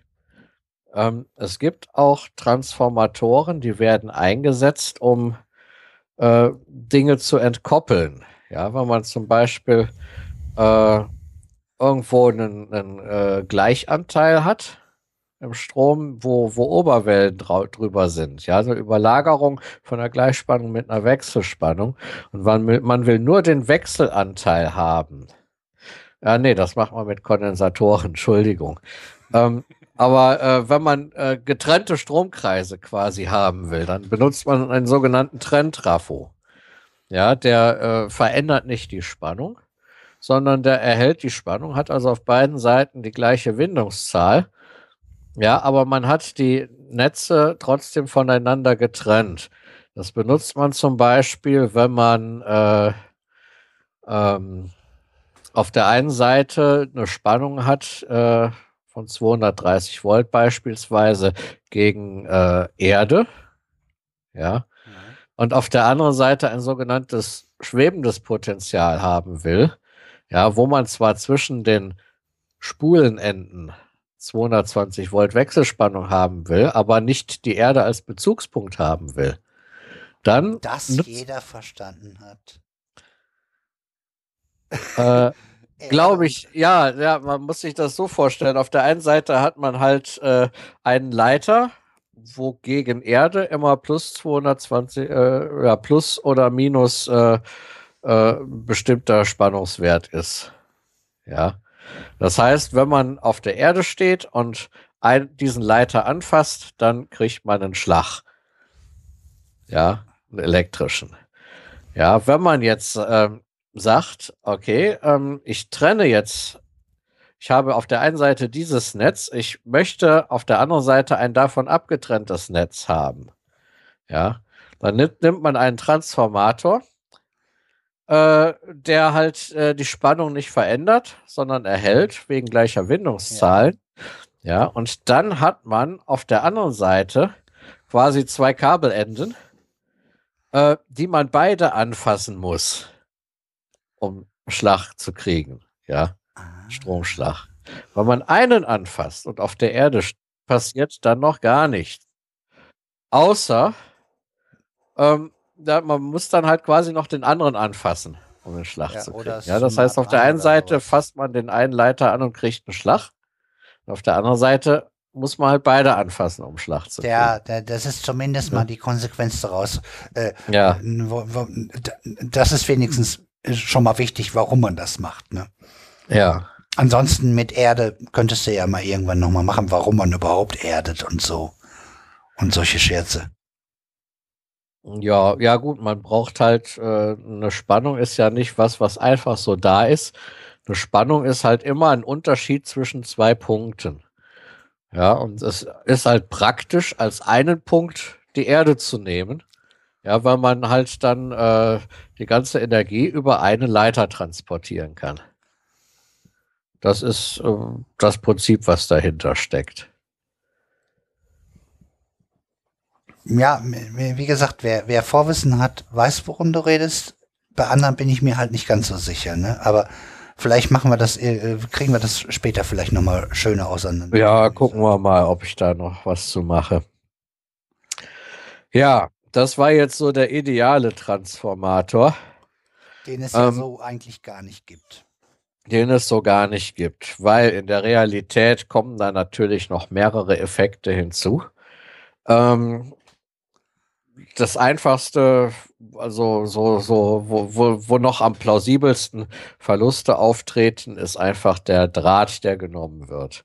Ja, der besteht aus Kupfer, das ist zwar gut leitfähig, aber halt nicht supraleitend, sondern hat einen bestimmten spezifischen Widerstand. Und gerade wenn man viele Windungen benutzt, dann spielt dieser Widerstand ähm, schon eine Rolle, ja. Da, da muss der Strom durch im Prinzip durch einen sehr, sehr langen Draht fließen. Ja, und je länger der Draht, desto größer ist halt auch der Leitungswiderstand. Ja, da äh, treten schon mal Verluste auf. Ja, mir, ich, ich denke gerade an den Van Klitzeling-Effekt, wo das ja mit Supraleitern, wo der dann schwebt, wo das eben gerade äh, eine Zeit lang halt funktioniert, ne? Mhm. Wo das äh, genau dieser Effekt eben aufgehoben wird und deshalb ja. äh, überhaupt das Ding überhaupt so schön schweben kann. Wer das mal gesehen hat, hat ja vor ein paar Jahren gewonnen, da hat man das gesehen, wo dieses kleine Teil da wirklich wie äh, ja wie so auf einer Schwebebahn äh, so vor sich hingeglitten ist und quasi in der Luft geschwebt hat. Ja, das war halt Supraleitung. Ja, genau. Da, da wird dieser, dieser Effekt, äh, des, der, der Widerstand, der da erzeugt wird, einfach aufgehoben. Ne? Mhm. Ja. Dann hat man zwischen den Drähten, ja, die ja so schön eng nebeneinander gewickelt sind, aber trotzdem gegeneinander isoliert sind, ähm, damit der Strom immer schön im Kreis fließt, ähm, hat man äh, quasi noch äh, sogenannte kapazitive Effekte, also elektrische Felder, zwischen den Drähten jeweils. Die sorgen auch für Verluste. Äh, ist das das, was, was den Trafo, den ich hier so, äh, wenn ich hier mein iPad dran schließe, so warm macht? Vermute ich, oder? Also, was den so warm macht, sind auf jeden Fall Verluste. Davon wird äh, ein großer Teil vom Leitungswiderstand kommen, aber auch vielleicht, je nachdem, ähm, von Wirbelstromverlusten. Ah, ja, also. und von der Ummagnetisierung des Kerns, ja. Das Magnetfeld, das ist eigentlich eine recht träge Sau. Ja, und wenn man das dazu zwingt, ständig die Polarität zu ändern, ja, dann muss man ständig gegen die Trägheit dieses Magnetfelds anarbeiten. Ja. Und das sorgt natürlich auch für, das verbraucht natürlich auch Energie, kann den auch warm machen, den Kern. Ja, und wir reden hier von 50 Hertz. 50 Hertz heißt, wie oft wechselt das in ja, äh, Zeitraum? Äh, 50 Mal hin und her pro Sekunde. Ja. Nur, dass ja. man da mal eine Größenordnung bekommt, das ist ja. schon, also, das, das kriegt man schon selber im Kopf nicht gezählt. ja. Also diese, diese Taktfrequenz, die ist schon recht fix. Ja. Und äh, dann gibt es äh, vielleicht noch äh, zu erwähnen die Wirbelstromverluste.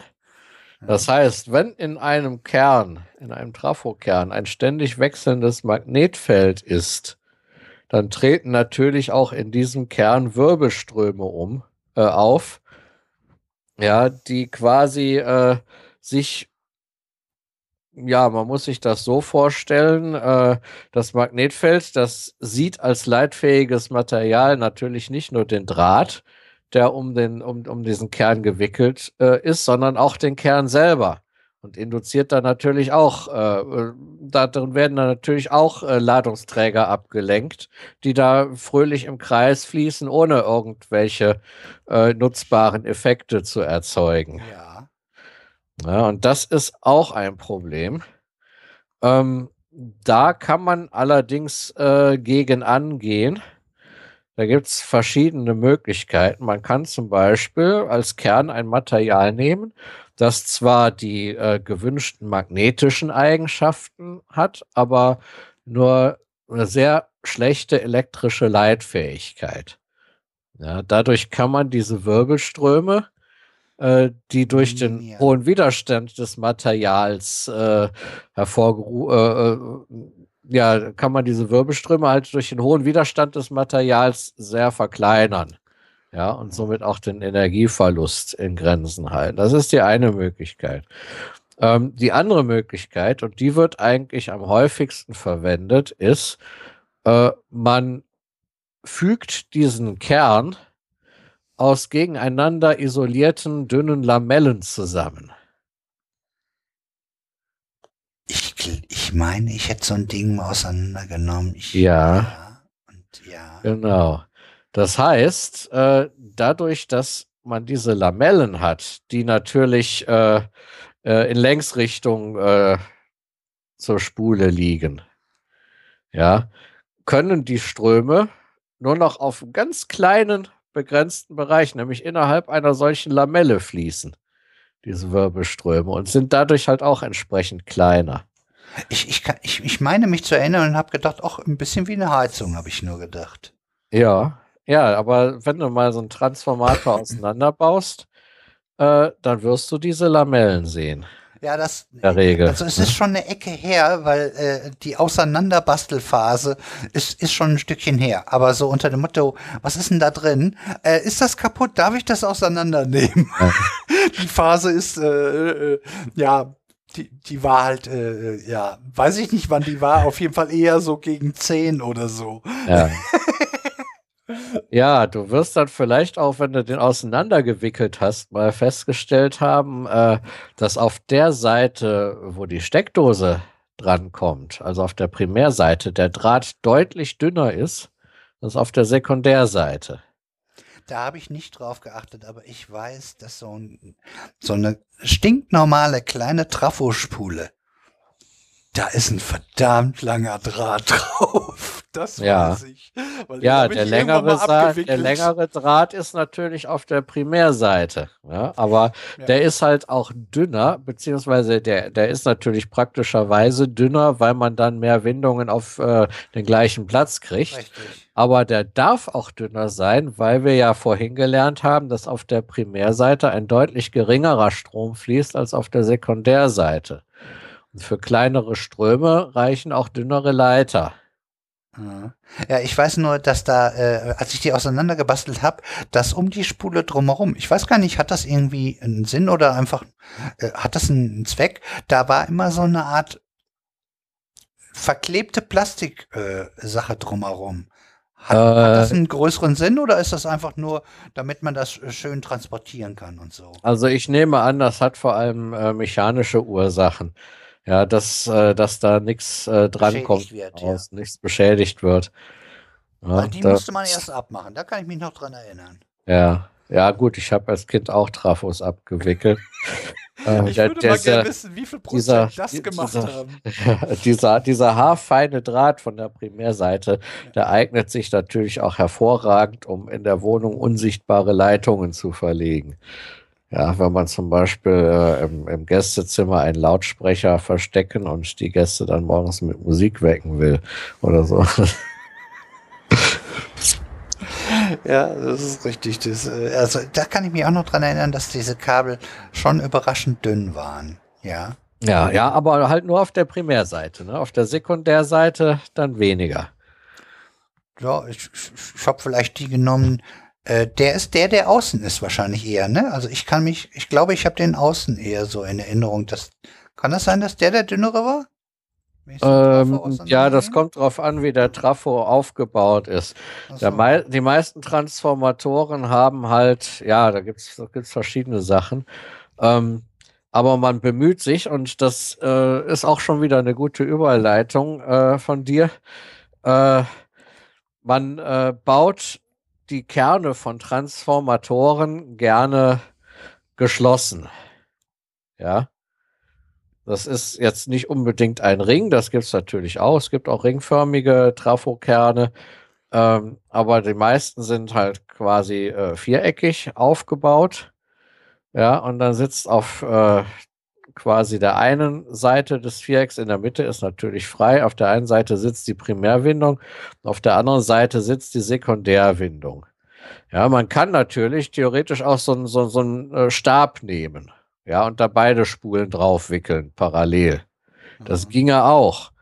Das Problem ist, weil man so ein, dann hat man ja quasi dann einen Stabmagneten. Wenn man so einen Stabmagneten hat und sich die Feldlinien da mal anguckt, ja, da gibt es natürlich außen auch viele Feldlinien. Und dann gibt es natürlich Feldlinien, die zunehmend weiter weg vom Geschehen sind und dann eigentlich gar nichts mehr beitragen zu der Energieübertragung. Ne? Da gibt es da so eine Feldlinie, die geht dann halt was weiß ich, äh, beim Stabmagneten, äh, wenn ich den in der Hand halte, geht die vielleicht äh, so durch mein Schlafzimmer, durchs Badezimmer, durchs Kinderzimmer und wieder zurück. Ja, und da gibt's eine, die geht vielleicht, äh, äh, was weiß ich, Richtung Köln und macht einen kleinen Umweg durchs Bergische und äh, kommt dann über Bonn den Rhein entlang wieder zurück. Ja, und dann gibt's noch die eine einzige arme Feldlinie, genau in der Mitte, die wirklich bis ins Unendliche muss und dann äh, auch von hinten wieder aus dem Unendlichen zurück muss. Also die hat den weitesten Weg.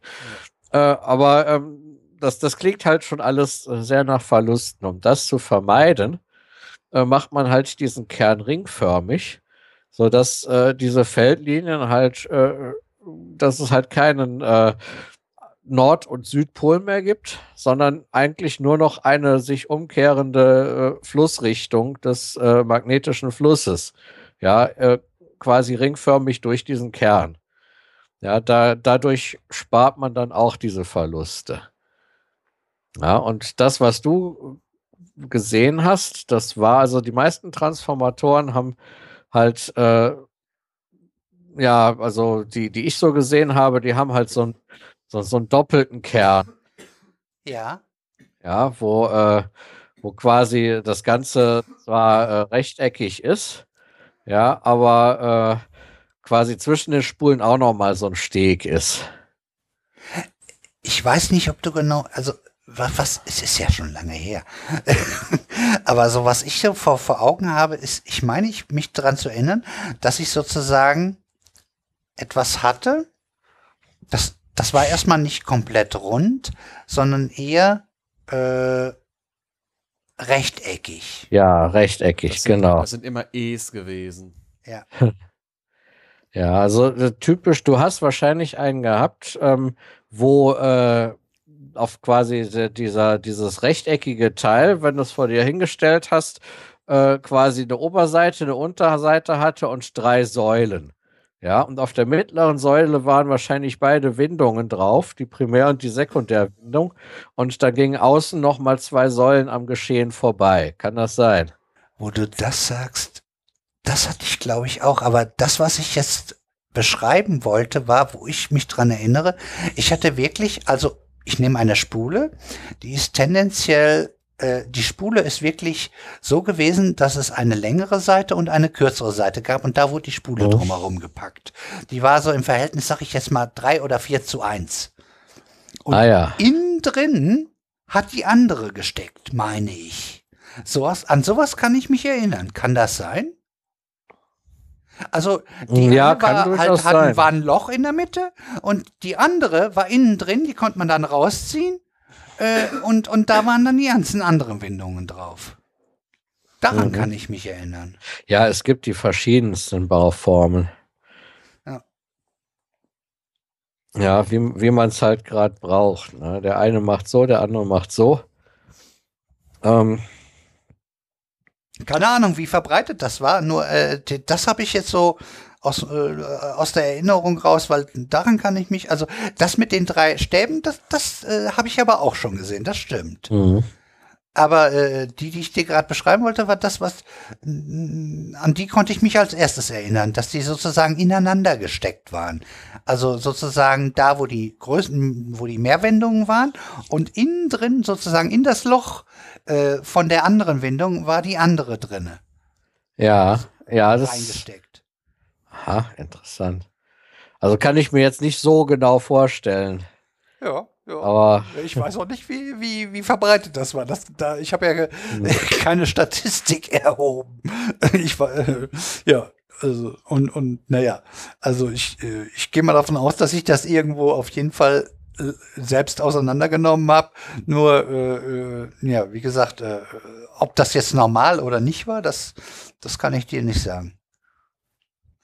Sowas habe ich auf jeden ja. Fall vorgefunden. Mhm.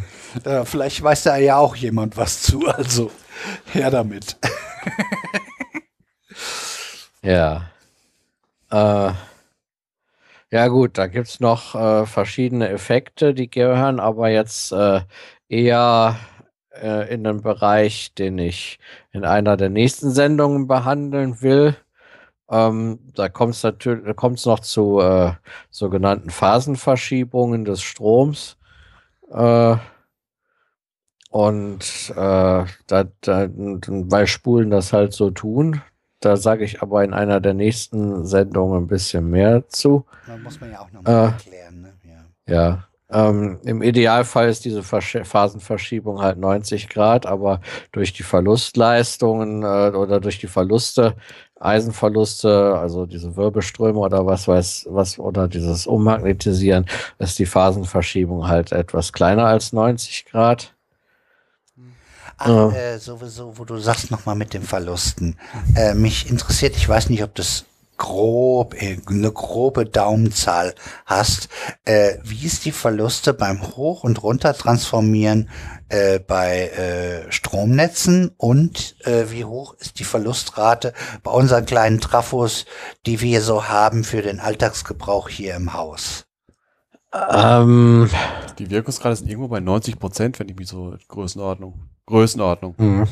Mit plus, bei den minus. kleinen oder bei beiden? Bei, bei, die, die großen, die gibt es auch teilweise bis 95 Prozent. Alles sagen, jetzt äh, außer, Hüfte, effizienter, hätte ich schon außer Hüfte geschossen. Ja, äh, ist jetzt alles aus der Hüfte geschossen, müsste man recherchieren.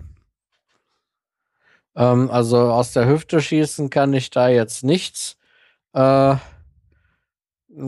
es, es, treten auf jeden Fall Verluste auf, aber äh, ich habe da jetzt äh, keine Zahlen zu. Ja, wenn der Sven recht hat, äh, hatte glatten, also das ist ja noch verkraftbar, sagen wir mal so. Ja. Also ich hatte die Sorge, wenn ich mir überlege, wenn, wenn hier mein, mein also die, die Trafos, die ich hier so habe, hier für meine iOS-Geräte oder so, die werden schon schön warm und da hatte ich eher die Sorge, dass das äh, eine höhere Verlustrate eher gewesen wäre. Weil, weil, weil sich, äh, weil manche schon arg warm werden. Mhm. Äh, sowieso. Ich habe jetzt hier äh, von Anker so ein Teil. Da sind sechs USB-Dinger dran. Und ein einziger Trafo. Damit müsste ich doch jetzt energietechnisch, weil ich ja nur einen Trafo dran habe, günstiger sein als vor, als ich das Ganze noch alles schön getrennt hatte. Und jeder seinen eigenen Trafo. Würdest du dem zustimmen? Das kommt darauf an, wie viel, wie viel Energie du aus dem System rausziehen willst. Ne? Wenn der eine Trafo reicht, um die Energie für alles zur Verfügung zu stellen, dann ist das natürlich günstiger.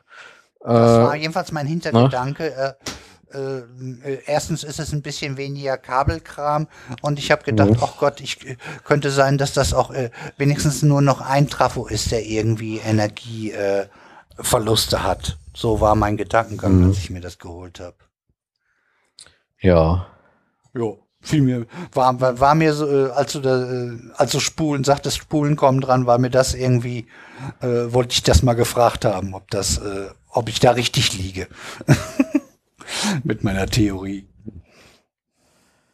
Ja. Schön. Äh, ja, das, das wäre es im Groben auch schon gewesen. Das habe ich so durchgehört, ja. ja. Ähm, ja. Vielleicht noch so die Bemerkung, äh, es gibt noch einen interessanten Zusammenhang zwischen der Frequenz äh, äh, der, der Wechsel, äh, des Wechselstroms und dem Materialaufwand. Ja, also man kann, wenn man höhere Betriebsfrequenzen hat, ähm, dann äh, kann man viel Raum sparen, weil dann einfach äh, äh, weniger Material reicht. Ja, weniger, weniger Windung. Äh, ja, und äh, Man muss dann allerdings, äh, dann ist die Konstruktion zwar kleiner, aber auch aufwendiger. Ja.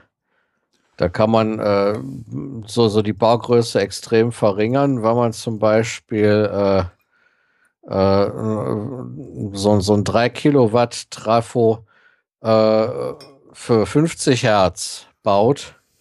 Ja, dann wiegt der 30 Kilo ungefähr. So als Vergleich. Und wenn man äh, die gleiche Leistung mit 100 Kilohertz fährt, dann braucht man Material lediglich von einem halben Kilo. Ja, das ist ein Unterschied, ne? Das, das ist ein Unterschied, ja.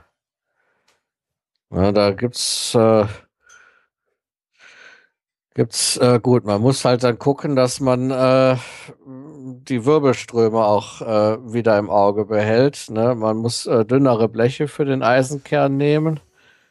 Äh, ja, und äh, ja, generell äh, muss man halt dann äh, genauer arbeiten.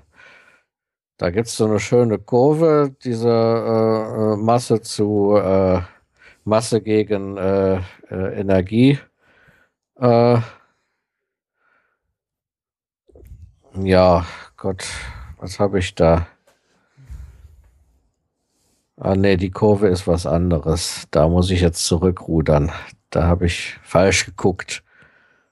Ja, aber wie gesagt, äh, das, das liegt wohl daran, äh, dass äh, eine höhere Frequenz äh, sich auch mit weniger Materialaufwand äh, übertragen lässt. Mhm.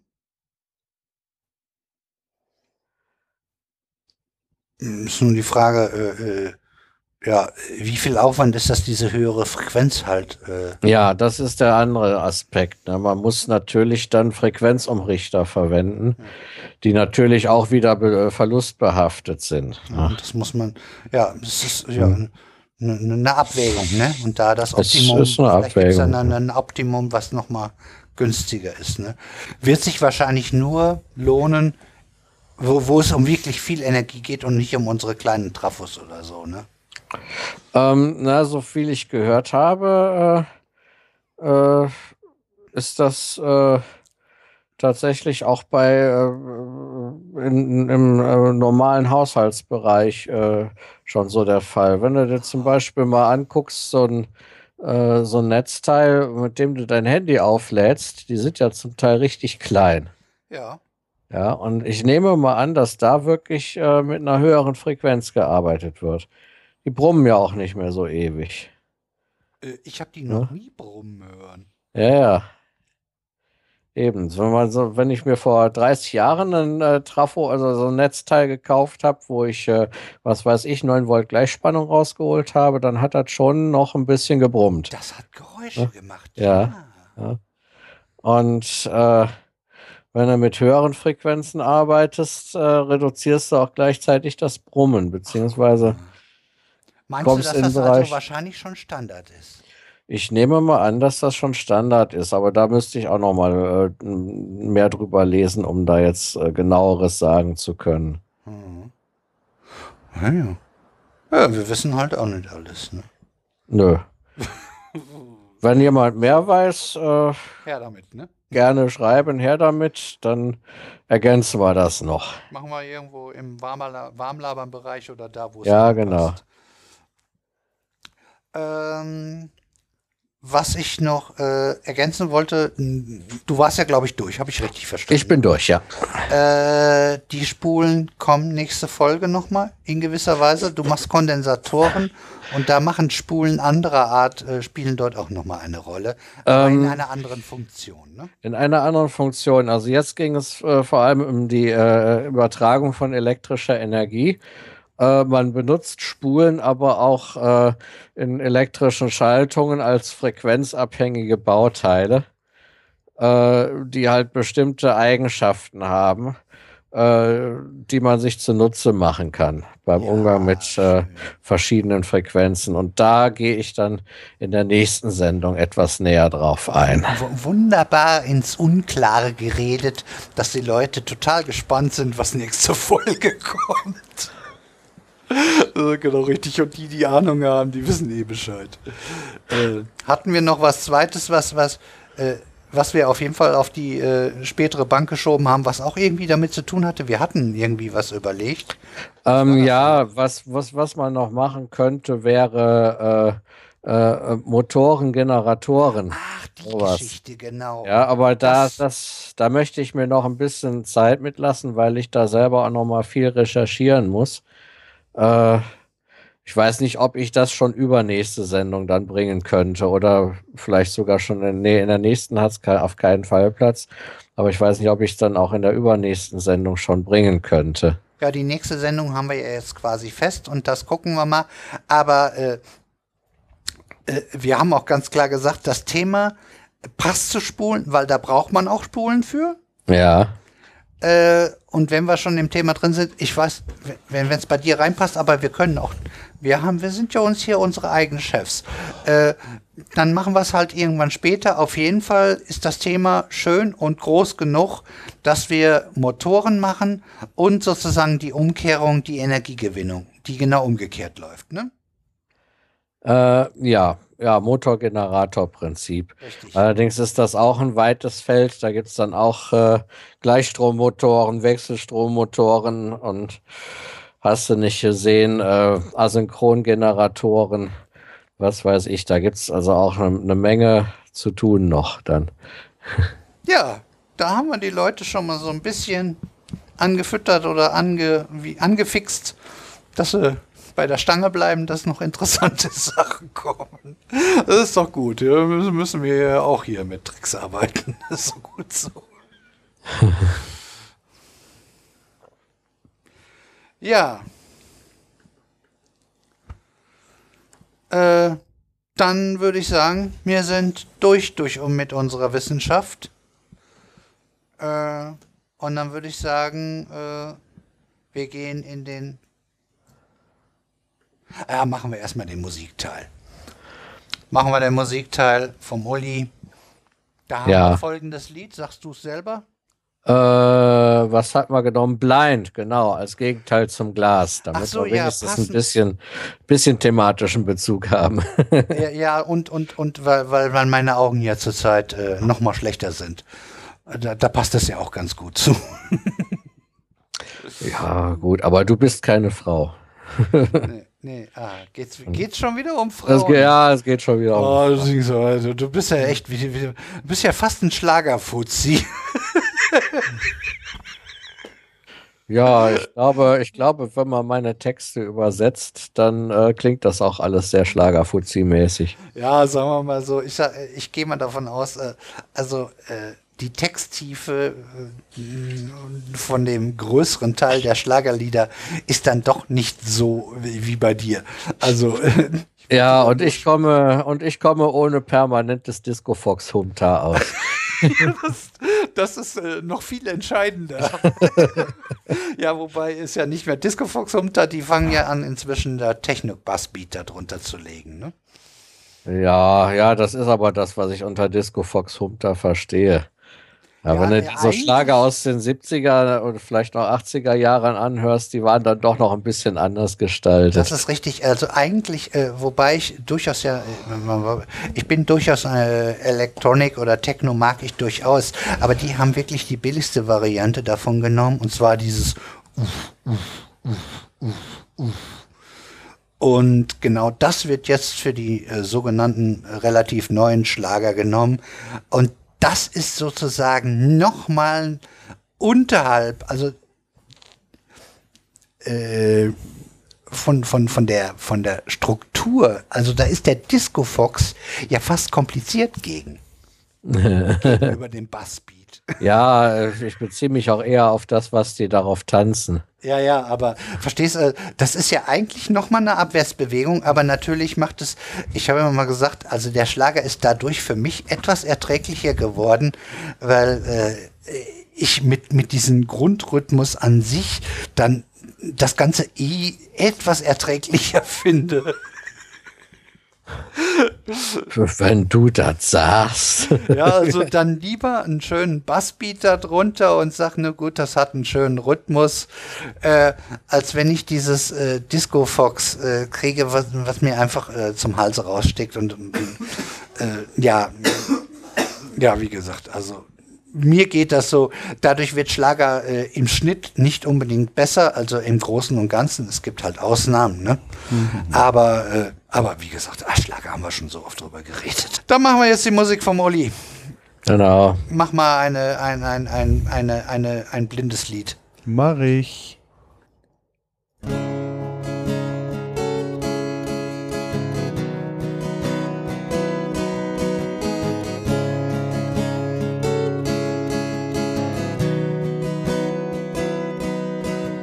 The time I have loved you is not so long ago. My feelings were so pure and true, you should have let them grow. I could not give the world to you, but everything I had. Girl, how I loved you, I never will forget. But you gave it all away for your foolish pride and some strange sense of freedom keeps you restless in the night. Girl, why don't you give yourself a chance? Have you ever felt the real love or the magic of romance?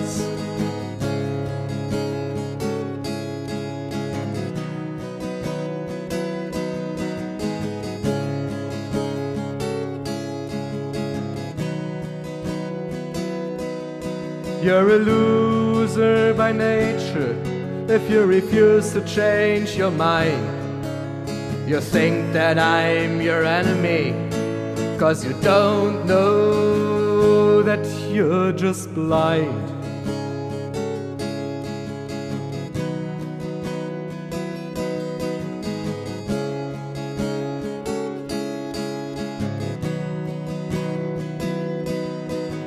You see the door is closing and there's nothing left to show.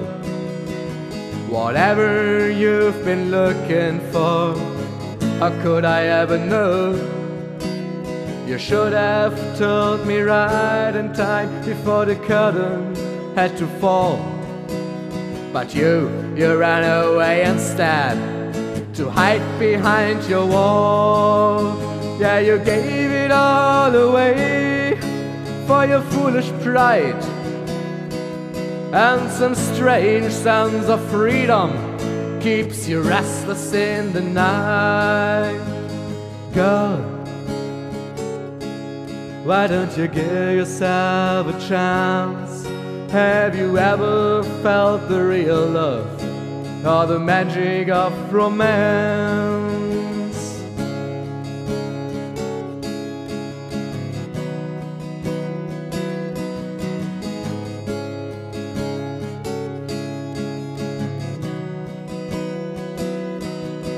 You're a loser by nature if you refuse to change your mind. You will think the whole world hates you, cause you don't know that you're just blind.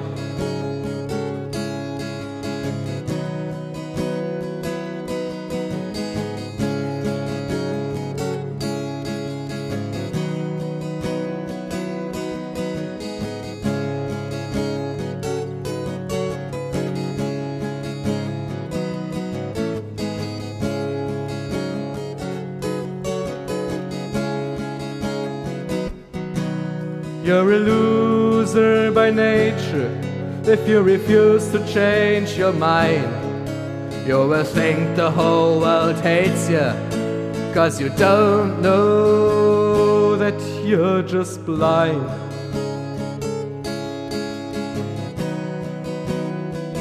You are just blind.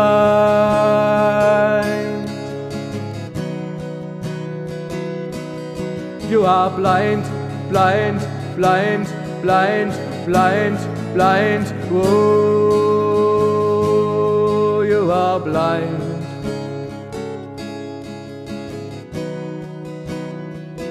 You are just blind.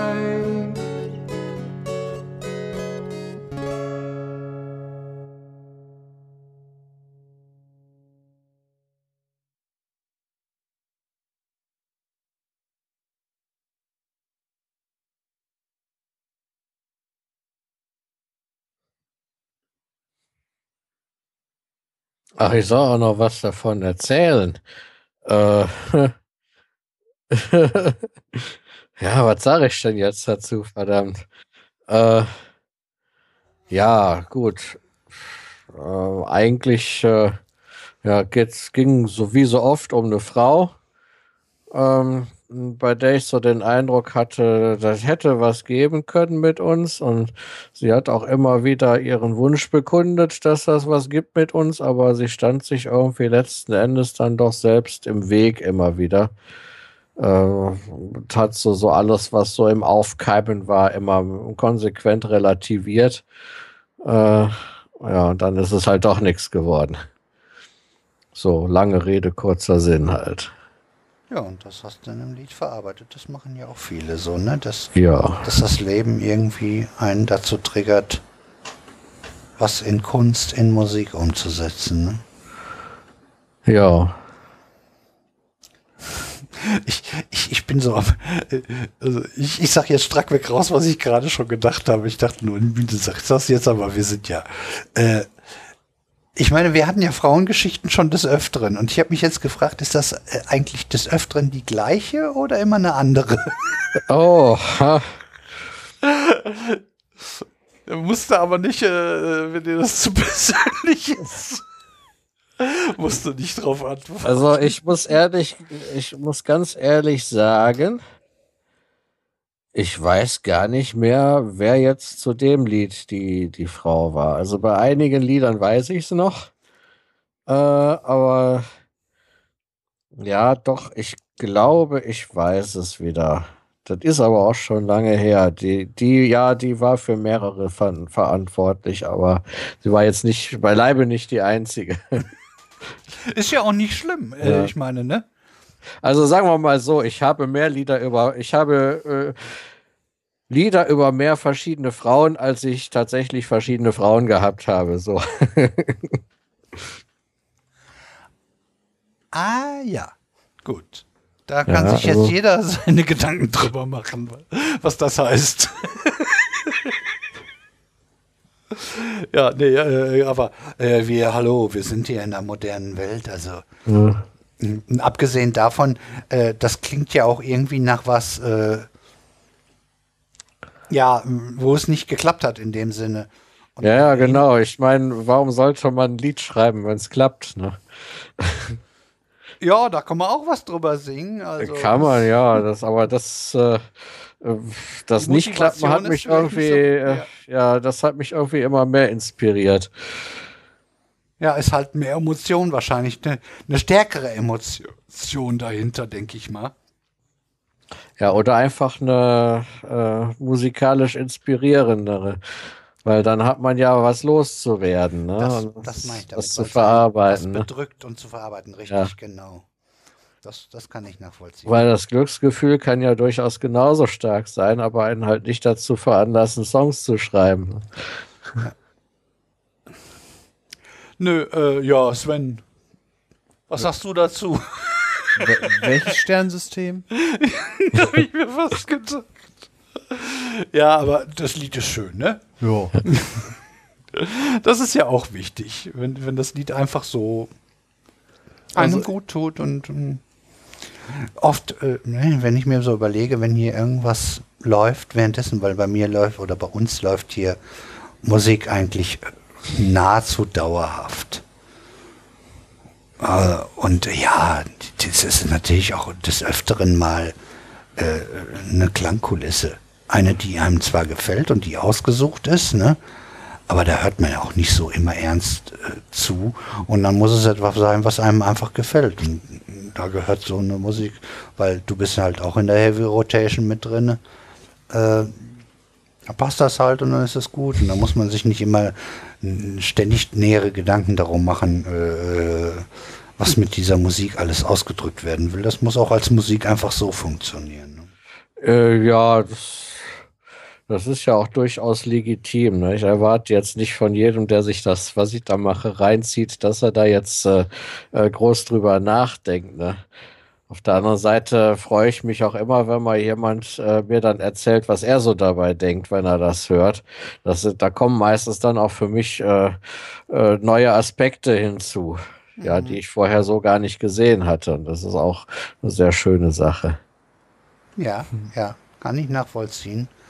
Und äh, ich sage nur einfach, es ist, es ist schön, wenn eine Musik mehrere Ebenen hat, mit denen man sich beschäftigen kann. Äh, Deshalb kann ein, ein Lied, das äh, relativ wenig Text hat, aber einfach eine gute Melodie hat, die einem gefällt. Ich habe das ja auch. Ich, ich, ich habe so meine Standardbleibe. So ein Blue hat jetzt auch nicht wahrscheinlich so die sonder, sonderlich äh, große große Aussage, Aussage in, in, in, seinem Lied. Aber ich, mir hat das einfach gefallen. Einfach schön. Aber schätzen tue ich natürlich das, wo sozusagen doch mehrere Ebenen sind, weil auch wenn man es dann zum mehrfach hört, irgendwann hat man die Zeit und die Muße, mal genauer hinzuhören und sich genau damit zu beschäftigen. Und dann tut man es halt zehnmal nicht, aber man weiß, dass dieses Lied halt noch eine zusätzliche Ebene hat oder halt äh, ja eine andere Tiefe als äh, You Can Win If You Want. Ne?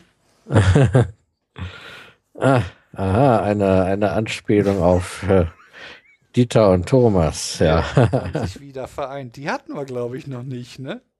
Ja, das ist ja auch nicht mehr aktuell. Ja, ja, wir, die, die ganzen Deutschen haben wir eigentlich noch weniger. Das, da werden wir die Leute ja. auch noch mit quälen. Ja, ja, das, die haben halt das Problem, dass meistens auch irgendwie ein Mangel an Aktualität äh, halt besteht, ne? den jungen Leuten erklären wir, worum es geht und die Alten wissen noch Bescheid. Ja, gut, das kann natürlich auch gut sein. Und die Jungen können das meinetwegen, weil die sowieso mit dem Internet aufgewachsen sind, die können das eher googeln. gut, machen wir eine Musik, äh, deine Musik. Können wir zumachen und gehen zu den Plattenvorschlägen? Ist das okay? Ja, genau. Mach mal zu und mach mal weiter. Okay, dann gehe ich mal, äh, fange ich mal mit mir an. Ist das okay, Sven? Jo, ich bin noch ja. am Tippen. ja, so gut. Äh, ich habe eine Platte vorzuschlagen. Hm, ich glaube, es ist das erste Mal, dass ich jetzt die zweite Platte von einem vorstelle, den ich schon hatte. Äh, und zwar Mike Bett habe ich mal wieder rausgesucht. Hatte ich, glaube ich, damals auch schon angeteasert, dass ich da noch was habe, was mir so gut gefällt, dass es hier dass ich das hier vorstellen möchte. Und das heißt uh, The Hunting of the Snark. Das ist 1986 rausgekommen und basiert, oder The Hunting of the Snark ist ein Gedicht von Lewis Carroll oder genauer gesagt eine Ballade. Lewis Carroll ist äh, wahrscheinlich den meisten eher bekannt äh, unter äh, Alice in Wonderland oder Wonderland äh, ähm, genauso schräg ist dieses Hunting of the Snark. Äh, was ich äh, irgendwo äh, im, im Netz irgendwo mir habe vorlesen lassen und nicht mehr genau behalten habe, was es ist. Die 42 hat bei Lewis Carroll auch des Öfteren eine Rolle gespielt. Ich glaube auch in dieser Ballade oder und in Alice im Wonderland äh, ist einfach äh, drüber weggehört und aber fand ich wichtig genug, weil die 42 mehr äh, eine wichtige Zahl für mich ist und äh, jeder Insider weiß Bescheid. Äh, das Ganze ist eigentlich ein Musical und ähm, ist dann halt als Konzeptalbum halt auch, auf, auch aufgenommen worden, halt äh, von Mike Bett. Und der hat sich halt einige äh, gute Musiker oder gute Sänger dazu geholt, auch Musiker. Ähm, und zwar ist da zum Beispiel Art Garfunkel dabei, Julian Lennon und äh, du hast, ich, ich, ich meine, Keith Richards war richtig, ne? Hattest du, glaube ich, auch gesagt. Ich meine ja, aber ich kann es jetzt auch nicht mehr beschwören. Ja, sind noch ein paar andere dabei, äh, die man etwas weniger kennt. Eine, eine werde ich hier nochmal speziell äh, vorstellen, weil äh, die mir musikalisch, also die anderen haben, die können gut singen äh, und das ist gut so, aber es gibt eine, die, glaube ich, relativ wenige kennen. Die heißt Dennis Williams und die hat durch die ganze Platte eigentlich wunderbare Parts, die mir, ich, ich freue mich immer, wenn ich sie wieder höre auf der Platte. Und äh, insbesondere das Lied 11, da darf sie nämlich alleine ein Lied bringen und das ist so das liebste Lied, was ich auf der Platte habe. Wobei ich wirklich sage, durchweg, ich höre die von A bis Z, von vorne bis hinten. Es ist ein wunderbares Konzeptalbum wie gesagt, 31 Jahre alt und ich höre es bis heute gerne. Ich habe es jetzt heute noch mit Sven zusammengehört und ich, ich habe immer noch Spaß daran. Es ist einfach für mich äh, schöne, gute Unterhaltung. Das ist jetzt nicht unbedingt das absolute High-End äh, The Wall oder sowas, das ist mir klar. Äh, aber äh, ich, äh, mir, mir, mir, gefällt eigentlich jedes Lied. Aber wenn ich eins herausnehmen will, dann ist das äh, Dancing Towards Disaster äh, von Dennis Williams. Das ist das zweitletzte Lied, das elfte Lied. Und da kommt zum Schluss, ich, ich finde, das hat zum, also schon währenddessen und zum Schluss äh, geht es nochmal so eine, eine Steigerungsform nach oben eine Energie, dieses Dancing, Dancing, Dancing, Dancing, Dancing to Disaster. And to the dancing and the disaster. Das ist so, ah, da, da, da steckt so viel Energie und so viel äh, positive Energie drin, das höre ich unheimlich gern. Also das, das äh, ähm, bei allen Liedern, die, die mir durchweg gefallen, ist das eins, das mir äh, äh besonders immer wieder äh, ja auch eine ne, ne gute Laune bei mir hervorruft. Ähm, äh, das wollte ich noch mal äh, besonders hervorheben. Ansonsten sind die restlichen Lieder an sich guter Pop das ist jetzt nicht irgendwie, wie gesagt, irgendwie so alte Genesis-Lieder oder sowas. Das nicht. Äh, aber gut zu hören, aber damit vielleicht auch was für den Allgemeingeschmack, weil ich glaube, daran kann, können sich wenige stören.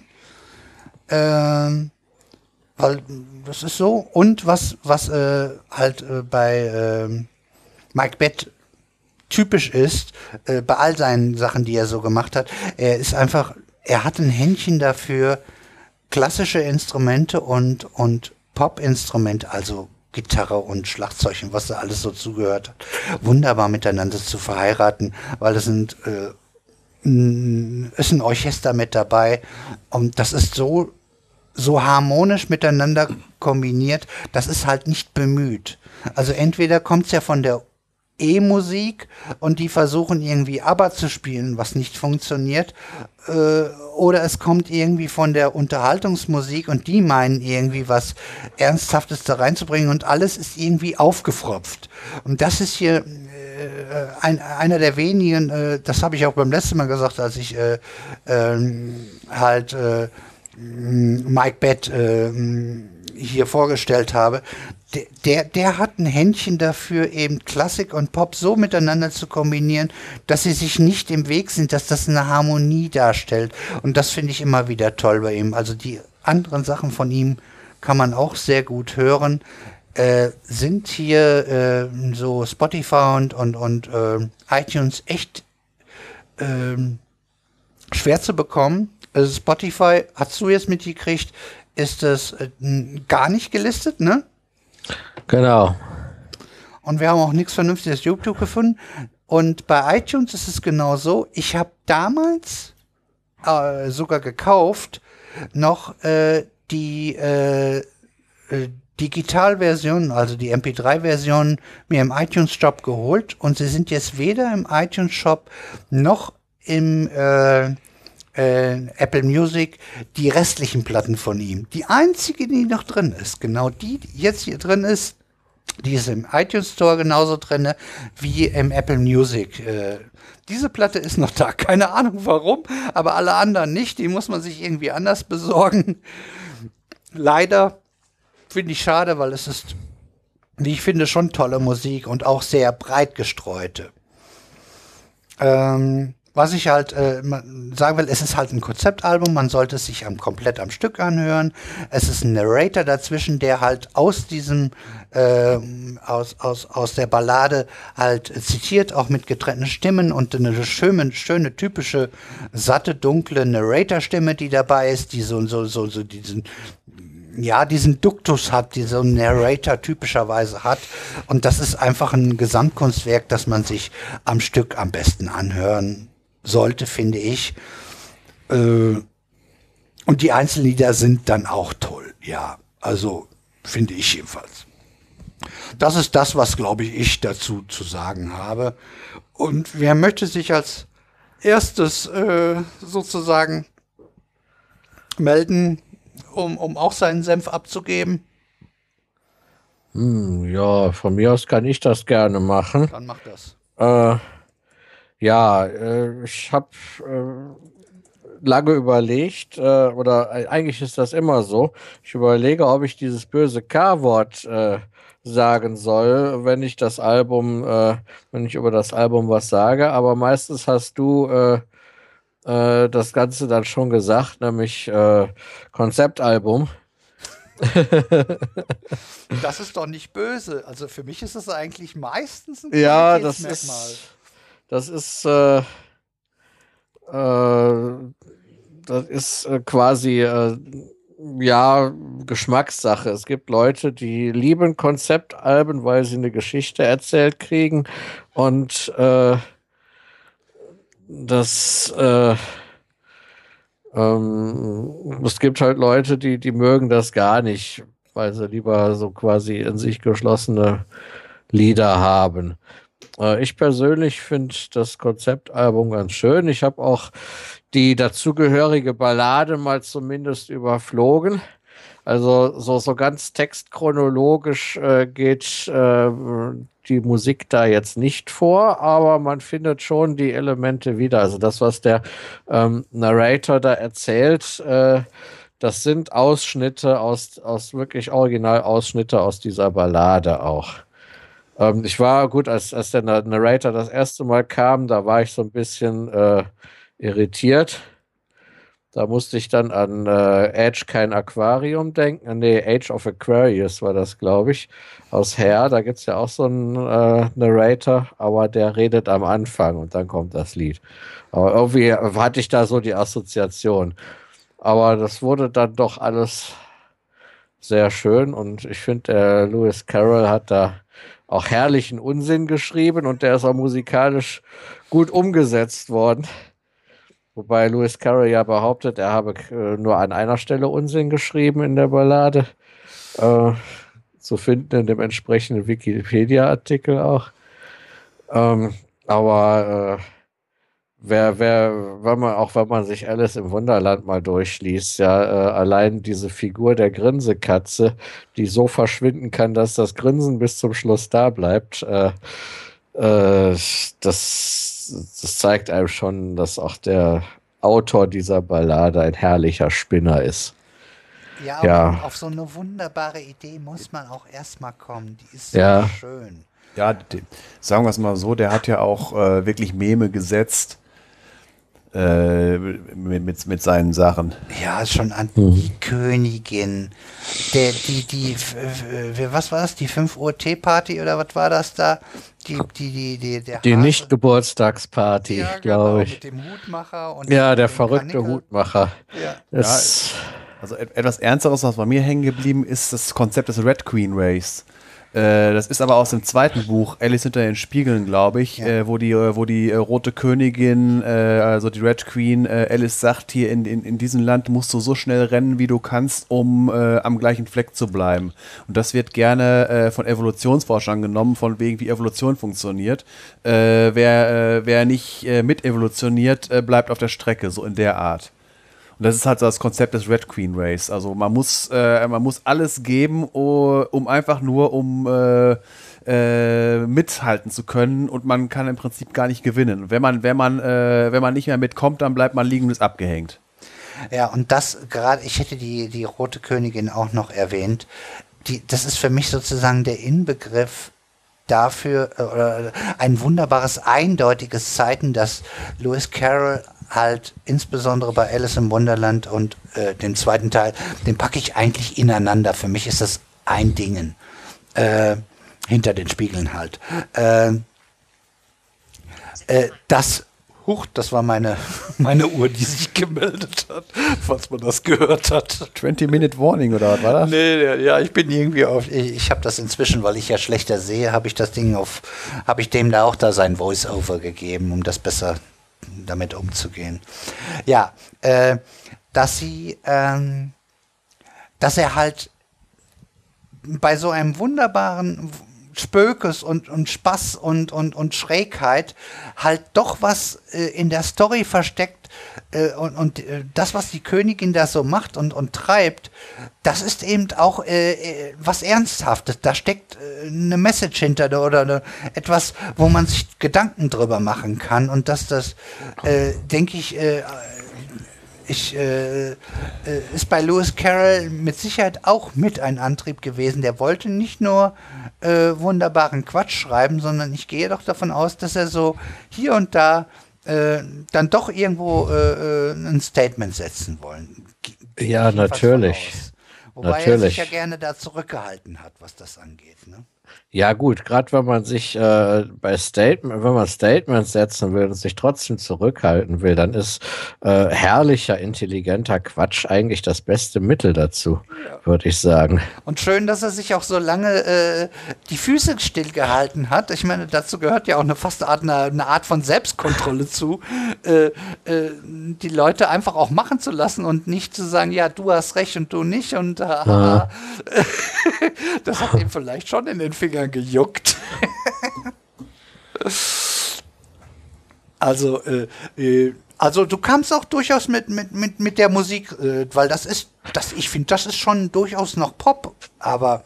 Ja, aber es ist, äh, es ist äh, wirklich, wie du gesagt hast, eigentlich eine sehr schöne Fusion äh, von Pop und äh Orchesterinstrumentierung.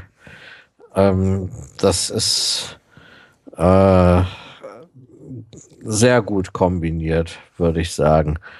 Ähm, man hat so, so, so das erste Mal, wo ich so eine Kombination gehört habe aus Pop und, äh, äh, und, äh, Orchesterinstrumentierung, ähm, das war in den 80ern, nannte sich Rondo Veneziano.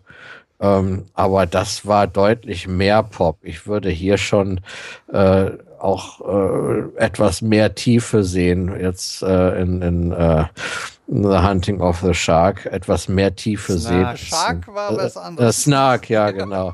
Äh, doch deutlich mehr Tiefe sehen äh, äh, oder eine Tiefe, die deutlich über Pop auch hinausgeht. Ja, ja das ist äh, toll. Äh, eben diese Verheiratung, ne? Das ist äh, Pop-Elemente sind eindeutig zu hören und äh, es ist wirklich äh, trotzdem auch echte Klassik, die er verwendet hat. Auch äh, zum Beispiel das, was in der Klassik ja üblich ist, dass man ein Thema hat, das durch die gesamte oder ein, zwei Themen, die hat ja, der hat ja mehrere Themen, die äh, durch ein, äh, durch zum Beispiel eine Symphonie immer wieder auftaucht. Das hat er ja da auch gemacht. Äh, ja. Die Themen tauchen immer wieder in einer gewissen Variation immer wieder auf. Also er ja. hat wirklich diese, die, die, das, was die Klassik auszeichnet, auch mit da reingemacht und das so wunderbar verwoben, dass es wirklich Klassik und Pop gleichzeitig ist und es, es tut nicht weh. Es, es, es, es disharmoniert nicht. Das passt einfach. Äh, das finde ich immer noch faszinierend, weil da gibt's also ich weiß nicht, ich, ich kenne ja wahrscheinlich nicht alle auf dieser Welt, logischerweise, aber ich, ich glaube, diese Fähigkeit, diese beiden Genres oder diese beiden Richtungen zu verheiraten, das, das gelingt extrem wenigen Leuten. Also so, so zu verheiraten, dass es äh, äh, beide zu ihrem Recht kommen und beide irgendwie miteinander gut harmonieren. Mhm. Äh, was mich einfach interessiert, äh, du wusstest ja nicht, dass ich irgendwie äh, Lied 11 toll finde. Äh, ist, war, war dir das irgendwie besonders aufgefallen oder ist das so, äh, ja, äh, so gut wie alle anderen? Ähm, Mir ist ehrlich gesagt ein anderes Lied besonders aufgefallen und äh, zwar äh, The Escapade. Ja, das fand ich ziemlich großartig. Ja, das äh, bringt da so so so so äh, an vierter Stelle stehend äh, eine ziemliche Dramatik rein, würde ich sagen, rein musikalisch gesehen. Ja, man muss auch sagen, es ist durchaus ein bisschen variabel, ne? Ja. Also äh, er, hat auch durchaus äh, etwas, äh, also an den Stilen, das ist nicht alles total gleich, das gibt's ja auch, aber das, das kann man dem, dem Album auch nicht vorwerfen. Es, es hat schon eine gewisse Breite an Musikstilen. Ja. Ja. Ja. Ja, ist doch schön, dass jeder so seine, sein, sein eigenes äh, Dingen hat, was einem besonders irgendwie ins, äh, ins Auge fällt, ist ja nicht richtig. Ins, ins Ohr gelangt. Keine Ahnung, wie man das dann nennt. ja, Sven, dann, dann mach du mal. Was mach? Wolltest du nicht auch noch irgendwie. Ja, natürlich. Nee, äh, ich habe die ja bei dir häufiger schon mal auch gehört und äh, ist jetzt, äh, ich finde es halt von der Atmosphäre her, äh, weil es halt so verrückt ist, äh, kann, kann ich äh, gut drin eintauchen, obwohl ich halt äh, te teilweise, äh, vor wegen, äh, ist er auch auf Englisch und so weiter, und weil es halt so verrückt ist, nicht direkt folgen konnte. Äh, aber ich mag das Atmosphäre. Ich, ich, verbringe, äh, ich verbinde sowas so mit ähnlich äh, hier wie von Danny Elfman, The Nightmare Before Christmas und sowas. So in der Art passt das so. Und äh, ein, ein Lied ist mir aufgefallen, weil irgendwie habe ich das Gefühl, dass das die Vorlage ist von einem Lied, was ich äh, von einer, äh, von einer anderen Platte, die ich letztens noch vorgestellt habe. Das ist äh, The Pig Must Die. Das erinnert mich schwer an das Zebra-Lied von der Samsas Traumplatte. Ja, da musste ich ehrlich gesagt auch dran denken. Ich, von, der, von der Chronologie her äh, und vom Thema her und so weiter und äh, äh, also von der Chronologie meine ich ja, weil Samsas Traum später kam, ob da die Inspiration herkam. Das weiß ich nicht. Ich meine, äh, äh, in Samsas Traum war ja auch so eine Veganer-Propaganda drin. Und äh, hier in der Ballade, da werden ja auch der Schlachter und der Biber die besten Freunde. Ne? Ja. Also, das, ja, das sind durchaus Parallelen gesagt, drin. Der ne? schlachtet son sonst nur Biber. Ja. Explizit, ne? Ja. das muss man dabei sagen. Ja. Also auch da sehe ich eine gewisse Parallele zu dieser, zu, zu Samsas Traum. Also nicht zu der äh, Geschichte, sondern zu dem Album. Ja. Ja. Ja, äh, deswegen, und, und weil es halt, äh, ich finde halt die, von der ganzen Instrumentierung und von der Musik her, äh, es ist aufgeregt und trotzdem, äh, äh, trotzdem äh, beruhigend. Also ich, ich mag das Album. Ja, auch dieser Narrator hat, ja. der bringt auch nochmal eine Ruhe rein. Ja. So, der, der, der, ist schon wichtig für diese Platte. Ja, und der macht, macht das Ganze irgendwie, irgendwie rund, finde ich. Manchmal stört mich das, wenn da irgendeiner dazwischen quatscht. Nee, nee, äh, das, das, ich, ich Aber find, hier finde ich das gut. Äh, ich, finde, ich finde, das passt einfach da rein. Ja. Wir haben auch so einen typischen Märchenonkel-Stimme genau, so ja. da reingekriegt, ne? ja. Der so, so, so, so, so, so da gibt so es so, so einen typischen Duktus, den man erwartet und den hat der genau getroffen, finde ich. So, so einen ganz kleinen, dicken, bisschen auf, dick aufgetragen, so ein bisschen. In der Stimme.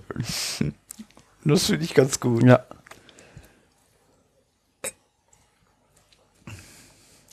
Ja, also bei dir ist The Pig Must Die sozusagen dein Lieblingslied. Nee, was heißt Lieblings nee, Lieblingslied ist, äh, ich habe da auf der Platte eigentlich kein richtiges Lieblingslied, weil wie, das, ist, das ist so ein richtiges Konzeptalbum, äh, ganz oder gar nicht. Und der Rest ist einfach nur irgendwo reingeseppt äh, und dann, ach, man kann nochmal die ganze Platte hören.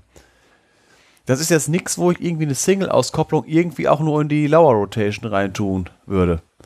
Ach so, äh, mir fällt das gerade ein, Dennis Williams wer da mal guckt, die macht sonst Soul und Rhythm äh, RB. Äh, das ist e e eher etwas ruhiger. Der hat die da auf der Platte äh, schon ein bisschen, äh, also eine andere Rolle gegeben, als sie sonst, äh, sonst in der Musik so macht. Und äh, schön, dass der Macbeth irgendwie dieses Talent, das in ihr schlummert, irgendwie entdeckt hat, würde ich jetzt mal behaupten, äh, dass er sie auch dafür ausgewählt hat und, und ausgesucht hat, dass er das zugetraut hat, dass, dass, dass sie genau dazu passt, dass sie sowas macht, weil das ist in ihren Liedern, Songs, die sie sonst so macht, eher weniger. Das ist eher was für Entspannung und äh, ja, wenn es mal schön warm ist und die Sonne scheint und man sich ein bisschen entspannen will, das ist die richtige Musik. Mm, sehr ruhig im Schnitt. was ich so von Dennis Williams kenne. Das ist auch okay und die Stimme ist weiterhin trotzdem toll. Nur so wie sie da gerade bei, bei, äh, bei diesem Lied, wo, wo sie sozusagen die Solostimme hat, äh, so, so ein Lied finde ich, habe ich jedenfalls bei ihr im Portfolio so nicht gefunden. Fand ich, fand, fand ich auch äh, überraschend. Ich, äh, weil, weil ich bin halt durch die Platte auf sie aufmerksam geworden und hatte gedacht, dass ich, oder auch ein bisschen gehofft, dass ich sowas in der Richtung finde, aber war, war gar nicht so. Auch gut, aber äh, auch hätte mich gefreut, wenn, wenn sie so, äh, ja, was, was von dieser Sache mitgenommen hätte und irgendwie so ein, zwei Stücke reingebracht hätte, die so einen ähnlichen Fofo haben. Naja. Sei es drum. Ja, äh, hat noch jemand was anzumerken oder sind alle durch? Äh, ich bin durch. Gut, Sven auch, ne? Ja, 15-Minute Warning, auf Phonic Warning. Hm, ja, gut.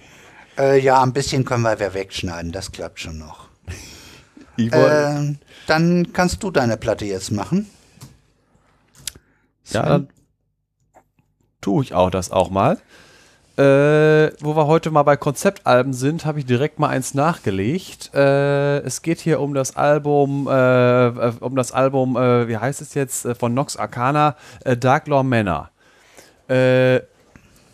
ist einzuordnen, ich habe es bei mir in, in Gothic drin. Es ist im Prinzip für eine Art Filmmusik, Dark Ambient Gothic Soundtrack. Das, äh, äh, das Setting ist im Prinzip äh, Rundgang durch ein, äh, durch, durch, ein äh, verfluchtes äh, Spukhaus. Und es ist auch, auch wieder so, wie, wie bei dem, was wir jetzt vorher hatten. Im Prinzip muss man es komplett durchhören. Es ist nicht, es ist komplett durchkomponiert und äh, kom komplett so äh, orchestral mit vielen schweren Orgeln. Äh, irgendwie geisterhaften Stimmen aus dem Off und so, knarzenden Türen. Und äh, welches Bild ich dabei vor Augen habe, wer die Efteling kennt in Holland, äh, dort gibt es in der Mitte von dem Park auch ein, äh, so, so ein mechanisiertes Spukschloss. Äh, ist eine meiner, eine meiner liebsten Attraktionen in diesem Park und äh, gibt es, glaube ich, heute noch. Äh, ist seit irgendwie 30 Jahren nicht mehr verändert worden äh, steht irgendwie mitten im tiefen dunklen Wald und äh, wenn ich hier, wenn, wenn, es wird garantiert wird jemand das Ding kennen äh, und das ist für mich so der Soundtrack dafür. Mhm.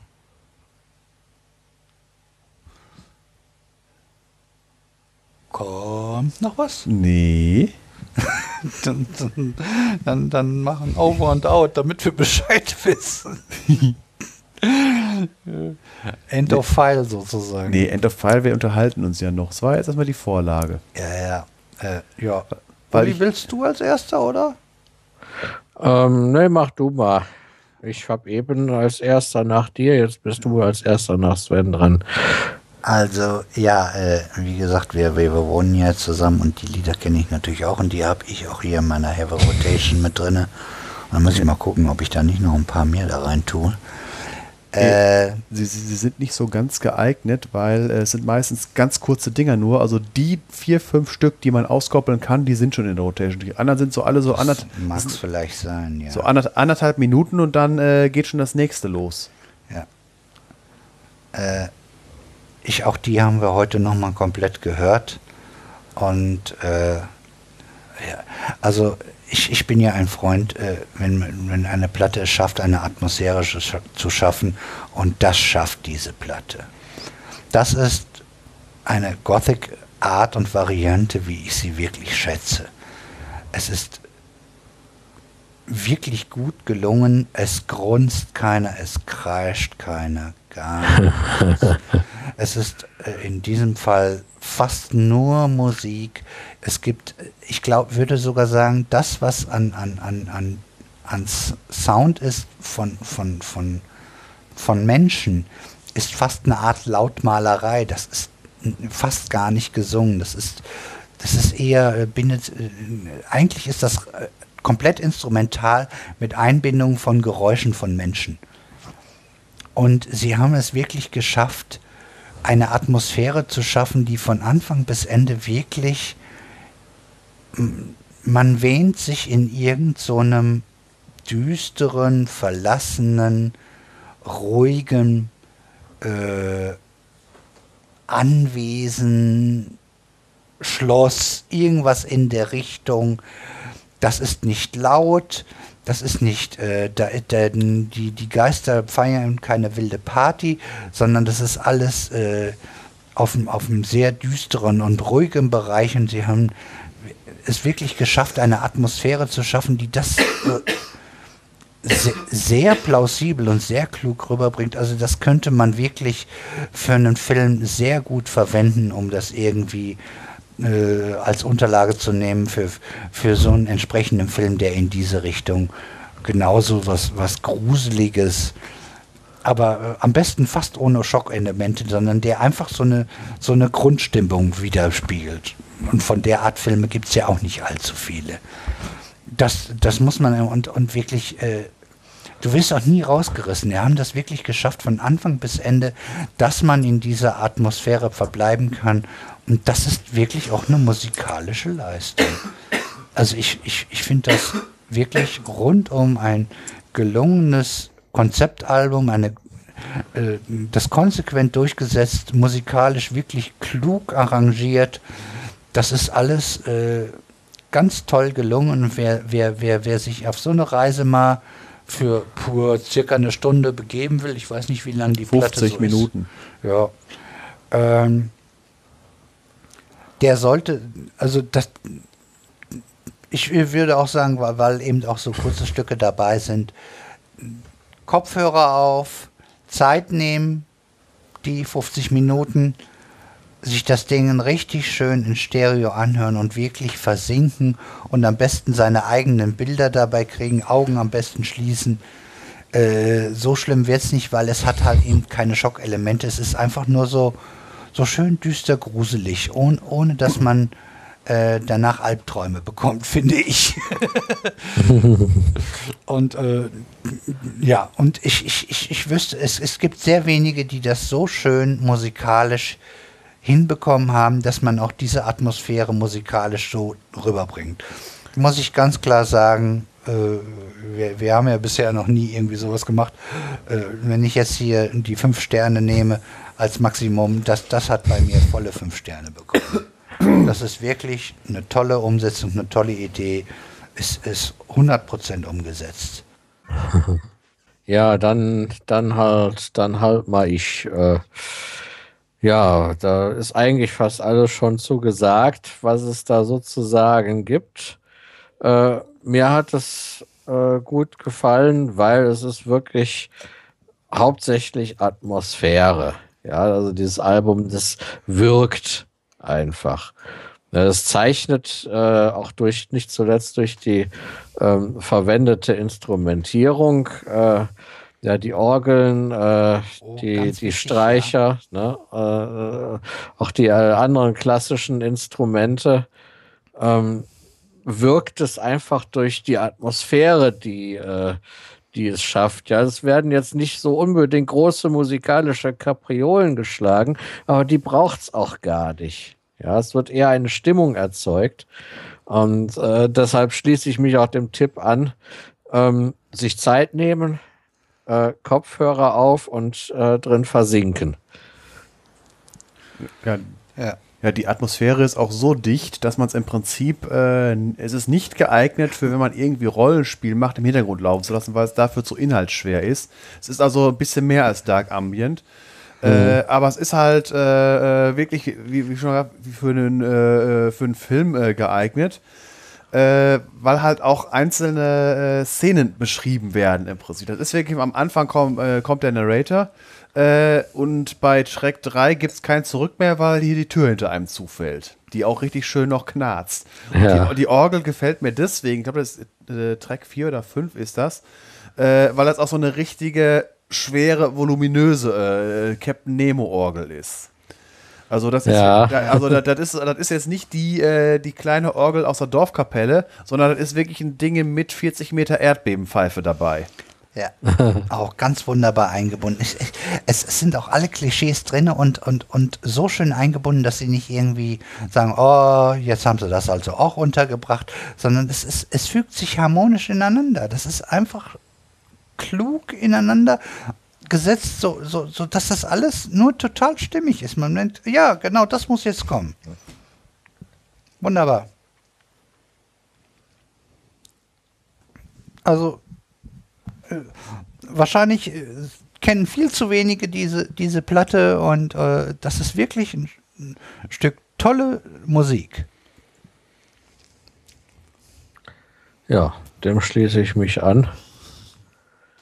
Na, passt auch so äh, irgendwie, also obwohl es zwei verschiedene Stile sind, fand ich, passten die beiden Alben heute auch besonders gut zueinander, die ihr euch da rausgesucht habt. Ja, die haben sozusagen mh, gewisse Parallelen. Auch Ja. wenn sie natürlich aus, dem, aus der Musikgenre äh, aus unterschiedlichen Bereichen kommen. Ne? Äh, Es war auch im Prinzip, es war irgendwie äh, aus der Hüfte geschossen, weil es war wieder äh, so, ähm, äh, Detlef äh, vor, vor wusste ich schon, dass er das Hunting of the Snark nimmt und dann, was nimmst du, was nimmst du, was nimmst du, Uah, und dann auch so, die passt und ich glaube, das sind irgendwie die besten Dinge, als wenn man da jetzt drei Wochen lang drüber legt, was nimmt man. Ja. Ja. Weil das ist auch eine von, mal, von den Platten, die ich immer mal wieder gerne höre und das ist auch so eine von denen, äh, wenn ich nur ein Gigabyte Speicher insgesamt hätte, die doch da, die dabei bleiben würde. Ja. Schön, haben wir unsere Musik zu Ende und damit wir hier nicht wieder in zwei Teile teilen müssen, weil wir haben wieder einige Stunden beisammen. 6 Stunden, 27 und 53 Sekunden. Oh, das passt ja sogar, aber du kannst zwar noch ein bisschen schnibbeln, Ja, natürlich. aber äh, wir wollen es nicht übertreiben. Äh, äh, äh, deute ich das richtig? Alles ist ausdiskutiert? Äh, zumindest das, was es heute so auszudiskutieren gab, würde ich sagen. Einen Plan zur Weltrettung haben wir nicht ausdiskutiert. Das Ja, das ist auch Ach Mist, ich wusste, den habe ich, den habe ich leider in meinem Fach an der Schule liegen lassen. Nächste Folge ansonsten also. Dafür ist der Pinky und der Brain für zuständig. Nein, die wollen die Welt nicht retten, sondern erobern. Ja. das stimmt. Ja, vielleicht wollen sie ja auch retten, da ging ich immer von aus. Ich bin da immer positiv Ja. auf die Sache. Ja, hoffentlich, hoffentlich räumt die Putzfrau den nicht weg. Das wäre nicht der erste Weltrettungsplan, der von der Putzfrau entfernt wird. Ja. Ja, also, ja ich, ich denke da eher an die Badewanne. Aber gut. Ist das Kunst oder kann das weg? Genau. Ja, also pragmatischer Blickwinkel auf die Kunst muss auch erlaubt sein. Irgendwo in dem Film war das, als irgendeiner so genau in diesem Tonfall, ich versuche ihn jetzt nachzumachen, was ist das denn? Und, und die Frau, die daneben stand, meinte so, Kunst? ich habe versucht, sie möglichst nah, weil äh, der Tonfall äh, macht es entscheidend. Nicht die Worte, sondern der Tonfall ist so schön gewesen. Ist irgendwie so, so eine Komödie, die vor ein paar Jahren gekommen ist. Der ist so schön. Haben sie irgendwie, was weiß ich, so eine Ölquelle, die da mitten, mitten, und das Ding gab es sogar auch, äh, mitten, mitten in der Stadt irgendwie hochging und äh, dann tanzten die Leute da drumherum. Und er sagt halt eben dieses, was ist das denn? Und, und man muss das hören, dass er da so, da, dass dieser Tonfall durchkommt und sich das so sagt, das macht es erst witzig. Das fiel mir gerade dazu ein.